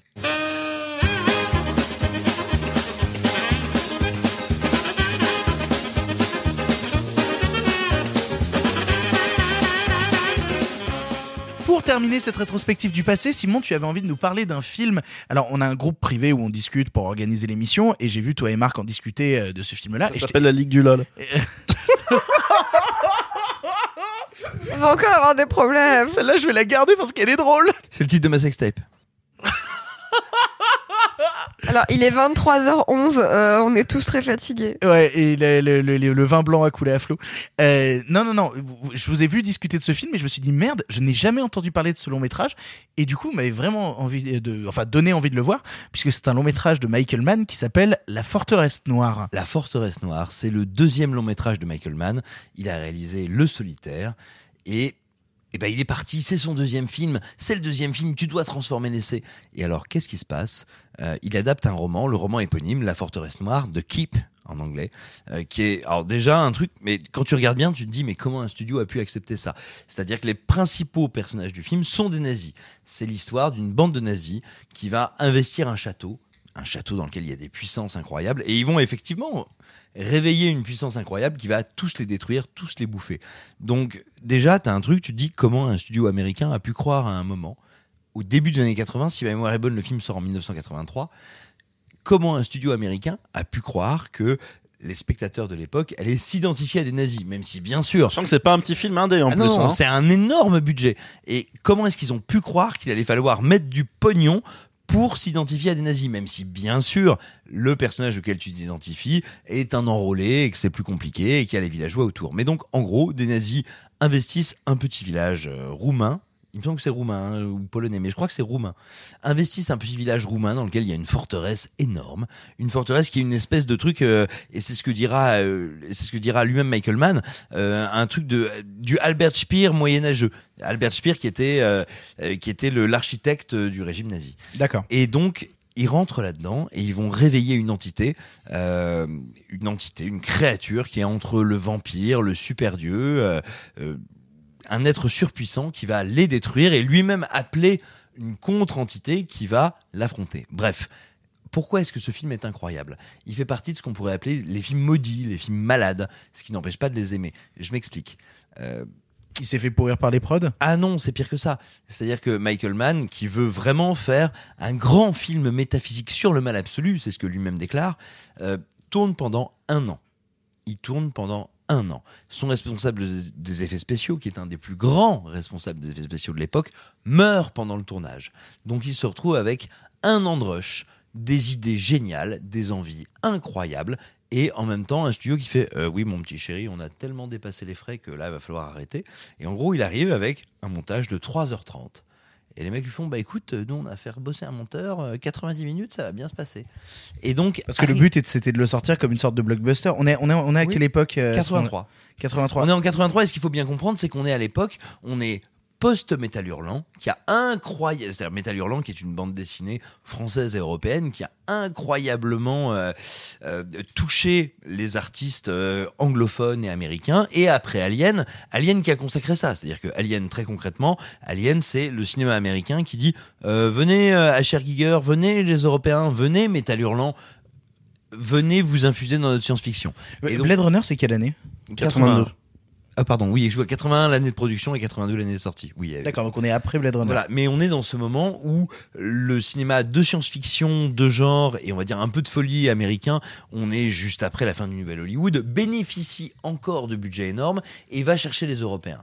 Et là, concrètement, la créature, Mofazar ou Mufazar, j'ai un gros doute. Mufasa. Non, non, mais non, non, non, attends, je te fais, je te dis une bêtise, mais voilà, bref, la grande, cré- la grande, la grande créature a été euh, designée, a été conçue par Enki Bilal, qui est au début de sa Oh, carrière. génial Mais oui, et donc tu suis des nazis qui veulent réveiller ce qu'on pourrait appeler un Dracula en fait concrètement c'est ça et qui va être un Dracula surstylisé qui va tous les dévorer en disant mais c'est moi le mal vous vous n'êtes rien c'est moi le mal et le bien va venir va intervenir dans l'histoire Hashtag pire que les nazis. voilà, bah, c'est le titre de ma sextape. Et, euh, et, et donc, tout simplement, euh, le, le film souffre bah, tout simplement d'être passé de 3h30 à 90 minutes, d'avoir vu ses effets spéciaux pas tous terminés. Donc, il y a d'énormes problèmes de tempo, d'énormes problèmes de rythme. Mais il n'empêche, on est sur un film de Michael Mann, où Michael Mann, c'est son deuxième film, il se dit, je vais tout donner. Et il y a régulièrement des séquences d'une grâce, d'une beauté, d'une maîtrise plastique comme tu n'as jamais vu. Mais du coup, c'est pas super frustrant de se dire merde, on n'a pas la version de Michael Mann alors, de 3h30. alors euh, non seulement on ne l'a pas, on ne l'aura probablement jamais parce qu'on peut dire assez raisonnablement aujourd'hui que, the Michael Mann que ce qui en restait a été détruit, mais et surtout là où le film est fascinant, c'est-à-dire que c'est un film fascinant parce que c'est un film perdu. En réalité, il est sorti en VHS. La sortie cinéma a été un bide absolu. hein. Le film s'est totalement planté. Tout le monde était là genre ah on n'a pas envie de regarder des nazis. Oh c'est bizarre ce monstre. Ah gna gna gna gna gna. Bref. Le film est sorti en VHS et en laserdisc aux États-Unis, n'est jamais sorti en DVD, jamais sorti en Blu-ray. Si jamais, par les grâces d'Internet, vous avez un cousin américain, vous pouvez trouver une version illégale à peu près correcte en termes de définition. Euh, mais et là, c'est Marc qui en dira peut-être plus que moi, mais il y a effectivement Il y a un Blu-ray qui va sortir cette année, ouais. Ah, a- pour de vrai, il le, il le pas en France, hein, aux, États-Unis, il y a, euh, je sais plus quel éditeur, mais ça va se retrouver facilement. Mais, mais pas avec des rushs en plus, pas avec une version plus longue. Il y a Non, des rumeurs comme quoi, mais j'ai vu des rumeurs, mais tous les ans il y a des rumeurs sur ce film. Voilà, mais, mais soyons très concrets, c'est-à-dire que si tu veux, quand bien même il y aurait, euh, imaginons qu'un un business angel arrive et dise euh, j'ai 100 millions pour vous. Attends, il y a un truc très simple, le responsable des effets spéciaux est mort au milieu du tournage. Euh, Il y a 3h30 qu'a qu'a essayé de rush en nitrate, donc hyper inflammable, hyper fragile. Enfin, Voilà. tu vois. Donc je, littéralement, il ne, il ne reste rien. Enfin, tu vois, les techniques n'existent plus, les techniciens ne sont plus là, donc on ne verra jamais le film de Michael Mann. Mais on parle d'un film maudit, d'un film fou, alors qui a de gros problèmes en l'état. Hein. Quand tu regardes le film, tu te dis oui, bien sûr, il y a vraiment des soucis, mais qui est traversé de visions d'une puissance incroyable, qui est un des premiers grands rôles de Gabriel Byrne, euh, dans lequel il y a déjà Ian McKellen et dans lequel il y a tout un tas de seconds rôles grandioses qui seront après des grands rôles du cinéma d'exploitation américain. Euh, La Forteresse Noire, c'est un film perdu, c'est un film retrouvé, c'est une matière à fantasmes incroyable, et moi, tout simplement, euh, c'est un film quand je le regarde, j'ai beau voir évidemment tous les défauts du film, c'est une expérience plastique comme il n'en existe pas 20 dans l'histoire du cinéma. Mais est-ce que c'est pas, euh, comme je disais, un peu trop frustrant de regarder ce film, un peu de la même manière que quand on regarde euh, Rollerball de McTiernan ou comme euh, à une non. certaine époque on regardait, tu sais, Euh, non, Cabal bah- de, de Clive Barker en se disant putain vivement que les directeurs Alors moi pour le coup, oui, on peut le rapprocher de Cabal, mais je te dirais comme Cabal, tout film malade qu'il soit, il y a dedans des morceaux de grâce que tu n'as pas vu ailleurs, et donc tout simplement tu te dis, oui alors ok, certes c'est pas abouti, mais putain de nom de Dieu, euh, si tu veux, il y a les films ratés, il y a les films malades.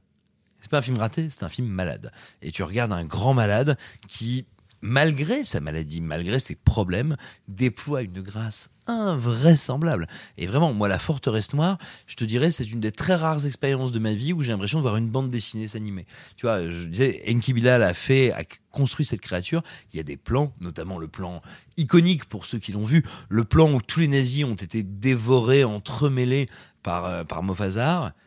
Et véritablement, voilà, il y a une dizaine d'images dans ce film qui te marqueront au fer rouge.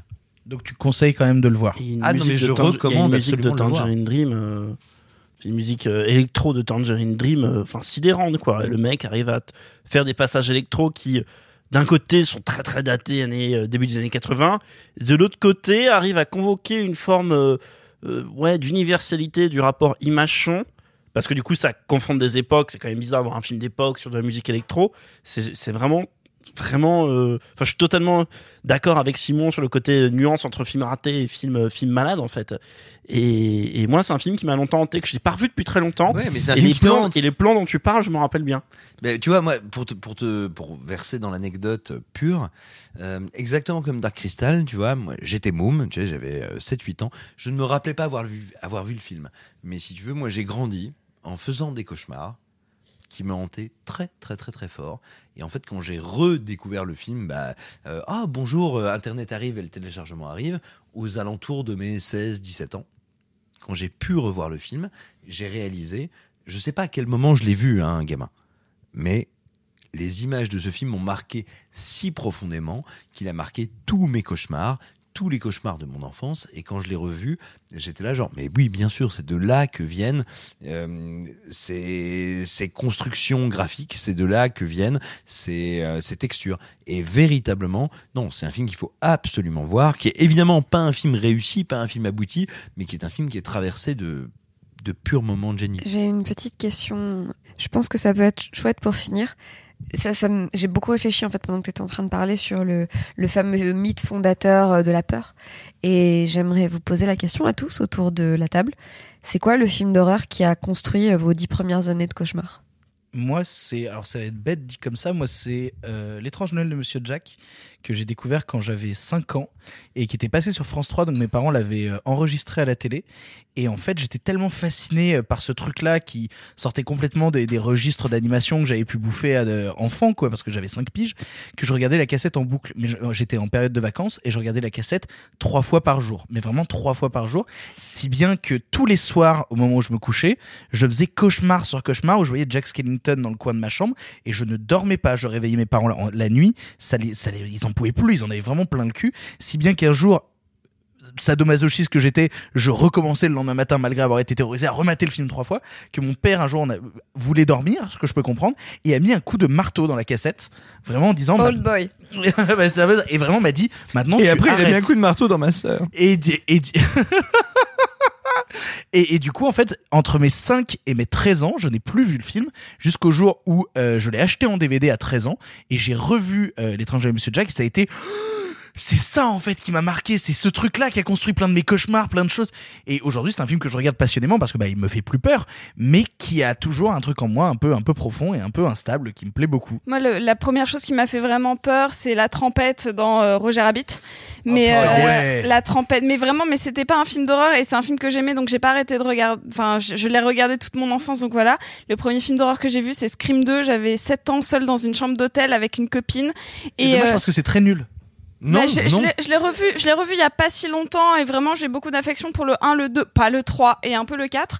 Mais euh, globalement, n'écoutez jamais le conseil de ma cousine. Si vous avez peur, arrêtez le film. Ne continuez pas à le regarder pour pouvoir savoir ce qui se passe à la fin. Ah non, je vois le truc de. une- Bah, je, vois le truc de. Parce Quand- que quand- la fin quand te t'as dit sept- comment battre le monstre, tu Quand vois. t'as 7 ans et que t'es dans une chambre d'hôtel et que vraiment tu, tu as 7 ans, pas encore 8, Ouais, ouais. Scream 2, ça fait peur. Ouais. Toi, Marc Je sais pas si c'est de la peur peur, mais c'est plus une histoire de malaise, euh, d'une diffusion euh, tardive sur RTL 9 de l'Exorciste. euh, qui est le film putain. dont tes parents te parlent euh, parce que ça leur a foutu la frousse où tu commences et euh, tu vois bon allez, certains trucages un peu ringards etc et au bout d'un moment t'as as glissé Et T'es rentré même- dans le film. T'es quand même pénétré par la peur. Ouais, non, mais, et- mais vraiment, ça s'est fait d'un coup. Genre, en- au début, t'es, je dis ça, j'ai pas, je sais pas, de 11 ans, 12 ans, truc comme ça. Mais il y a quand même une sorte de distance. T'es là en mode, oh, mal fait, mal vieilli et tout. Puis, puis à un moment, tu trébuches, puis tu tombes dans le film, en fait. Et là, et là, c'est fini. Et c'est là que tu découvres la mise en scène, en fait. Et là, tu découvres la, oui, en fait, tu découvres la mise en scène. Et j'ai revu le film, euh, il y a quelques années au cinéma, très tard dans la nuit, entre 3 et 5 heures du matin. C'est très plaisant comme expérience. Et, euh, et là, bon, là, là, le film m'a- procuré une sensation de terreur euh, vraiment inédite. Après, je regarde pas beaucoup de films d'horreur, donc pas forcément le, le- un bon exemple, mais celui-là, je m'en rappelle euh, très bien parce que c'est un film sur lequel t'as plein de clichés de trucs euh, vieux trucages mal faits, etc. Et une fois que t'as as sombré dedans, euh, c'est fini, quoi. Et enfin, toi, Clara? En fait, c'est marrant, vous avez quasiment tous parlé de transgression. C'est un truc dont j'aimerais vachement qu'on parle dans le podcast, le fait que on a tous ce premier truc de la peur où c'est toi c'est la cassette que tu regardais en boucle et il fallait pas que tu la regardes machin. Toi c'est un, un, un quelqu'un qui vous a pas dit qu'il fallait pas mater ça. Tu es un espèce de babysitting raté. Euh, toi un peu pareil, c'est genre je me suis retrouvée devant ce truc-là au milieu de la nuit. Donc je trouve ça hyper intéressant le rôle de la le rôle du film que t'aurais pas dû voir à ce moment-là dans la construction de l'imaginaire de la peur. Enfin bon, bref, on en parlera probablement plein de fois pendant le Tout podcast. C'est un de mes sujets préférés. Ça et l'importance du divertissement, mais bon, ouh, autre chose. Euh, moi, c'est moi, c'est une figure multiple, mais qui revient en fait dans plein de trucs, qui est la la gamine japonaise avec des cheveux devant la gueule. Ah bah oui. Putain, bah oui. Et, euh, et en fait, euh, la mienne, elle est double. Elle est double, pardon. C'est euh, en plus c'est rigolo parce que du coup c'est dans deux sœurs. Euh, bref, blablabla. Ah bah oui. la, la- la mienne, elle est double, c'est-à-dire que c'est à la fois la scène dans deux sœurs où t'as le personnage qui, tu sais, qui monte sur le lit et qui symbolise la fille qui a ses règles pour la première Quel fois. Voilà. cette scène. Et, euh, et de manière générale Sadako et euh, ou Samara dans la version américaine, je crois. Et en fait, un des trucs qui est assez marquant dans la maison de mes parents où j'ai grandi, c'est qu'il y a un alors, tout le monde est déjà venu à part Simon, donc vous allez voir de quoi je parle. Il y Ah, a- moi aussi, je suis déjà venu. Chez mes parents. Ah, pardon, non, je suis pas venu chez tes parents. Vous savez, il y a un très grand couloir. Et en fait, quand tu allumes la lumière que t'es à d'un côté, en fait, les, les lampes s'allument en cascade. Et en fait, il y a un quart de seconde entre le moment où ça s'allume au-dessus de ta tête et le moment où ça s'allume au bout du couloir. Et donc, bah, vous imaginez que 100% des fois où j'ai basculé ce, cet interrupteur, euh, c'est très long, un quart de seconde. Et où en fait, du coup, j'étais persuadée que j'allais voir apparaître, tu vois, cette gamine japonaise avec des cheveux mouillés dans la gueule euh, au bout du. Tu t'as lancé une vidéo là, vraiment. Désolé. Bon bah écoutez, c'est pas grave. euh, Non, je- désolé, ça. Bon bref, T'as- allumé ton téléphone, comment ça a pu se lancer sans faire exprès? Parce que je voulais chercher un truc pour après. Ok. Euh, et donc voilà, donc moi c'est moi c'est la gamine japonaise, euh, la figure de la gamine japonaise de deux sœurs, euh, de de quoi est-ce qu'on parlait la dernière fois? De Grudge? The et de et de The Ring surtout et de surtout The Ring. Et donc toi, Simon, c'est la forteresse noire. Alors non, parce que je l'ai découvert après l'enfance, mais moi, moi, la, la terreur absolue de l'enfance, euh, c'est Fantasia. C'est la nuit sur le Mont Chauve. Bien Et- évidemment. Et, et c'est une terreur, une terreur passionnante parce que c'est la vraie peur de, de ce moment où les fantômes sortent, où la ville morte euh, donne à voir toute son horreur cachée, mais cette horreur cachée se transforme en sensualité. Et ça, tout d'un coup, à un moment, c'est dans la main du démon qui est sur la nuit du Mont Chauve, les fantômes, les fantômes blancs qui sont venus infernaux, troués, détruits, qui tout d'un coup se transforment en petits démons avec des, des petits des petits corps, des petits seins, de la de la vraiment de la chair et qui commencent tous à copuler follement et justement ce mélange de la mort blanche et infâme avec cette idée justement de la chair et, euh, et de la fornication, ça a été une source de terreur absolue quand j'étais enfant.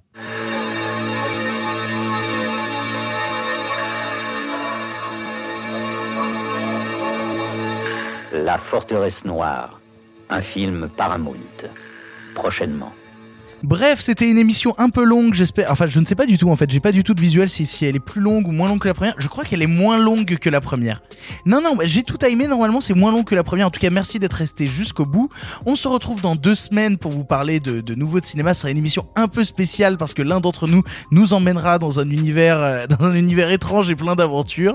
Vous verrez ça euh, dans deux semaines. En tout cas, merci à tous. Encore une fois, c'est toujours un plaisir de vous retrouver. J'espère que pour vous, auditeurs, ça vous a plu. Merci Sophie, merci beaucoup. Merci beaucoup. Merci Marc, merci. Merci euh, Clara. Merci. Et merci euh, Simon. Merci. Et euh, pardon le cinéma, je vous rappelle que euh, nous ne sommes responsables de rien, nous nous excusons d'avance. C'était Pardon le cinéma épisode 2. On se retrouve dans deux semaines. Ciao Arrêtez, j'en suis fini. Remboursé, Qu'allons-nous faire? Par Osiris Mais il se débrouille Une relève toutes les deux semaines, il me faut pas deux quand même Le cinéma fait de toi un bon gamin Et que c'est quoi? Maintenant c'est fini, va falloir rentrer. Je vais aller me faire une toile. Ok, amusez-vous bien tous les deux. Bon, ça j'y compte. Bonne soirée. Merci. Have a great evening.